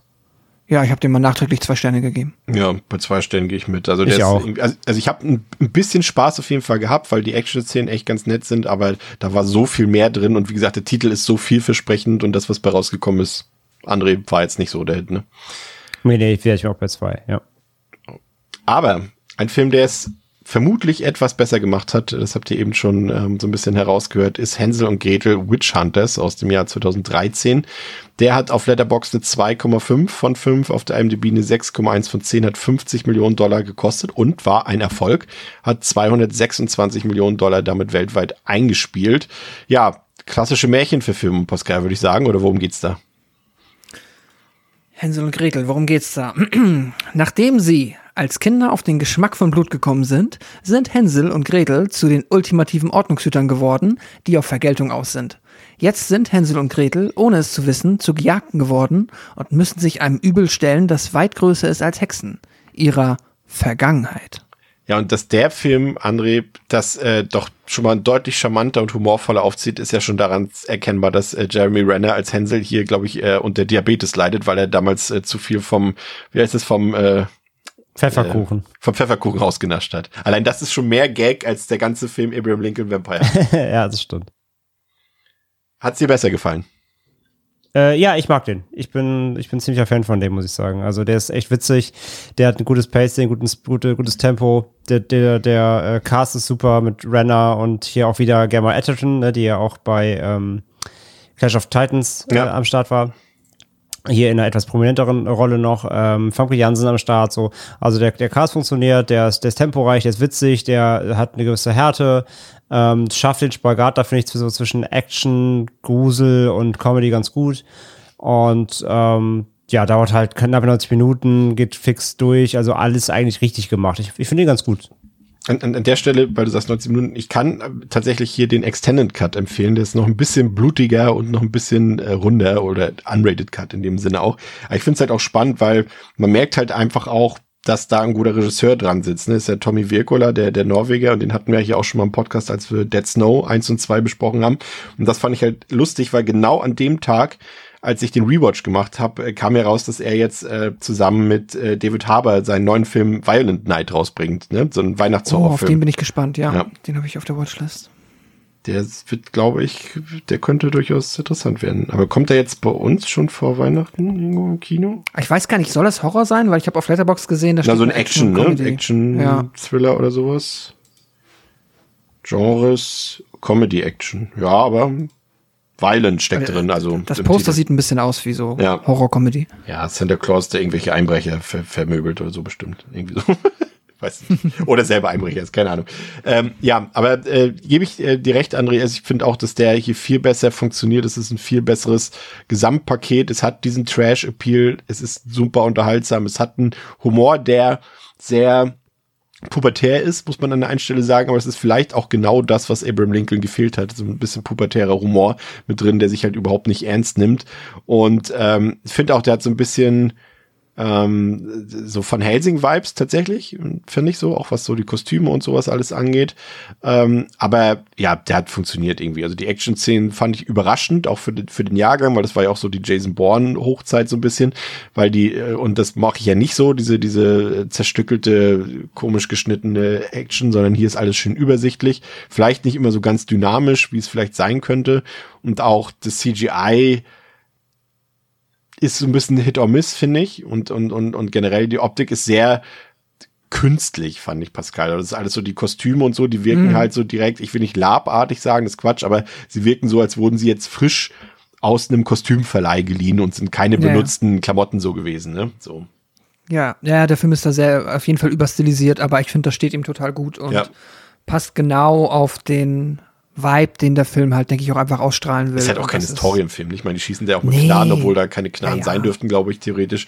Also es ist eher ein Comicfilm auch wieder, ne? Ja, ja, voll. Ja, eben. Das ist halt echt eine Action-Komödie so und die macht richtig Laune, finde ich. Also das war mit meine mit positivste Überraschung. Ich glaube, der hat auch, also der hat auf jeden Fall ein paar Längen, sonst hätte ich den, glaube ich, auch noch besser bewertet, aber ich hatte auf jeden Fall, ja, war hier sehr, sehr positiv überrascht, weil ich habe den immer mal wieder gesehen und war immer so, hm, nicht so sicher. Jeremy Renner ist irgendwie charmant, aber für mich jetzt auch nie so eine Comedy-Granate gewesen. I don't know. Aber ich war dann doch sehr positiv überrascht. Ja, und vor allem auch, weil der Film, André, sich auch nicht nur, also weil der eben die Zielgruppe hat, die ein bisschen älter ist, ne? Das ist halt kein Kinderfilm irgendwie, also so eine, oder sag ich mal, so ein, so ein Kinderabenteuerfilm für die ganze Familie, sondern der hat zumindest auch in der Unrated-Version dann noch ein bisschen mehr, eben auch Splatter-Momente drin, auch wenn es halt CGI ist, der hat auch ein bisschen nackte Haut mit bei und hat halt eher uns als Zielgruppe oder junge Erwachsene Ja. und nicht eben äh, Teenager und, und, und Kinder. Und ich finde gerade das äh, macht den dann doch irgendwie relativ gelungen noch, ne? Absolut, ja, definitiv. Also, wie, wie Pascal schon sagt, so der, der hat eine gute Symbiose so aus Action, Comedy, aber eben auch eine gewisse, gewisse Härte, die halt immer im Comic Relief aber sich auflöst. Also, es funktioniert, ja. Ja. Ich bin bei drei von fünf. André. Sorry, ich auch. Du musst klare Anweisungen. Ja, ich weiß. Ich, ich, ich weiß, ihr seid jetzt so drauf gepolt schon, dass, es, dass ich, äh, dass Ja. ich, sag, ich sag gar nichts ohne meinen Anwalt, und ich angesprochen werde. ähm, ich bin, glaube ich, auch bei drei. Ich müsste noch mal gucken, ist auch schon ein paar Jahre her, aber ich gebe jetzt sag erst mal drei. aber okay, bei dir ist der Eindruck also ein bisschen älter, bei dir war aber ganz frisch, ne, Pascal? Ja, Ja. auch meine Erstsichtung, genau. Drei von fünf. Aber auch gute. Also ich mochte. Ich, den werde ich mit Sicherheit auch irgendwann noch mal gucken. Der geht so schnell runter. Ja. Ein, ein Film soll nur kurz erwähnt werden, weil er auch ein kolossaler Flop war und weil er tatsächlich eben auch mit so diesen Elementen spielt, die wir hier halt in vielen Filmen haben. Das ist R.I.P.D. Ich glaube, das war, oh Gott, wie, was war die Abkürzung? Also Police Department ist klar. Rest in Peace Department. Ah ja, okay, Rest in Peace Department. Äh, aus dem Jahr 2013, ähm, ein Film mit Ryan Reynolds und Jeff Bridges von unserem deutschen Mann in Hollywood, von Robert Schwenke. Ähm, der hat auf Letterboxd eine 2,1, auf IMDb eine 5,6, hat 130 Millionen gekostet und damit 78 Millionen Dollar eingespielt. Ähm, ja, also erzähl mal einfach nur für Vollständigkeitshalber kurz, worum es geht. Ein kürzlich getöteter Polizist schließt sich einem Team von untoten Polizisten an, die für das Rest in Peace Department arbeiten und versucht, den Mann zu finden, der ihn ermordet hat, basierend auf dem Comic von Peter M. Lenkov. Okay, ja. Mehr können wir dazu, glaube ich, an dieser Stelle auch nicht sagen. Die Besetzung liest sich ja erstmal gut, aber es liest sich auch wieder wie diese ganzen Filme, André, die auch immer so, so schief gegangen sind, wie dieser Bride von Netflix, ne, mit Will Smith und, und äh, Joel Edgerton und sowas, wo irgendwie versucht wird, so ein modernes Urban Setting zu erzählen, aber halt irgendwie mit so Fantasy-Elementen, was ja vielleicht auf dem Blatt Papier durchaus funktionieren mag. Aber wenn du da kein gescheites Worldbuilding hast, was ja zum Beispiel hier der ähm, Night Shift hieß der, ne? Mit, mit äh, mhm. zuletzt. Dayshift heißt der, genau. Der äh, Dayshift, ja, stimmt. Der es schon ein bisschen besser gemacht hat, aber wenn du das nicht hast, so ein geiles Worldbuilding, dann funktioniert das gar nicht. Und ich glaube, das ist so ein bisschen auch das, was hier bei RIPD schiefgegangen ist. Aber das können wir nur aus der, aus der Entfernung, glaube ich, beurteilen, ne? Ja, wie gesagt, ich habe den nie gesehen. Ähm, klar, ist immer präsent gewesen, aber keine Ahnung. Die, die Kritiken waren über, überwiegend alle Müll und äh, hatte nie den, den Drang, den irgendwie jetzt dringend mal zu sehen. Und ja, so wie das mit solchen Filmen ist, die liegen dann halt einfach rum, ne?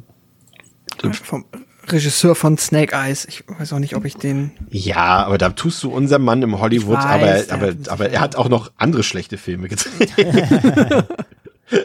naja, er hat, er, er, irgendwas, er hat den ersten gut? Red gemacht, der ist ja ganz okay. Ja, okay. Ja. Der ist Und ja nee, okay. Fly, Flyplan fand ich auch ganz gut, muss ich gestehen. Den kenne ich nicht. Mit, mit Jodie Foster, der ist und, ganz cool. Okay.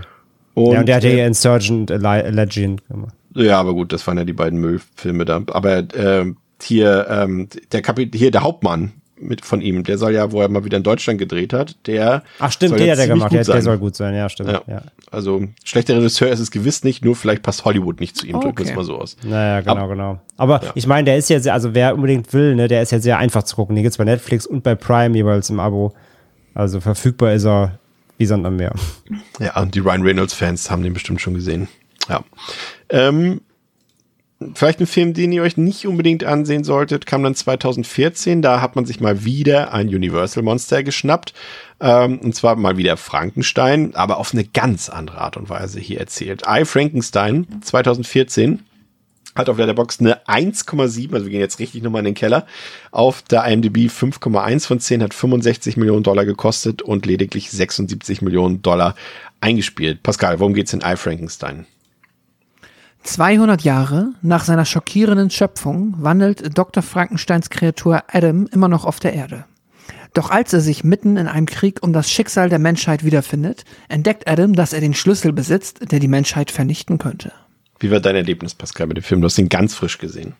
Eieiei. Der war also eine ganze Ecke schlechter als Jonah Hex. Also es ist ähm, der, der ist, das ist so ein richtig, ich meine, dem ist ja alles wirklich, also das, guck dir das Poster an und du weißt schon, auf was du dich einlässt. Das sieht schon so beschissen aus. Ob das Aaron Eckert das gewusst hat? Ey, ich glaub's nicht. Also ich meine, das Creature Design ist ja wirklich schon mal irgendwie eine Frechheit. Das ist einfach nur Aaron Eckhart mit ein paar Narben im Gesicht und das wird ihm hier als Dr. Frankensteins Monster verkauft. Das ist schon mal super traurig. Ich finde find auf dem Plakat, so wenn er flüchtig guckt, sieht er eher aus wie Thomas Jane auf dem Cover. Ja. Yeah. Äh, oh, es ist dann bekommt er irgendwie die lamesten Waffen der Welt, ihm werden irgendwelche Stöcke in die Hand gedrückt und dann Dr. Frankensteins Monster macht dann ja halt äh, mit super schlechten Choreografien mit den Stöckern halt die Action-Szenen und das ist. Man sieht auch das Double die ganze Zeit. Oh ja, es ist richtig, richtig mies. Bill Nighy taucht hier auf und es tut mir so leid. Ich meine, so, was ist denn los? Wieso? oh, so ein guter und cooler Mensch. Warum muss der in solchen Filmen irgendein, spielt hier irgendein Dämonenlord und so ein Quatsch? Äh, ja, das ist, also der Film ist an CGI fürchterlich, der macht seltsame Time Jumps. Das Gargoyles auch, ne? Ja, genau. Also es gibt halt so diesen Timeskip, diese 200 Jahre. ähm, die wirklich in so einer fürchterlich schlechten Montage irgendwie dann abgefilmt werden. Und ab dann ist es einfach nur noch dilettantisch. Also es ist so richtig, so richtig Edeltrash. Einfach aufgrund der Tatsache, dass er ja ein echtes Budget hatte, offensichtlich ambitioniert war und äh, bekannte Darsteller aufzufahren hat. Aber wow, dass 2014 das so in die Hose gehen kann. Also dass das wirklich, das muss ja, keine Ahnung. Ich meine, wenn jetzt irgendwie Warner uns hier Batgirl vorenthält, dann hat das hat damit jetzt nichts zu tun, aber dann verstehe ich nicht, warum jemals irgendeine Firma diesen Film losgelassen hat, weil das ist ja Scherz. Also du hast ihn ja auch gesehen, ne? Ja, ja, ja, ja. Ich, erstmal kurz noch, äh, Bill Nighy hat übrigens auch in, in der Fortsetzung zu Kampf der Titanen, also in Wrath of the Titans mitgespielt, als einer von den äh, Göttern, glaube ich. Oder irgendjemand anderes, weiß ich nicht. Aber also seine Rollenauswahl ist nicht immer die beste. Also das äh, bestätigt sie hier auch nochmal. Ähm, aber ja, und vor allem, du hast ja auch die, also die ganze Besetzung, also Aaron Eckhart, äh, der, der wirkt auch so verloren in dem Film, der weiß doch gar nicht, was er da macht in dem Ding. Also wie, wie, wie sie die Stocker da in die Hand geben oder soll er irgendwelche Leute verprügeln oder irgendwelche CGI-Gargoyles da und und und ähm, auch Jay Courtney, das ist ja auch einer der also das, ich mag sowas immer nicht, weil der kann ja nichts dafür, dass sein Job Schauspieler zu sein, dass er jetzt nicht populär, populär geworden ist, okay. Ich fand jetzt nicht, dass er jetzt besonders schlecht geschauspielert hat in diversen Filmen, aber wenn du den halt auch noch mit drin hast und den hassen halt irgendwie gefühlt alle Leute ähm, und Oh, das ist eine absolute Vollkatastrophe. Und da hättest du, da hättest du äh, Ben Kingsley hinstellen können, der hätte nichts retten können an diesem Film. Ich hatte auch ganz krasse äh, äh, äh, Morbius-Vibes irgendwie, André. Ich weiß nicht warum, aber irgendwie wirkte der auch so, auch weil die Effekte auch so kacke waren wie in Morbius. Und ah, das ist echt blöde. Und vor allem das Schlimme ist, dass der auch noch super langweilig ist dabei. Ne? Also es ist halt nicht nur technisch und schauspielerisch auf unterstem Level, sondern der sieht auch absolut desaströs hässlich aus. Ne? Und äh, ist desaströs langweilig. Ja, absolut. Also da gibt's schon Parallelen, wobei, also Morbius hat schon noch irgendwie ein bisschen, da sieht man ein bisschen mehr Budget noch als bei Al Frankenstein. Aber ähm, ja, es, Al Frankenstein ist echt ein, einfach nur komplette Rotze. Also es ist von vorne bis hinten. Ich habe, glaube ich, ich habe den geguckt und war wirklich so, Alter, das war so die Zeitverschwendung überhaupt. Ja. Hast du ihn jetzt geguckt oder, oder nee, damals? schon da ein bisschen her, aber also nicht, nicht zum Release, jetzt irgendwie vor zwei Jahren oder sowas, habe ich den auch mal laufen lassen, irgendwie komplett, komplette Scheiße einfach. 65 Millionen und dann dieses Poster, das sieht halt echt aus. Das ist Guckt euch das mal an. Du kannst ja Den wechseln auf Pullover- Letterbox. Ach so, ich nicht, ich bin nicht so Ach so. äh, privilegiert wie ihr da. Ähm, beziehungsweise das privilegiert, ihr gebt dafür Geld aus. Äh, aber das Poster, der Pullover, das ist halt, der sieht nicht mal aus wie richtig angezogen. Vor allem das Geile ist halt auch Aaron Eckhart halt in so einem Hoodie da auch noch so hinzustellen. Ja, so. Also das passt Hoodie, halt was auch ist nicht. das? Also Aaron Eckhart ist halt auch einfach der Falsche für diese Rolle. Dann, Ja. dann, dann stell halt da Jeremy Renner hin, keine Ahnung, nur als Beispiel, aber einen Jüngeren, das Ja. passt halt. Also das ist doch Aaron Eckhart, also nichts gegen Aaron Eckhart, ich mag ihn, aber der ist doch nicht cool. Nee. Nee. Nee. Der ist, nee, also der ist auch nicht für eine Actionrolle einfach, Nee, also ja. weiß ich nicht. Weiß nicht, was er früher gemacht hat, aber nee, ich weiß. Nee, nee, nee, nee. nee.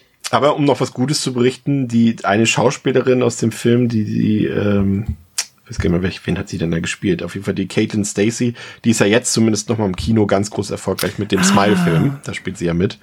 Also ähm, Ein Film, kann- den ich noch nicht gucken konnte, weil ich I Frankenstein gucken musste. tja. Ah, ich gebe dem Film eins von fünf. Also Tiefswertung. Dito. äh, ja, habe ich auch. Sehr gut. Ähm, nur am Rande erwähnt sei ein weiterer Film mit Dwayne Johnson, weil er hier theoretisch reinpasst, den hat aber keiner von uns gesehen. Und zwar eine Reimagination äh, der Herkules-Geschichte aus dem Jahr 2014. Den wollen wir hier auf jeden Fall mal erwähnt haben. Der ähm, auch typisch Dwayne Johnson gar nicht mal so ein Flop war, sondern recht erfolgreich. Hat 100 Millionen gekostet, 244 Millionen eingespielt. Aber ja, ist halt die Herkules-Geschichte. Also wie jeder Dwayne Johnson-Film im Prinzip. Ähm, dann haben wir einen Film aus dem Jahr, auch aus dem Jahr 2014, den wir, glaube ich, leider nicht gesehen haben, weil den hätte ich, glaube ich, ganz gerne gesehen. Du meintest auch, Pascal, äh, du hättest den ge- gesehen. Outcast. Ähm, wieder ein Film mit Nicolas Cage. Diesmal bekommt er Hayden Christensen an seine Seite. Das, äh, André, falls du ihn nicht kennst, ist vom, vom Regisseur von Primal, also der diesen, äh, diesen ähm, Ja. anderen äh, Nicolas Cage-Film da, den neueren gedreht hat. Den habe ich gesehen, ja. Ja, und ähm, Das ist so eine, so eine chinesisch-amerikanische Co-Produktion. Also es hat einen amerikanischen Regisseur, hat, wie gesagt, die amerikanischen Hauptdarsteller, aber hat irgendwie auch Leute wie Liu Yifei mit bei oder Andy On und sowas. Also äh, ist eigentlich auch für den chinesischen Markt mehr oder weniger gedreht worden. Die wollten den aber gar nicht sehen, weil der Film nämlich so, ein, so eine White Savior-Geschichte ist, wo dann eben die beiden weißen Dudes die Chinesen retten. Und ähm, es gab solche Proteste in Hongkong, gegen den Film, dass der nicht mal mehr auf DVD veröffentlicht wurde dort. Also den äh, wollen wir auf jeden Fall mal erwähnt haben. Outcast heißt der, hat auf Letterboxd eine 1,8, auf IMDb eine 4,6, hat 25 Millionen Dollar gekostet und 5 Millionen nur eingespielt. Äh, Pascal, äh, trotzdem Interesse nach wie vor? ja, ich wollte gerade noch mal kurz gucken, wie lang der ist. Ist das so ein Schnarchi-Ding? Nee, 98 nee. Minuten, das oh. geht doch klar. Ja. Vor allem sieht Cage jetzt schon auf dem Poster so aus, als ob er im Nicolas Cage-Modus ist. Ist er, glaube ich, auch in dem Film. Also es wird es. Machen wir weiter.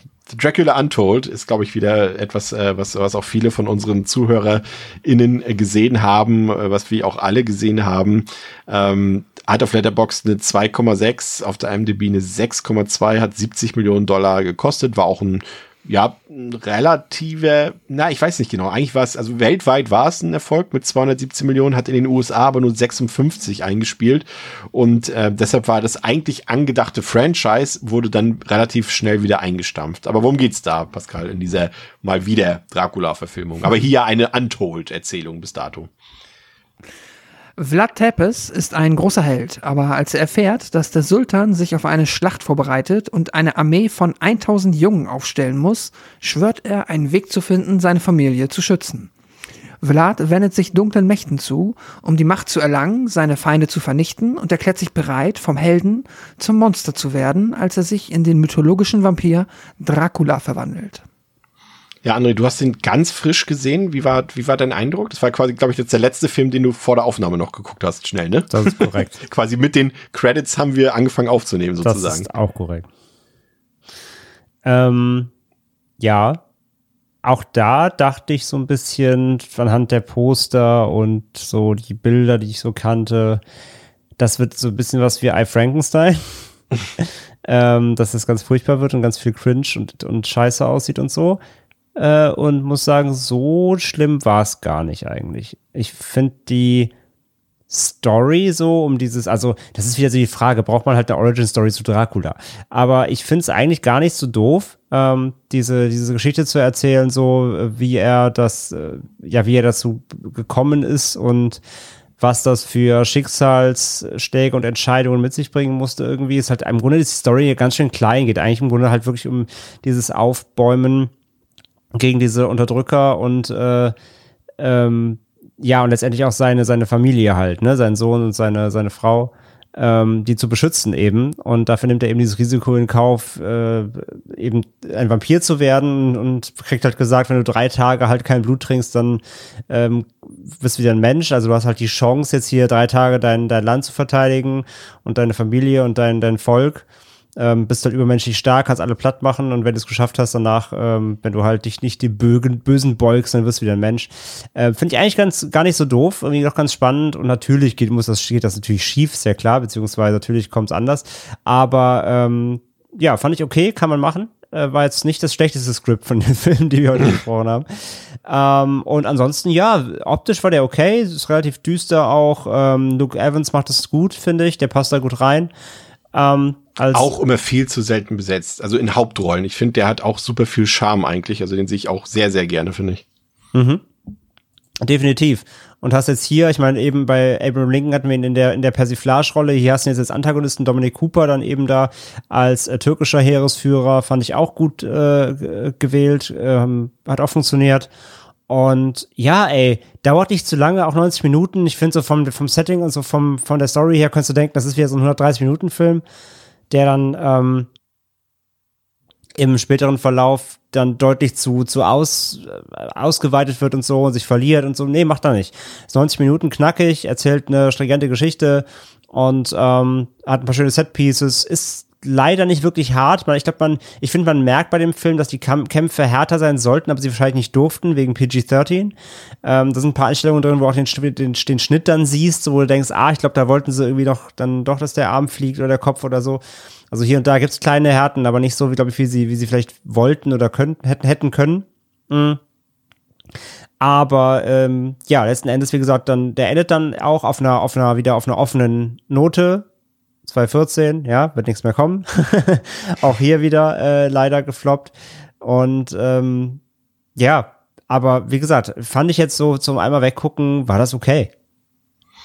Ja, also äh, ja, also ich fand es auch nett letztendlich. Also der profitiert, genau wie du schon sagst, davon, dass er doch eine düstere Stimmung hat, dass er kurz und knackig ist, dass er Luke Evans hat. Äh, wie gesagt, die Geschichte fand ich jetzt nicht so aufregend irgendwie. Ähm, aber ich muss doch sagen, dass äh, der Film für 70 Millionen Dollar relativ gut aussah. Also ich fand, der hat echt ein paar taugliche Effekte am Start gehabt. Also fand ich okay, war guckbar. Pascal, wie hast du den Film gesehen? Ähm, Frisch gesehen oder, jetzt, oder früher nee, gesehen? ich habe ihn dieses, ich habe ihn jetzt vor okay. ein paar Wochen zum ersten Mal gesehen. Ich habe ihn damals äh, nicht sehen wollen, weil ich so ein bisschen vom Trailer schon arg irgendwie, hm, ja, auch das, was André meinte, wirkte für mich erstmal so Richtung Al Frankenstein. Ich weiß noch, dass ich, und das hat sich auch bewahrheitet, ich bin jetzt so mit den Kräften, die jetzt ihm hier gegeben wurden, äh, so in Form von irgendwelchen Fledermaus-Kamehamehas, die er halt durch die Mengen ballert oder einfach durch die Gegend fliegt. Das fand ich immer, finde ich jetzt ähm, ehrlicherweise nicht so gelungen, weil es für mich dann also ich verstehe den Ansatz, dass man halt aus Dracula einen Superhelden macht. Also es ist halt alles andere als was Dracula finde ich für mich irgendwie äh, diese ja das Filmmonster irgendwie verkörpert. So ist halt eigentlich eher der Antagonist, außer ähm, nee ohne außer und äh, trotzdem finde ich aber auch die Idee, dass man halt, ne, du nimmst halt einerseits quasi so ein bisschen die Bram Stoker-Idee mit dem Vampir und seinen Kräften, verbindest das mit der Inspiration von Vlad dem Fehler und machst daraus irgendwie ein neues Drehbuch. Ist nicht doof, finde ich, muss ich auch echt äh, dem Film zugutehalten. Das ist schon clever aber am Ende ist, kommt bei mir dann kein, also ist das zu weit weg von allem, was für mich ein Vampir oder Dracula ist, als dass ich den Film so gucken kann, sondern ich sehe halt irgendwie einen Superheldenfilm äh, in der Zeit von Vlad Fehler und dafür fand ich dann ihn ehrlicherweise nicht spannend genug. Ich fand, der sieht okayisch aus, aber ja, insgesamt hat er mich dann trotzdem nicht erwischt und eher enttäuscht. Bei wie vielen Punkten bist du? Ich bin bei zwei von fünf. Okay. Ich bin bei zweieinhalb. André? Auch zweieinhalb. Okay. Ja, dann habe ich mir heute ähm, zum ersten Mal einen Film angesehen, den ich so gar nicht auf dem Schirm hatte. Der heißt Seven's Son. Ähm, aus dem Jahr 2014, hat auf Letterboxd eine 2 von 5, auf der IMDb eine 5,5 von 10, hat 95 Millionen Dollar gekostet, hat 114 Millionen Dollar gekostet, in den USA lediglich 17 Millionen davon eingespielt. Pascal, magst du, auch wenn du nicht gesehen hast, kurz zusammenfassen, worum es geht in Seven mhm. Sun? John Gregory, der siebte Sohn eines siebten Sohns und auch der örtliche Spuk hat das Land vor Hexen, Moorleichen, Gespenstern und allen möglichen Dingen, die in der Nacht herumspuken, geschützt. Doch John ist nicht mehr jung und sucht einen Lehrling, der sein Handwerk weiterführt. Die meisten haben nicht überlebt.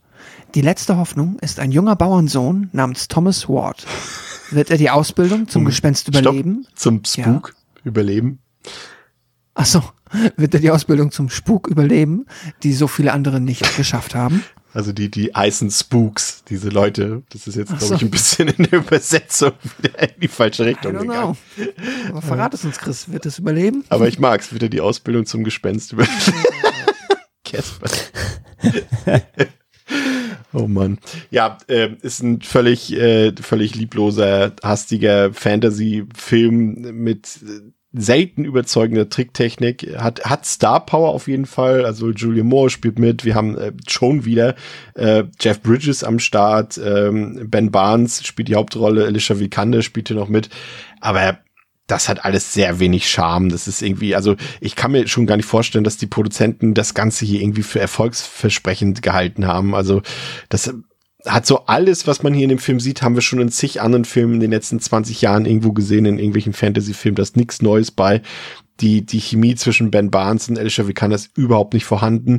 Dann ist es auch wieder so ein 3D-Film und die Bildkompositionen, die sind komplett auf diesen 3D-Effekt ausgelegt. Also ist grundsätzlich immer alles in der Mitte, was irgendwo ähm, präsent sein soll. Und dann gibt es einen ganz, ganz hässlichen Weichzeichner, für den sich sogar eben die Twilight-Saga schämen würde, der noch oben drauf.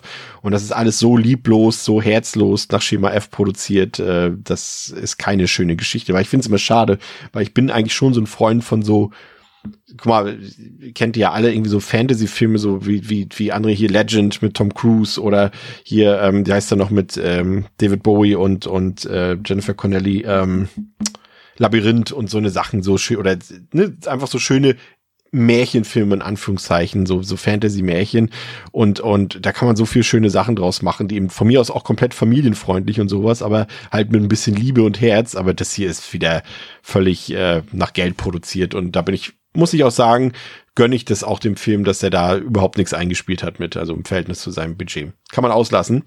Ähm, dann habe ich noch einen Film in die Liste gepackt, der hier rein muss, einfach weil er auch wieder so ein kolossaler Flop war und äh, ja einfach auch auf, die, auf denselben Zutaten wie die meisten dieser Filme hier basiert. Jupiter Ascending von den Wachowski-Schwestern ähm, aus dem Jahr 2015. Letterboxd eine 2,1 von 5, IMDb eine 5,3 von 10, hat 176 Millionen Dollar gekostet und damit auch lediglich 183 Millionen Dollar eingespielt, davon 47 Millionen in den USA. Pascal, vielleicht wieder in einem Satz. In einem Universum, in dem menschliches Genmaterial die wertvollste Ware ist, wird eine verarmte junge Erdenfrau zum Schlüssel für strategische Manöver und interne Streitigkeiten innerhalb einer mächtigen Dynastie. Ja, das ist so ein Film, also der, der hat sich auch wieder so ein neues Sci-Fi-Universum aufgebaut, sollte, glaube ich, auch wieder ein Franchise werden. Und das Ganze so ein bisschen kombiniert mit dem, wir erinnern uns so 2015 rum, ne, da waren diese Young Adult-Filme. Wir haben vorhin schon ein paar genannt, Divergent zum Beispiel, natürlich auch Hunger Games, äh, pff, oh, und die ganzen anderen Filme, ihr kennt sie alle. Äh, hier, äh, äh, heute habe ich es wirklich nicht mit dem Namen. Wie heißt denn nochmal das mit? Harry Potter? Nein. wo? Nein, das, wo auch Kaya Scodelario mitspielt. Ähm, das ist, da haben sie sogar die drei Teile zu Ende gedreht. Ich gucke das schnell nach. Das, weil ich bin, Muss sonst, sagen, sonst ist unsere Hörerin Rina sehr enttäuscht, wenn ich das nicht sage, weil äh, Maze Runner, genau. Ach ja. Weil da ja auch der Dylan O'Brien mitspielt, genau. Ähm, ja, und diese ganzen Sachen halt, ne? Das war ja alles zu der Zeit angesagt und deswegen hat man auch dieses Universum so ein bisschen darauf angelegt, aber das ist halt gnadenlos gefloppt bei den Kritikern und komplett am Boxoffice haben wir eben schon genannt. Aber ich muss sagen, ich fand den Film gar nicht so schlecht. Also der hat ein echt nettes Worldbuilding, der hat äh, bis auf wenige Ausnahmen richtig gute Spezialeffekte und ich fand den auch auf so einer gewissen Art und Weise irgendwie auch unterhaltsam. Also, weil man, also man merkt, er ist zu lang, dem geht auch die Luft zwischendurch aus, aber fand ich ganz okay. Es war halt so leichte Kost, ähm, vielleicht ein bisschen kompliziert und umständlich verpackt. Ähm, und äh, der Cast, zumindest auf dem Blatt Papier, ich meine, Mila Kunis, stört, glaube ich, auch die wenigsten von uns, wenn sie mit Spit Channing Tatum war zu der Zeit auch angesagt, den mag ich auch gerne. Und Eddie Redmayne, aber der spielt halt hier einen Bösewicht, also jenseits von Gut und Böse, wahrscheinlich die schlechteste Leistung äh, in seiner Karriere, aber alle nicht nur Eddie Redmayne, auch Mila Kunis und Channing Tatum, ähm, die wandern teilweise echt teilnahmslos durch diese ganze Szenerie. Also man muss sich als äh, Zuschauerin muss man sich die Emotionen von den von den Leuten, von den Figuren richtig einbilden und vorstellen, weil zu sehen war davon nichts. Aber das ist jetzt auch nicht das Teufelswerk, äh, zu dem es teilweise geredet wurde. Es ist wie gesagt kein guter Film, aber man kann ihn wirklich gerade, wenn man so Science Fiction mag, wenn man äh, Sachen im Weltall mag und so weiter, mit Planeten, mit Fremden und so weiter und so fort. Äh, gut, Jupiter ist jetzt nicht so besonders fremd, aber aber ne? Kann man gucken. Also ich fand den nicht so schlimm. Gibt den eine 2,5 von 5. Ein Film, den wir alle gesehen haben, ist The Last Witch Hunter aus dem Jahr 2015. Der hat auf Letterboxd eine 2,4 von 5, auf der IMDb eine 5,9 von 10, hat 90 Millionen Dollar gekostet, 160, 146 Millionen Dollar eingespielt, aber letztendlich trotzdem Flop, weil in den USA hat er davon nur 27 Millionen Dollar eingespielt. Ja, worum geht's in dem Film Pascal von Bragg Eisner, den wir ja noch nicht kennen, weil wir den, das Remake von The Craziest noch nicht äh, besprochen haben, aber vielleicht lernen wir ihn irgendwann noch kennen, außerhalb von The Last Witch Hunter. Die moderne Welt birgt viele Geheimnisse, aber das bei weitem verblüffendste ist, dass Hexen immer noch unter uns leben. Bösartige, übernatürliche Kreaturen, die darauf aus sind, den schwarzen Tod über die Welt zu bringen und der menschlichen Rasse ein für alle Mal ein Ende zu bereiten. Armeen von Hexenjägern kämpfen seit Jahrhunderten gegen diesen unnatürlichen Feind, darunter auch Calder oder Calder, ein tapferer Krieger, Ja, der vor vielen Jahren die allmächtige Hexenkönigin erschlug und dabei ihre Anhänger dezimierte. Kurz vor ihrem Tod verfluchte die Königin Calder mit Unsterblichkeit und trennte ihn für immer von seiner geliebten Frau und Tochter. Heute ist Calder der letzte lebende Jäger, der sein unsterbliches Leben damit verbracht hat, abtrünnige Hexen aufzuspüren, während er sich gleichzeitig nach seiner lang vermissten Familie sehnt. Ja, André, klassisches Vin Diesel-Vehikel, der hier in der Hauptrolle ist, oder steckt da doch ein bisschen mehr dahinter und vielleicht auch was für uns Horrorfans? Ähm, auch den habe ich jetzt im Zuge der Vorbereitung das erste Mal gesehen. Und auch hier waren meine Erwartungen äh, ganz, ganz, ganz im Keller, weil ich irgendwie den auch immer abgestempelt hatte, so als komplettes Trainwreck und ja, Vin Diesel so als Hexenjäger, das klingt schon alles nach, nach ultra Klingt komisch auf dem Blatt Papier, ne? ultra wackem Scheiß irgendwie, genau. Ähm, von daher auch hier höchst skeptisch gewesen, rangegangen und muss auch sagen, reiht sich ein, tatsächlich in die Riege mit Solomon Kane und so, ähm, war gar nicht so schlecht. Ähm, also, was heißt gar nicht so schlecht? Natürlich ist das schlecht, aber unterhaltsam schlecht. Ähm, ich finde nämlich, was der Film Positives hat, ist, dass er auch sehr self-aware ist, dass das alles Quatsch ist, was er macht. Und das ist ja immer dann schon mal was, was Positives und das, was eben Abraham Lincoln äh, beim Empire Hunter zum Beispiel eben nicht genug gemacht hat. So, der ähm, erzählt zwar an sich eine, Anführungszeichen, ernsthafte Story, aber du merkst immer wieder, dass kleine Nuancen drin sind, wo sie sich nicht ernst nehmen, wo Vin Diesel irgendwie Self-Reference-Kram macht, wo immer irgendwie kleine Albernheiten drin sind, die der Film sich auch dann gönnt, so und da immer auch mitschwingen lässt. Natürlich ist das alles Quatsch, so, wir machen es jetzt einfach. Und das fand ich irgendwie ganz sympathisch. Ähm, die Story war rudimentär, hat funktioniert. Ich fand halt Vin Diesel tatsächlich echt ganz, ganz gut wieder, so, hat halt seine, seine Show so abgezogen, hat aber funktioniert. Äh, Rose Leslie zudem in der Nebenrolle als äh, Bonus, die sehe ich eh immer super gerne. Ähm, die super funktioniert da als, als Hexen-Sidekick. Dann taucht Elijah Wood noch auf, so zwischendurch einfach mal. Und äh, du denkst gerade Michael Caine ist dabei, denkst dann so, was macht ihr da alle drin? Aber es ist irgendwie ganz, eine ganz nette, runde, kleine Sache. Ähm, und ja, von daher insgesamt echt war ich doch relativ positiv über, überrascht so. Und äh, die, die, die Effekte gehen ganz in Ordnung, das Creature Design ist ganz nett. Ähm, und du hast echt ganz coole Einfälle auch drin, dauert auch nicht zu lange, knapp 100 Minuten. Ja, war okay. Kann man auch, kann man solide weggucken. Stimmst du André zu, Pascal? Ja, total. Ich war auch äh, wirklich positiv überrascht. Ähm, Finde auch, wenn Diesel passt zwar einerseits überhaupt nicht auf diese Rolle, also auch weil er ja immer diese Unsterblichkeit hat und dann gibt's auch mal so diese historischen Gedankenflashbacks, wo er dann auf einmal in der Vergangenheit ist und für mich ist einfach Vin Diesel kein Mensch, der in der Vergangenheit existieren kann. äh, also das passt halt irgendwie nicht, dafür ist er halt zu sehr Wo auch dann seinen Vollbart hat, ne? Das sieht so weird Ja. aus auch. Oh, das ist so falsch. das, das geht halt leider eigentlich nicht. Aber das ist genau, was André meint. Ich finde ich nämlich auch, da der Film weiß das schon und nimmt sich dann halt einfach nicht zu ernst. Und ich meine, allein der Spagat, also welche Figuren oder welche Schauspieler könnten denn so von ihrer Art und Weise, ihren Rollen und ihrem eigentlichen, ja, erwarteten Rollenbildern weiter auseinander liegen als Michael Caine und Vin Diesel. Und dass die dann da quasi so wie, ja, wie Batman in der Batcave, dass die ja quasi so diese Dynamik haben dann zwischenzeitlich und sich miteinander unterhalten. Es ist schon sehr abgefahren, aber das macht's dann halt, das macht's dann irgendwie witzig. Das finde ich, das macht den Film dann am besten Fall unterhaltsam. Und ähm, ja, in dem Sinne, immer wenn er halt gerade so dieses etwas alberne, ja, selbstreferenzielle hat, finde ich ihn ziemlich gut. Wenn er dann später halt wirklich so diesen, ja, ernsthaften Plot ausspielt, der da drin halt vorkommt, ist er für mich halt wieder relativ belanglos, aber insgesamt finde ich, ist das auch vollkommen in Ordnung und war ich war auch insgesamt eher positiv überrascht mit einer 2,5 von 5. Ja, ich habe dem auch 2,555 gegeben. Ähm, weiß aber nicht mehr warum, aber wahrscheinlich aus den Gründen, die ihr gerade genannt habt, aber ich habe keine Erinnerung daran. Tut mir leid. ähm, Viktor Frankenstein hatte ich vorhin schon einmal erwähnt, als André über The Wolfman geredet hat. Ähm, den auch nur mal kurz erwähnt, den habe ich mir gestern angeguckt. Ähm, ja, ist letztendlich, wie gesagt, einfach wieder die Frankenstein-Geschichte nur aus einer anderen Perspektive erzählt. Ist gar nicht verkehrt. Äh, ähm, McAvoy und, und Radcliffe machen das eigentlich relativ charmant und auch ganz interessant, aber es ist doch am Ende irgendwie ein 0815-Film, sowohl audiovisuell als auch erzählerisch. Also den ähm, kann man sich mal angucken, wenn er irgendwo läuft oder wenn ihr den irgendwo streamen könnt. Ich weiß gar nicht, wo habe ich den denn geguckt? Äh, also Netflix oder Disney Plus, glaube ich, eins von beiden. Also da könnt ihr den gucken und falls ihr da Bock drauf habt, auch so eine Filme. Pascal, kommen wir nun zu einer, äh, einer Sache, die du vorhin schon angedroht hast, und zwar zum 2016er Gods of Egypt. Also man muss auch dazu sagen, es ist natürlich auch ein bisschen stellvertretend. Es gibt natürlich auch noch ein paar andere Filme, die so ähnlich sind. Irgendwie sei es sowas wie dieses Ben Hur Remake oder den King Arthur von Guy Ritchie und sowas alles. Ne? Es gibt ja immer mal wieder Mhm. so Phasen in, in Hollywood, da denkt man, dass man diese, diese Sachen, weil früher irgendwann mal Spartacus in war oder eben diese Filme wie, wie Kampf der Titanen und sowas, dass man alle paar Jahre sowas wieder rausholen muss.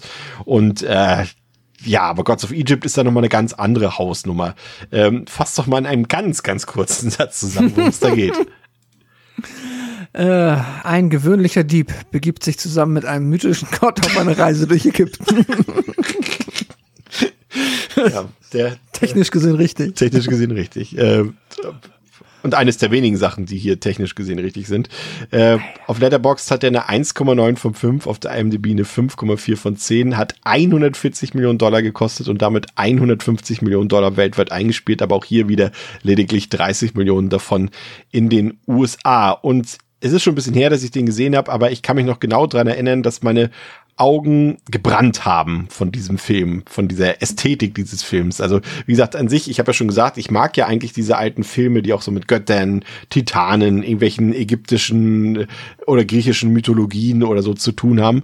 Aber hier äh, hat es einem ganz schön schwer gemacht, hier was zu mögen, weil eben gerade die Optik und die Ästhetik des Films, die ist ja absolut grauenvoll, also ganz, ganz, ganz, ganz grauenvoll und stellenweise denkt man irgendwie auch, dass der Film irgendwie gar nicht durch die Post-Production gegangen ist. So unfertig wirken teilweise die Spezialeffekte und das ist irgendwie seltsam, weil der Film ist halt von Alex Proyas und der hat ja auch so Sachen gemacht wie The Crow oder Dark City und die ja von ihrer Visualität leben, aber das hier, äh, Pascal, Holy Moses. Ja, ja, ich habe den auch damals nur, als er rausgekommen ist, gesehen im Kino mal einer Pressevorführung und das war wirklich, ähm, ja, äh, bedrückend, wie unfertig der Film wirkte. Und dann aber auch halt einfach vom Editing, wie zusammengefasert einfach diese Setpieces sind, die sie sich ausgedacht haben. Es geht halt, wie gesagt, um so eine Art von Reise durch Ägypten und du hast einfach wirklich immer nur Setpiece, Action und dann Schnitt, bam, jetzt sind wir ganz woanders. Das nächste CGI-Monster taucht auf, bam, dann kommt die Sphinx, was auch so super, ich, das- ich glaube, ich mich noch mega aufgeregt, weil die Sphinx ist ja vom Konzept, wenn man es kennt, aus der, äh, ist ja halt dieses, ne, die bestellt eine Frage und wenn du sie nicht beantwortest, bist du tot. Oder wenn du sie falsch beantwortest. Und hier beantwortest du sie falsch und dann kämpfst du gegen die Sphinx. Ist irgendwie halt auch äh, affig. Ähm, und ja, und dann davon abgesehen ist der Film halt auch, also wir haben ihn jetzt heute nicht auf der Hauptliste, aber sogar im Vergleich zu Prince of Persia, der ja schon äh, 2010 beeindruckendes Whitewashing an den Tag gelegt hat, mit Jake Gyllenhaal als äh, persischer Prinz, haben wir halt hier auch mit dem Casting 2016 echt noch mal so ähm, ja, Gerard Butler, Nikolai Costa-Waldau, der Däne, äh, ja, und äh, Brandon Thwaites, ich glaube Schotte, keine Ahnung, äh, spielen irgendwie zusammen Ägypten. Es ist äh, auch irgendwie ein bisschen falsch. Einfach. Also es ist, ähm, ist halt wirklich komplett daneben. Ne? Also man muss schon wirklich Ja. sagen, wie du schon sagst, also, es, also die, wenn der Film 140 Millionen Dollar gekostet hat, haben sie nicht einen einzigen Dollar dafür übrig gehabt, mal wirklich einen, einen Ägypter oder eine Ägypterin irgendwie zu, einen, zu verpflichten für den Film. Ne? Also selbst wenn da jetzt irgendwie ein ein- Chadwick ja. Boseman oder so mitspielt, aber das hat ja trotzdem nichts mit äh, Ägypten zu tun. Nee, und stattdessen spielen dann ein, ein Däne, ein Australier und ein Schotte im Gods of Egypt. Das ist halt, kann man auch mal machen. Äh, muss man halt dann wissen. Äh, Wenn es wenigstens ein guter Film geworden wäre, aber das ist halt leider echt Trash. Also der ist richtig mies. ich muss sagen, mir hat die, die, äh, ich glaube, die letzte Viertelstunde, die letzten 20 Minuten, die haben mir irgendwie ganz gut gefallen, irgendwie, weil da die Action für mich dann doch so ein bisschen gepasst hat, glaube ich. Aber ja, im Prinzip ist das komplette Geldverpulverung hier gewesen. Und wenn du das jetzt zum Beispiel im Vergleich setzt, zum Beispiel zu Clash of the Titans, äh, finde ich, merkt man dann schon noch, dass Clash of the Titans da noch irgendwie ein paar andere. Qualitäten mitbringt. André, du hast den Film auch gesehen, ne? Kannst du dich noch ein bisschen dran erinnern, wie scheiße du den fandest? Kaum. Ich habe den echt nur einmal gesehen auf Netflix irgendwann mal. Ich weiß nur, dass es auf jeden Fall Müll war, aber Details habe ich komplett ausgeblendet. Ich weiß auch nur hier wieder, der, dass der Cast mich halt so unfassbar, ne, der ist ja ridiculous, ridiculous so mit Ch äh, Chadwick Boseman und so, und Gerard Butler ist ja völlig Ja. absurd, äh, wenn er alles wieder mitspielt. Ähm, ich muss aber sagen, ich fand ihn jetzt nicht auch nicht, glaube ich, viel schlechter als jetzt zum Beispiel Clash of the Titans. Also Ach, der geht da schon so in die gleiche, die gleiche Kerbe so. Ähm, da, das ist so ein kennst du einen, kennst du alle Film. Ähm, das heißt, mit viel Selbstironie und Trash-Faktor kann man da, glaube ich, auch rangehen, wenn man äh, da eben schmerzfrei ist. Also von daher würde ich den da in die gleiche, in die gleiche Ecke stellen. So. es gibt ja auch noch, ähm, der jetzt auch noch ganz gut reinpasst, dieser Immortals, ne, von Tassim Singh, falls ihr den kennt, den hier mit äh, Henry Cavill und Mickey Rook da. Den fand Hab ich, gesehen. Den fand ich gar nicht so schlecht, aber ich sehe gerade, André hat dem anderthalb Sterne gegeben. Welchem? Aber der passt. Hä? Welchem? Äh, Immortals. Mit, mit Henry Cavill. Habe ich wahrscheinlich gesehen. Ja, ja, hier steht anderthalb Sterne. Das war gestern, hast du den gesehen, steht hier. Nee, zwei, doch, im Januar diesen Jahres hast du den gesehen. also wirklich fast gestern. Ach, doch, der ist das. Ja, ja, von Tazim Singh. Ja, ja, ja. Ja. Von dem The Cell-Regisseur. Stimmt. Ja. Ja, der war auch Müll. Stimmt. Ja. Den fand ich eigentlich ganz gut, aber das passt auch noch ganz in diese, in diese Reihe rein. Das ist halt so, alle paar Jahre denkt Hollywood halt sowas. Ja, irgendwie stimmt, da war ich so verwundert, weil der ist überwiegend gut bewertet auf Letterbox, auch aus meiner Timeline. Und ich habe es nicht ra- gerafft, weil ich fand ihn so dämlich. Hm. Naja, War Geschichte nicht dein Lieblingsfach in der Schule? habe ich immer geskippt. Was man auch mit Gods of Egypt machen sollte, obwohl ich ihm trotzdem zwei von fünf gegeben habe. Aber ich glaube, ich weiß nicht mehr, was passiert, aber ich habe mir aufgeschrieben, die letzten 20 Minuten, da hatte ich meinen Spaß. Und kurzweilig. Also wird das wohl vielleicht auch stimmen. Was habt ihr Der geht gegeben? 130 Minuten. Oh. Das ist halt auch so ein Ding. Nicht kurzweilig. Der ist halt nicht kurz. Der ist ewig lang. Schön. Sehr gut. Was habt ihr gegeben? Ich habe dem damals einen halben Stern gegeben, das ist wahrscheinlich zu grob. Wahrscheinlich wird er jetzt irgendwie ein oder eineinhalb bekommen. Keine Ahnung. Ich müsste ihn noch mal gucken. Ist halt auch schon wieder sechs Jahre Kann, her. kann ich auch nicht mehr sagen. Ich habe nichts gegeben, ist nur gelockt. Äh, wahrscheinlich irgendwie anderthalb, zwei oder sowas. Ja. Okay. Kommen wir zum letzten Film, Finally, für heute. Äh, einer meiner Guilty Pleasures, muss ich gestehen. Ein Film, der jetzt eigentlich nicht mehr in dieses zeitliche Raster passt, weil er dann schon fast mit 2016 äh, zu neu ist. Und zwar ähm, Xang Yimou's ähm, The Great Wall, eine amerikanisch-chinesische Co-Produktion. Ähm, ja, auf Letterbox 2,3 von 5, auf der IMDb eine 5,9 von 10, hat 150 Millionen Dollar ein, äh, einge, eingekostet, ja. 150 Millionen Dollar gekostet und 334 Millionen Dollar eingespielt, davon lediglich 45 Millionen in den USA, aber auf dem chinesischen Markt war er trotz ein paar White Saviors im Cast äh, doch ziemlich erfolgreich. Pascal, worum geht's in The Great Wall? Europäische Söldner, die auf der Suche nach Schwarzpulver sind, werden in die Verteidigung der großen Mauer von China gegen eine Horde monströser Kreaturen verwickelt. Ja. Und äh, Great Wall ist letztendlich tatsächlich äh, ein Block, ein Blockbuster-Mix, der sich sowohl an die westlichen als auch an die östlichen Gefilde maximal anbietet. Und ich glaube auch, äh, Chang Yimou muss betrunken gewesen sein, als er dieses Angebot angenommen hat, bei diesem Film auf dem Regiestuhl Platz zu nehmen. Aber vielleicht war auch einfach das äh, Geldbündel dick genug, was sie ihm dort angeboten haben. Ähm, aber das ist halt ein absoluter Meisterregisseur und dass er sich jetzt auf so einen ähm, oberflächlichen Blockbuster herabgelassen hat, ist schon sehr seltsam. Aber der ist ähm, bis auf ein paar CGI-Missgeschicke, die hauptsächlich die Monster bedienen, ist der audiovisuell doch ziemlich hervorragend, finde ich. Der hat ein paar echt tolle Massenschlachten, der hat schöne Kamerafahrten, äh, echt spektakuläre Szenen teilweise, auch gerade wenn es um die chinesische Mauer geht und die Kämpferinnen und Kämpfer dort äh, äh, postiert sind in ihren coolen, richtig coolen Kostümen. Ähm, das ist echt schon, fand ich sehr beeindruckend, auch wenn die Geschichte letztendlich sehr flach bleibt. Wie ist halt, ja, ein Film voller Action und Pathos irgendwie, aber der hat ein hohes Tempo, sehr unterhaltsam. Und ich verstehe auch, die meisten Leute fanden den richtig, richtig kacke. Ich glaube, auch André fand den richtig, richtig kacke. Aber ich kann nur sagen, dass der mich total abgeholt hat, weil ich bin halt auch echt äh, Fan von solchen mythischen Filmen und also aus dem, aus dem chinesischen Raum. Und ich habe mich prächtig untergehalt- unterhalten. Ich war, bin froh, dass ich den im Kino gesehen habe. Ähm, der, also mir hat der richtig gut gefallen. War auch, glaube ich, zumindest bis dahin der teuerste chinesische Film aller Zeiten mit den 150 Millionen, ähm, weil allein die für die ganzen SchauspielerInnen irgendwie 100 Übersetzer brauchten und äh, Trotzdem, ich gebe André mal mit, äh, er hat den auch gesehen, äh, Matt Damons Tochter, also Matt Damon spielt ja die Hauptrolle hier. Ähm, Matt Damons Tochter hat den Film immer nur The Wall genannt und äh, Matt hat dann seine Tochter gefragt, warum nennst du ihn immer The Wall? Und da meinte sie, ja, weil daran nichts great war. Wow. Ja. André, stimmst du eher mir zu oder eher Matt Damons Tochter? Ich habe dem zwei gegeben. Also ich hatte auch, ich habe den, ich habe den im Flugzeug geguckt auf dem Weg nach Japan oder auf dem Rückflug, eins von beidem.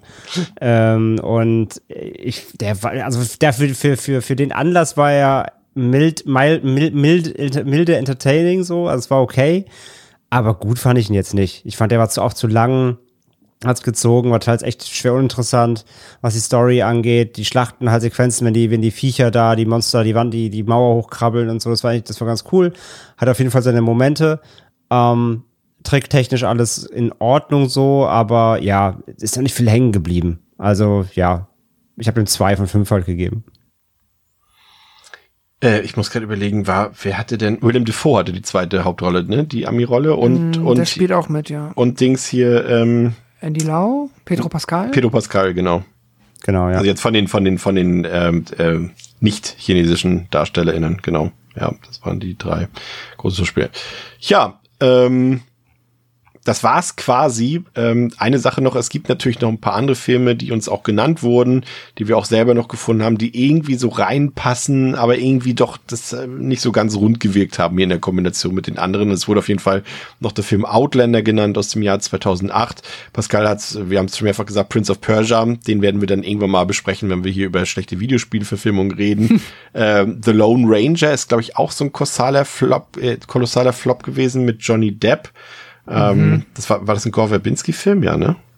Das weiß ich nicht, aber der ist grandios gefloppt. Ja, ich glaube, ja, ein Gore Verbinski-Film, genau, mit, mit unserem Lieblingskannibalen Army Hammer. Ähm, 47 Ronin, ein Film, der jetzt hier vielleicht noch ganz gut zu The Great Wall gepasst hätte, den mag ich ja tatsächlich, den hassen ja auch alle Leute. Ähm, den mit Keanu Reeves, den finde ich eigentlich ehrlich gesagt ziemlich cool. Ähm, dann ähm, das Ben Hur Remake haben wir schon gesagt. Äh, Pompeii, weiß nicht, ob den jemand von euch gesehen hat. Das ist der mit Kiefer Sutherland, Emily Browning und Kit Harrington, wo sie so eine fiktive Erzählung davon, also so eine, wieder so eine, ne? Fantasy meets Realität, als der Vesuv ausbricht, äh, irgendwie 79 vor Christus und ähm, ja, ich weiß nicht mehr, welche Rolle Cat Harrington da gespielt hat, aber das ist irgendwie so eine Liebesgeschichte rund um den Vulkanausbruch und natürlich mit Action und äh, Adventure-Elementen und so weiter. Ähm, aber vielleicht drei Filme noch ganz kurz im, im Roundup besprochen, André, die jetzt so aus den letzten fünf Jahren äh, noch entstanden sind. Zum einen der erneute Versuch von Universal, wieder ihre, ihre Monster wieder zurückzuholen, indem man sich gedacht hat, ja, wir drehen keine Fortsetzung zum eigentlichen The Mummy Franchise, sondern wir machen es neu mit Rebecca Ferguson und Tom Cruise. Ähm, ist ja auch sehr gescheitert. Ich fand den gar nicht so schlecht. Hast du den gesehen? Fandest du es eine gute Idee? Ähm, nee, habe ich nicht gesehen. Ach so. Ah, Pascal auch nicht? Nope. Ach so, schade. Hm. Ja, dann bringt es natürlich nicht so viel. Ich fand, Sorry, ich habe von dieser Liste habe ich nur noch Prince of Persia gesehen. okay. Ich, ich, ich fand ihn, fand ihn eigentlich tatsächlich ganz nett, aber das äh, haben sie ja auch direkt wieder begraben. Da sollte ja, was war das noch? Sie wollten da ja äh, Dr. Jekyll und Mr. Hyde mit Russell Crowe und ich weiß gar nicht mehr mit wem noch, wollten sie ja irgendwie dann noch als, als nächsten Teil von diesem, von diesem neuen Dark Universal Monster-Universum da ähm, rausbringen, aber schon das haben sie dann gelassen. Aber André, zwei Filme, die du auf jeden Fall gesehen hast, die noch relativ frisch sind, ist einmal das, äh, die neue Hellboy-Version von Neil Marshall, die äh, wir, glaube ich, irgendwo auch schon mal besprochen haben, die, die auch so katastrophal in die Hose gegangen ist. Und natürlich Monster Hunter von Paul W.S. Anderson. Hier nochmal ein richtiger Monsterfilm quasi, passend zu unserer ursprünglichen Absicht des Podcasts, der natürlich auch ein absoluter Grützfilm ist. Glaubst du, nachdem man diese zwei Filme gesehen hat, dass das hier, dass die, vielleicht die Zeit für solche Filme endgültig vorbei ist? Hm, wahrscheinlich nicht, wenn man sich die Box-Office-Zahlen anguckt, ne? Weil sie funktionieren ja teils immer noch. Teils nicht, aber teils auch ja. Also es sind immer so ein bisschen Glücksspiel. Das heißt, ich, ich, denke mal, solche Art von Produktionen werden immer wieder auftauchen. Es wird immer wieder Freischüsse geben, um zu gucken, ob wir noch mal was landen können. Ähm, von daher, das, davon werden wir auch in Zukunft, glaube ich, nicht komplett verschont. Hast du, Pascal, was mitgenommen aus dieser Folge? also Ich was quasi, mitgenommen habe. also quasi in dem Sinne, dass, äh, dass äh, ähm, unter all den Filmen, die wir hier besprochen haben, ja vielleicht auch ein paar schöne Momente bei waren. ja, auf jeden Fall, klar. Also ähm, Definitiv habe ich auch, also äh, Hänsel und Gretel war eine coole Entdeckung. Ähm, ich habe jetzt Bock, tatsächlich mal diesen Herkules-Film zu gucken, auch wenn da die Meinungen so auseinandergehen. Aber ich habe das Gefühl, wenn man, wie du beschrieben hast, weiß, worauf man sich einlässt, dann kann man da nicht so super viel falsch machen. Und ich habe auch gemerkt, dass ganz viele Filme, die ich jetzt auch hier nicht gesehen habe und oft auch aus Gründen, weil ich manchmal auch einfach merke, okay, so ein 10.000 BC, ich hasse halt Steinzeit-Settings so oder alles Prähistorische, gibt mir halt nichts, auch wenn das scheinbar noch andere Sachen macht. Aber ich habe Ich glaube, die Filmemacher haben das Setting auch gehasst, deswegen haben sie so viel Wort. oder Beowulf. Also ich habe bei ganz vielen Filmen bin ich mir jetzt sicher, okay, die werde ich auch nicht mehr gucken. So, alles gut. Ich werde auch manche Filme nicht nochmal gucken. Ich muss nicht nochmal Wild Wild West gucken, außer es ist, kommt noch irgendein anderer Podcast oder irgendwas anderes um die Ecke, was mich dazu zwingt. Ähm, ich muss unbedingt wieder Underworld gucken. Das nehme ich noch mit. Ähm, ich glaube, das war's. Okay. Naja, aber ich glaube, unsere Zuhörerinnen und Zuhörer haben äh, äh, genug mitgenommen und äh, wurden zumindest äh, für dreieinhalb Stunden bestens unterhalten in unserer Jubiläumsshow. Ähm, wir hoffen, dass es euch gefallen hat. Ich wollte nochmal äh, stellvertretend für uns drei äh, und, und für uns vier ja zukünftig nochmal bedanken für das tolle Feedback, ähm, das äh, wir bekommen haben. Ähm, einfach dafür, dass Theresa zukünftig bei uns dabei ist. Ihr habt sie äh, toll aufgenommen. Wir haben echt ganz viele Nachrichten auf Twitter, Instagram und sonst wo bekommen, wo alle gesagt haben, toll, dass sie jetzt dabei ist und auch schon in der Halloween-Folge war sie super und das freut uns natürlich sehr, dass ihr da auch so, so offen für seid, ähm, dass wir uns hier Unterstützung holen und äh, dass wir da 2023 trotz hartnäckiger Konkurrenz äh, unsere Horrorfilme weiter rocken werden. Das soll es auf jeden Fall für heute gewesen sein. In der nächsten Woche ähm, wollten wir eigentlich in Jamie Lee Curtis äh, Special machen. Äh, diejenigen, die unseren Sendeplan schon vorab gelesen haben, äh, haben das äh, ja schon gewusst. Äh, das blasen wir erstmal ab und weil wir die Filme doch eher lieber in einem anderen Kontext äh, besprechen werden. Dafür gibt's quasi in Vorbereitung auf unsere Terrifier 2 Episode, die auch in wenigen Wochen ansteht, ähm, besprechen wir erstmal den ersten Teil von Terrifier und ich glaube, das könnte hier auch schon das Moderationsteam äh, spalten, will ich mal vorsichtig sagen.